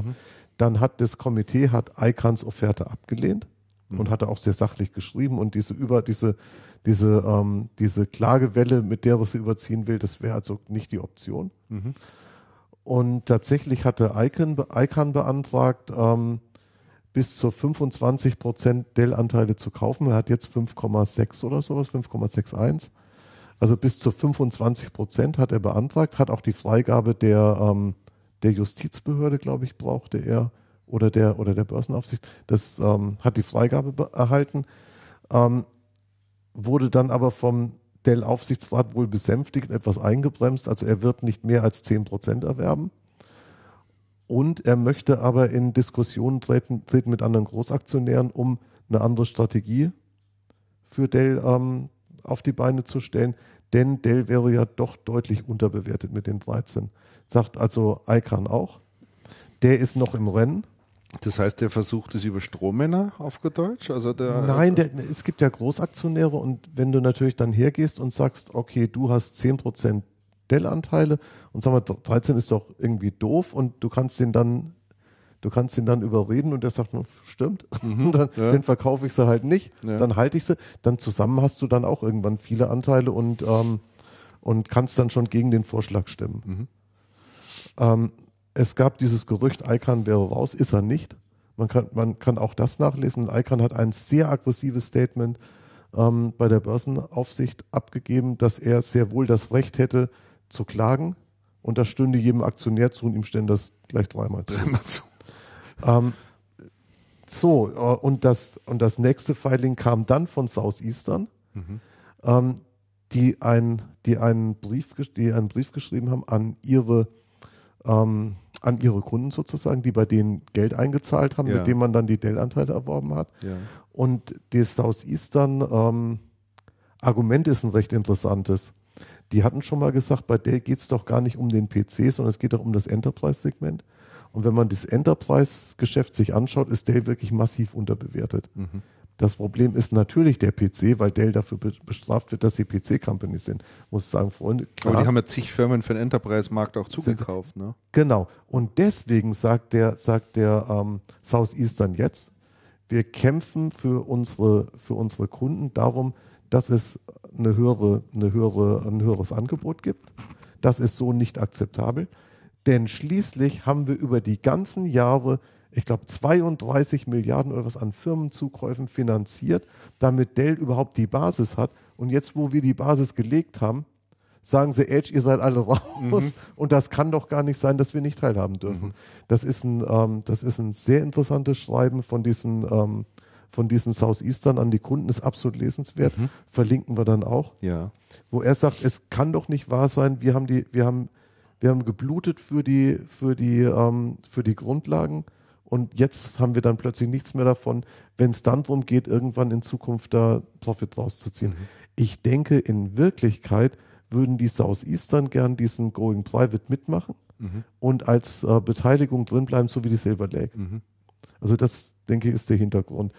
Das, ähm, was ich an diesem, was ich an dem ganzen Prozess extrem nervig finde, ist, also ich kann diese, ich kann diese diese Aktionärsgeschichten absolut verstehen, wenn ich da investiert habe und ist ja meine, ist ja meine Kohle auf der einen Seite.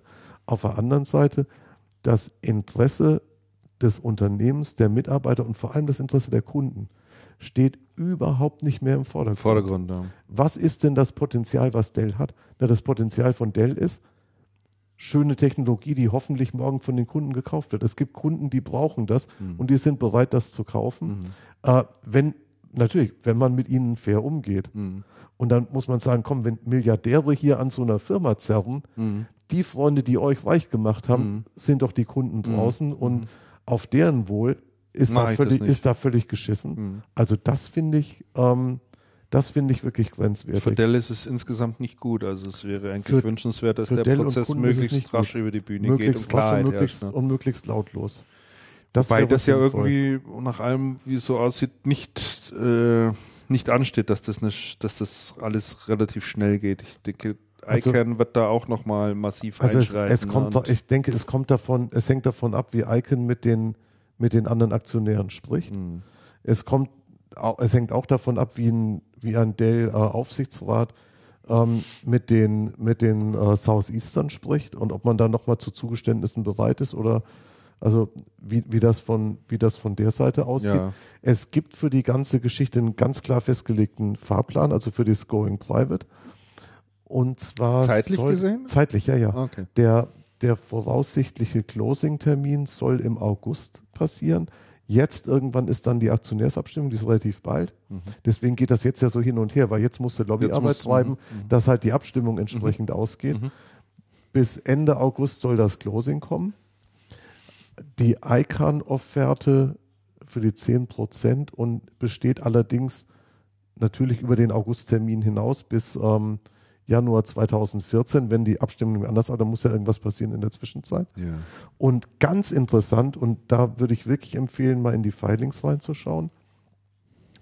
Ähm, es gibt, es sind Konventionalstrafen vereinbart, wenn das Going Private nicht funktioniert, und zwar zwischen Michael Dell und Silver Lake Partners und Dell dem Unternehmen. Und da geht es um Summen. Ähm, 750 Millionen zahlt Dell den, in der Investorengruppe, wenn das Ding scheitert und Dell war, das Unternehmen Dell war dran schuld. 450 Millionen zahlt die, die Investorengruppe dem Unternehmen Dell, wenn das Ding scheitert und die Investorengruppe war. Also das sind Summen, die da, die da aufgerufen werden. Da wird's dir, da wird's dir ja schwindelig. irre, ja. Also das sind wirklich irre Summen. Da wird Gut. dann Angst und Bang. Ja. Es geht natürlich insgesamt auch über, über 20 Milliarden, um mehr als 20 Milliarden Dollar, was jetzt ja auch kein Pappenstiel ist. ja. Oh, es wird wieder hell hier. Wir haben Licht. So, jetzt habe ich gerade die Sonne aufgehen lassen. Also diese Dell-Geschichte ist sehr spannend. Ich denke mal für Mitarbeiter und Kunden im Moment aber wirklich weniger lustig. Also den Link dazu, den musst, du mir mal noch, den musst du mir mal noch zuschicken, den können wir, Ja. dann, können wir dann noch mit eintragen. Und apropos äh, Link, vielleicht ein kurzer Hinweis an, an die Hörer. Äh, seitdem wir den äh, Komfort-Webplayer, sage ich jetzt mal, auf der Webseite haben, ähm, poste ich keine separaten Links mehr zu weiterführenden Artikel drunter, äh, weil mir da ehrlich gesagt einfach der Aufwand zu hoch geworden ist. Aber äh, es gibt eine Abhilfe und zwar gibt es zu oder seit der letzten Folge ein, ich nenne es digitales Begleitheft äh, zur aktuellen Folge von Channelcast und zwar auf äh, mit Flipboard. Flipboard kennt vielleicht der eine oder andere. Äh, das gibt sowohl fürs iOS als auch für die Android-Plattform. Ist im Prinzip ein klein, eine Art Blätterkatalog, wenn man sozusagen will, ähm, in dem man Nachrichten einspeisen kann und äh, ich habe da immer eins angelegt dann für die jeweilige Folge und das abonniert man einmal und dann kann man sich dort äh, durchblättern und findet dann da drin allerdings dann alle Links ähm, zu der jeweiligen Sendung, die dann auf bestimmtes Quellenmaterial noch verweisen oder weiterführende Informationen bieten oder reine Informationen sind in irgendeine Richtung. Da einfach mal auf die Website äh, channelcast.de schauen.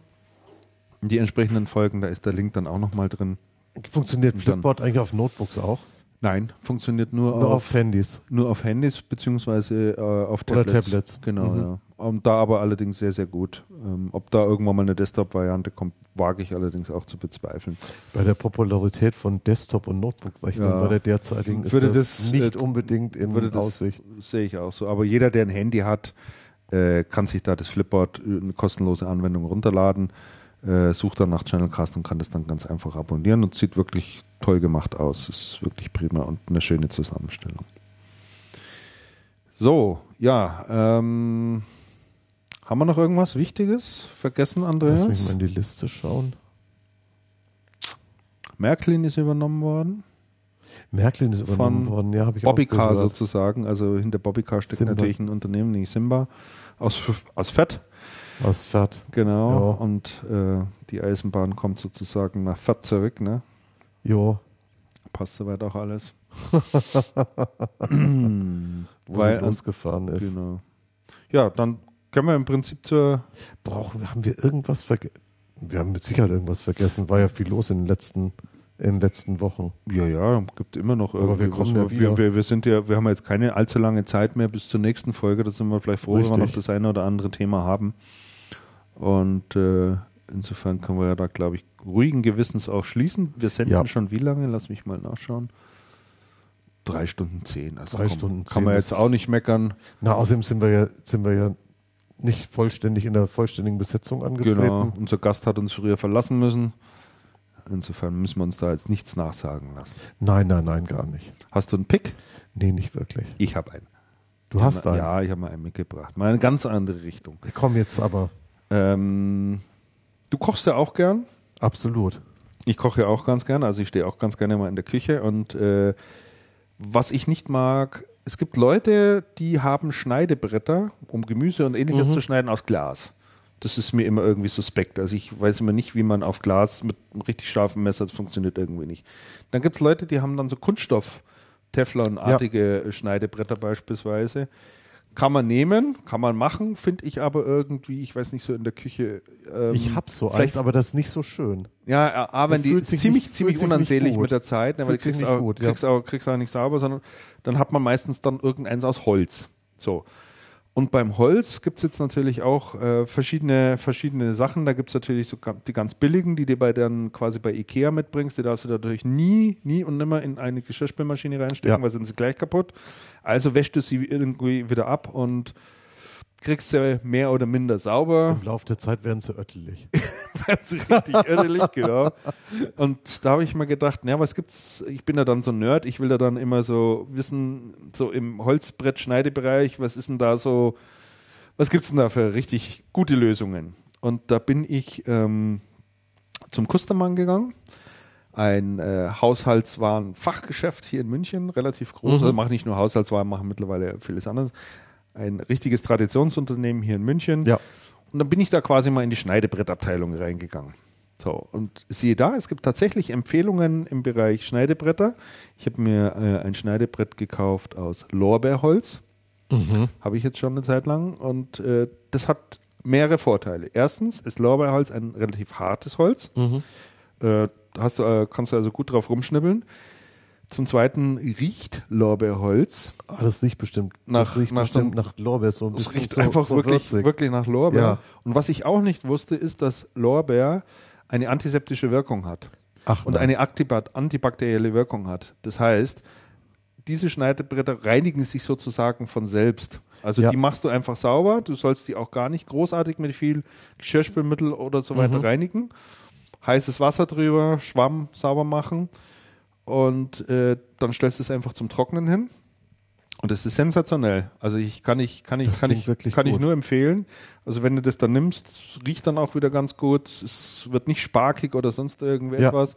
Ist ein kleines bisschen teurer natürlich. Gibt es in allen schönen Formen, Dicken und Form, äh, Formen und, und, und, und Größen.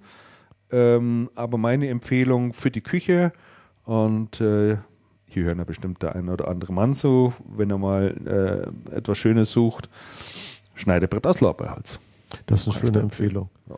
Was übrigens recht schön ist, der Kustermann hat tolle Beratung Ja, und hat ein sehr interessantes Sortiment. Also er. dieses Cross- und Upselling machen die da, machen die perfekt. machen die wirklich sehr, sehr toll. Und der Laden ist nicht günstig, Nein, aber, ist echt eine aber, Apotheke. aber super frequentiert. Also, muss man wirklich sagen. Komm, ich habe noch eine Schote zum Abschluss, weil Ja. du es mit dem, mit dem, mit dem Schneidebrett gerade gesagt hast. Es gibt doch diese Werbung, wo ein Typ auf einem Apple-Tablet, auf einem iPad in der Küche Zwiebeln schneidet. Ja, ja, ja. Kennst du? Und, und, und das dann in Der sagt, mein Tablet ist so super, schau mal, zack, Zwiebel geschnitten, Song in die Spülmaschine. ja. erzählte, erzählte mir Christoph Dassau von der Ingram erzählte mir folgende Geschichte. Gibt hier ein Lokal in München in der Nähe vom ähm, ähm, na, wo, wo, ihr die, wo ihr die Veranstaltung gemacht habt. Im Künstlerhaus. Gegen, so schräg gegenüber. Ja. Gibt's Im Lehmbach meinst du, oder? Genau, am Lehnbachplatz gibt es so, Ja. gibt's so ein Lokal, ich habe den Namen dummerweise wieder vergessen. Lehmbach-Palais wahrscheinlich. Da hatte er, nein, es war nicht das Lehnbach-Palais, ich glaube ein Italiener oder was. Aha. Da hatte er mit seiner Abteilung mal so einen Kickoff gemacht. Mhm. Und die, und die machen ja Moni also die, der Christoph Dasser macht ja Monitore und Signage und solche Sachen. Und dann sagt er, kommen wir zu dem Italiener rein, hängen da an der Wand zwei große Monitore, allerdings so Consumer, Consumer, der wusste das auch sofort, welches, welcher, welcher Typ das ist. Mhm.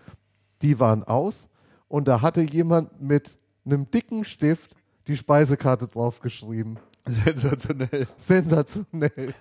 So scheitert So ein Digital Signage. Produkt. Oder so scheitert. Ja, genau. So scheitert ein, ein Digital Signage Projekt. Also das fand ich, das fand ich doch wirklich. War dann immer, aber immerhin noch für Höhe. was gut, ne? War aber für was gut. War halt eine Anzeige. Sie haben aus einem di digitalen Device eine analoge Anzeigetafel gemacht. Sehr, sehr gut. Aber da habe ich gedacht, meine Herren, also tolles, tolle Anwendung. Dass es sowas wie im, wie im Video dann auch im echten Leben gibt. Irre. Das Video ist übrigens sensationell. Das, das Video ist das ist toll. wirklich gut gemacht. Das Video ist toll. Vielleicht gehe ich da mal hin und fotografiere mal die, die Monitore. Die stehen. Ja, wunderbar. Dann äh, bleibt uns nichts anderes übrig, als noch auf ein paar Dinge hinzuweisen am Schluss. Zum einen auf unsere Amazon-Wunschliste. Da sind natürlich Sachen drauf. Wir freuen uns immer über ein paar Kleinigkeiten, die wir zugeschickt bekommen. Da ist übrigens auch äh, Bier drauf, immer so als dezenter Hinweis. Aber wir kriegen ja jetzt, eine, wir kriegen ja jetzt erstmal Wein vom, Vom Sigi. vom Sigi, ne, da hat gesagt der Wein. Ähm, darauf hinweisen, dann nochmal der Hinweis, ähm, man kann uns im Übrigen auch flattern. Wer sich mit Flattern nicht auskennt, einfach mal auf channelcast.de gehen und auf den Flatter-Button drücken. Das ist ein soziales Micropayment-Verfahren. Äh, da kann man nicht nur uns, sondern viele andere Dienste, die man gut findet, äh, flattern und das wird dann nach einem bestimmten Schlüssel am Ende des Monats aufgeteilt. Ich gebe das Geld weiter an die Entwicklung oder Weiterentwicklung des Webplayers, hatte ich ja schon gesagt. Äh, wir sind aber nicht abgeneigt gegen irgendwelche Spenden. Die Hostingkosten, die wir hier für Channelcast haben, sind äh, auch nicht ganz ohne, um es mal so zu sagen. Um es mal so zu sagen. Und dann äh, schlussendlich noch, ähm, wer mag, kann sich bitte auch für den Newsletter bei Channelcast eintragen, den wir immer dann rausschicken, wenn es was Neues gibt. Äh, oder wir etwas dazu blocken oder ähnliches. Dann äh, bekommt man das automatisch zugeschickt. Genau, ansonsten hören wir uns dann hoffentlich in schon 14 Tagen, drei Wochen wieder, dann aus Böblingen, Genau, in alter Frische aus Böblingen. in alter Frische aus schauen uns Böblingen. das neue Partnerprogramm von der HP mal in die Tiefe an. Genau, und werden da mal ein bisschen drüber quatschen. Und zum Abschluss habe ich heute tatsächlich mal noch was rausgesucht. Bist du eigentlich großer Fußballfan, Andreas? Eigentlich überhaupt gar eigentlich nicht. überhaupt nicht, Eigentlich aber der erste FC. Köln sagt dir was. Der erste FC Köln sagt mir selbstverständlich ganz viel. Der erste FC Köln spielt in Hennes der... Weißweiler, Wolfgang Overwart. Ja, das ist Sensation. Hennes Löhr. Das ist schon eine Weile Das her. ist die Zeit, wo ich, wo ich aktiver Fußball Weißt du, wie der aktuelle Trainer Meine heißt? Herren, keine Ahnung. Also, also Wo spielen die eigentlich? zweite Liga. Zweite Liga. Und äh, durchaus erfolgreich. Also die haben in den letzten, die letzten zehn Spiele nur ein einziges verloren. Alle anderen zumindest unentschieden oder auch gewonnen. So auch gegen, gegen die Berliner zum Beispiel, gegen die Mhm. Union Berlin und ähnliche. Und äh, wenn man sich ja im Fernsehen manchmal dann diese Interviews anschaut, die dann die Sportreporter mit den Trainern führen, da, da fasst man sich ja eigentlich so oft ans Hirn und sagt mal, äh, total bescheuerte Fragen, ja, und genauso bescheuerte Antworten eigentlich Ja. von den Trainern, die auch immer nur so politische Antworten ja. geben, wo du, wo du eigentlich überhaupt nichts erfährst drüber. So. Ähm, der Trainer des äh, ersten FC Köln, der Holger Stanislawski, der hatte mal die Gelegenheit genutzt und äh, ein wirklich nicht alltägliches Interview gegeben, in dem er ganz klar Stellung bezieht äh, dazu, wie es mit dem ersten FC Köln weitergeht, wie es mit den Spielern weitergeht Ach. und äh, auf welche Strategie er setzt. Und dieses Interview ist wirklich hörenswert. Also es gibt es eigentlich als Video, aber gut, äh, da verpasst man jetzt auch nicht viel, wenn man sich nur anhört. Ich finde es einfach äh, sensationell und äh, ist wirklich mal ein Interview, das, das richtig Laune macht. Und das spielen wir euch noch vor zum Abschluss. Und dann kommt unsere schöne Musik und wir sagen auf Wiedersehen. Auf bis, Wiedersehen bis, bis in Böbling. Auf Wiedersehen in Böbling. Genau. Alles klar. Macht es gut. und jetzt zu dem Interview.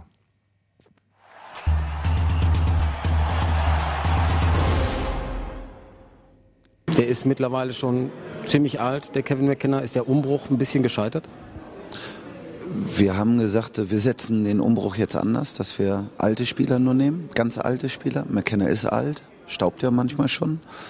Meyerhofer auch schon 30 drüber, staubt. Jung alle weg. Ich glaube, dass Jung überschätzt wird, sondern das Entscheidende ist alt, Erfahrung, langsam, ähm, verletzungsanfällig. Alles das, was scheiße ist, werden wir jetzt versuchen, in diese Mannschaft einzubauen. Deswegen auch mit Kevin McKenna die Vertragsverlängerung. Deswegen. Und wir haben ja nicht nur ein Jahr, wir haben es nur ein Jahr jetzt gesagt. Aber wir werden ja wahrscheinlich bis 2018 mit ihm weiterarbeiten. Er selber sagte eben 27 Jahre dafür. Genau. Also wir möchten, dass er seine goldene Hochzeit mit dem 1. FC Köln hier feiert, als Spieler, nicht in einer anderen Funktion, eigentlich bis zum Ende. Jetzt macht äh, Stefan Meyerhofer das 2 zu 0 sehr spät erst in der ersten Halb äh, in der zweiten Halbzeit irgendwann. Ähm, war das dann doch im Endeffekt ein Fehleinkauf? Also ich sage ja. Es war ja lächerlich, das Tor. War ja lächer an Lächerlichkeit kaum zu überbieten. Ähm, scheiße gespielt. Also alles sicher nichts gehalten auch was er machen soll. Er sollte eigentlich nur stehen vorne und läuft auf einmal und pusht und macht und tut. Also ich gehe davon aus, dass er im nächsten Spiel erstmal muss er mir das Dienstag erklären und dann wird er im nächsten Spiel draußen sein. Ist es so ein bisschen Slapstick, nur 2 zu 0 gegen Union Berlin gegen Verfolger? Ja, es ist äh, beschämend für jeden Zuschauer, der hier war. Mir tut es wirklich leid. Es ist ähm, Chancen nicht reingemacht ähm, scheiße Fußball gespielt. Zig Chancen haben die anderen gehabt. Letztendlich hatten wir Glück, dieses Spiel für uns zu entscheiden. Und ähm, ich denke, dass es alles nur auf den Faktor Glück bat und alles Gott Kreuz und beten Kerzen und dieses drumherum und dieser 13. Mann und ja, alles äh, nur darauf aufgebaut ist und eigentlich wären wir schon abgestiegen und hätten das auch verdient gehabt. Jetzt drei Spiele zu null in Folge. Ähm, Knackt es da schon am Trainerstuhl? Wie sicher ist dein Posten? Ich meine, der Trainer wird immer am Erfolg gemessen. Ja, wenn du dreimal zu null spielst hintereinander, bist du eigentlich ähm, kurz davor, dass da ein Fass aufgemacht wird. Was ähm, auch ich durch meine permanenten Systemumstellungen versuche ich ja, dass wir dieses Gegentor kriegen, aber es funktioniert nicht. Und ähm, auch da hält sich die Mannschaft dann ja wieder nicht an Absprachen. Und das ist, ähm, das ist für mich einfach enttäuschend und ich weiß auch nicht, wie ich diesen Kummer ertränken soll, bis wir endlich mal wieder ein Gegentor kriegen. Erreichst du die Mannschaft noch? Ich habe sie nie erreicht. Wenn sie auf mich hören, haben wir auch verloren. Sobald sie nicht auf mich hören, haben wir gewonnen. Und insofern sollte sich der Club auch wirklich Gedanken machen, ob man das mit mir überhaupt weitermacht. Alles klar, danke.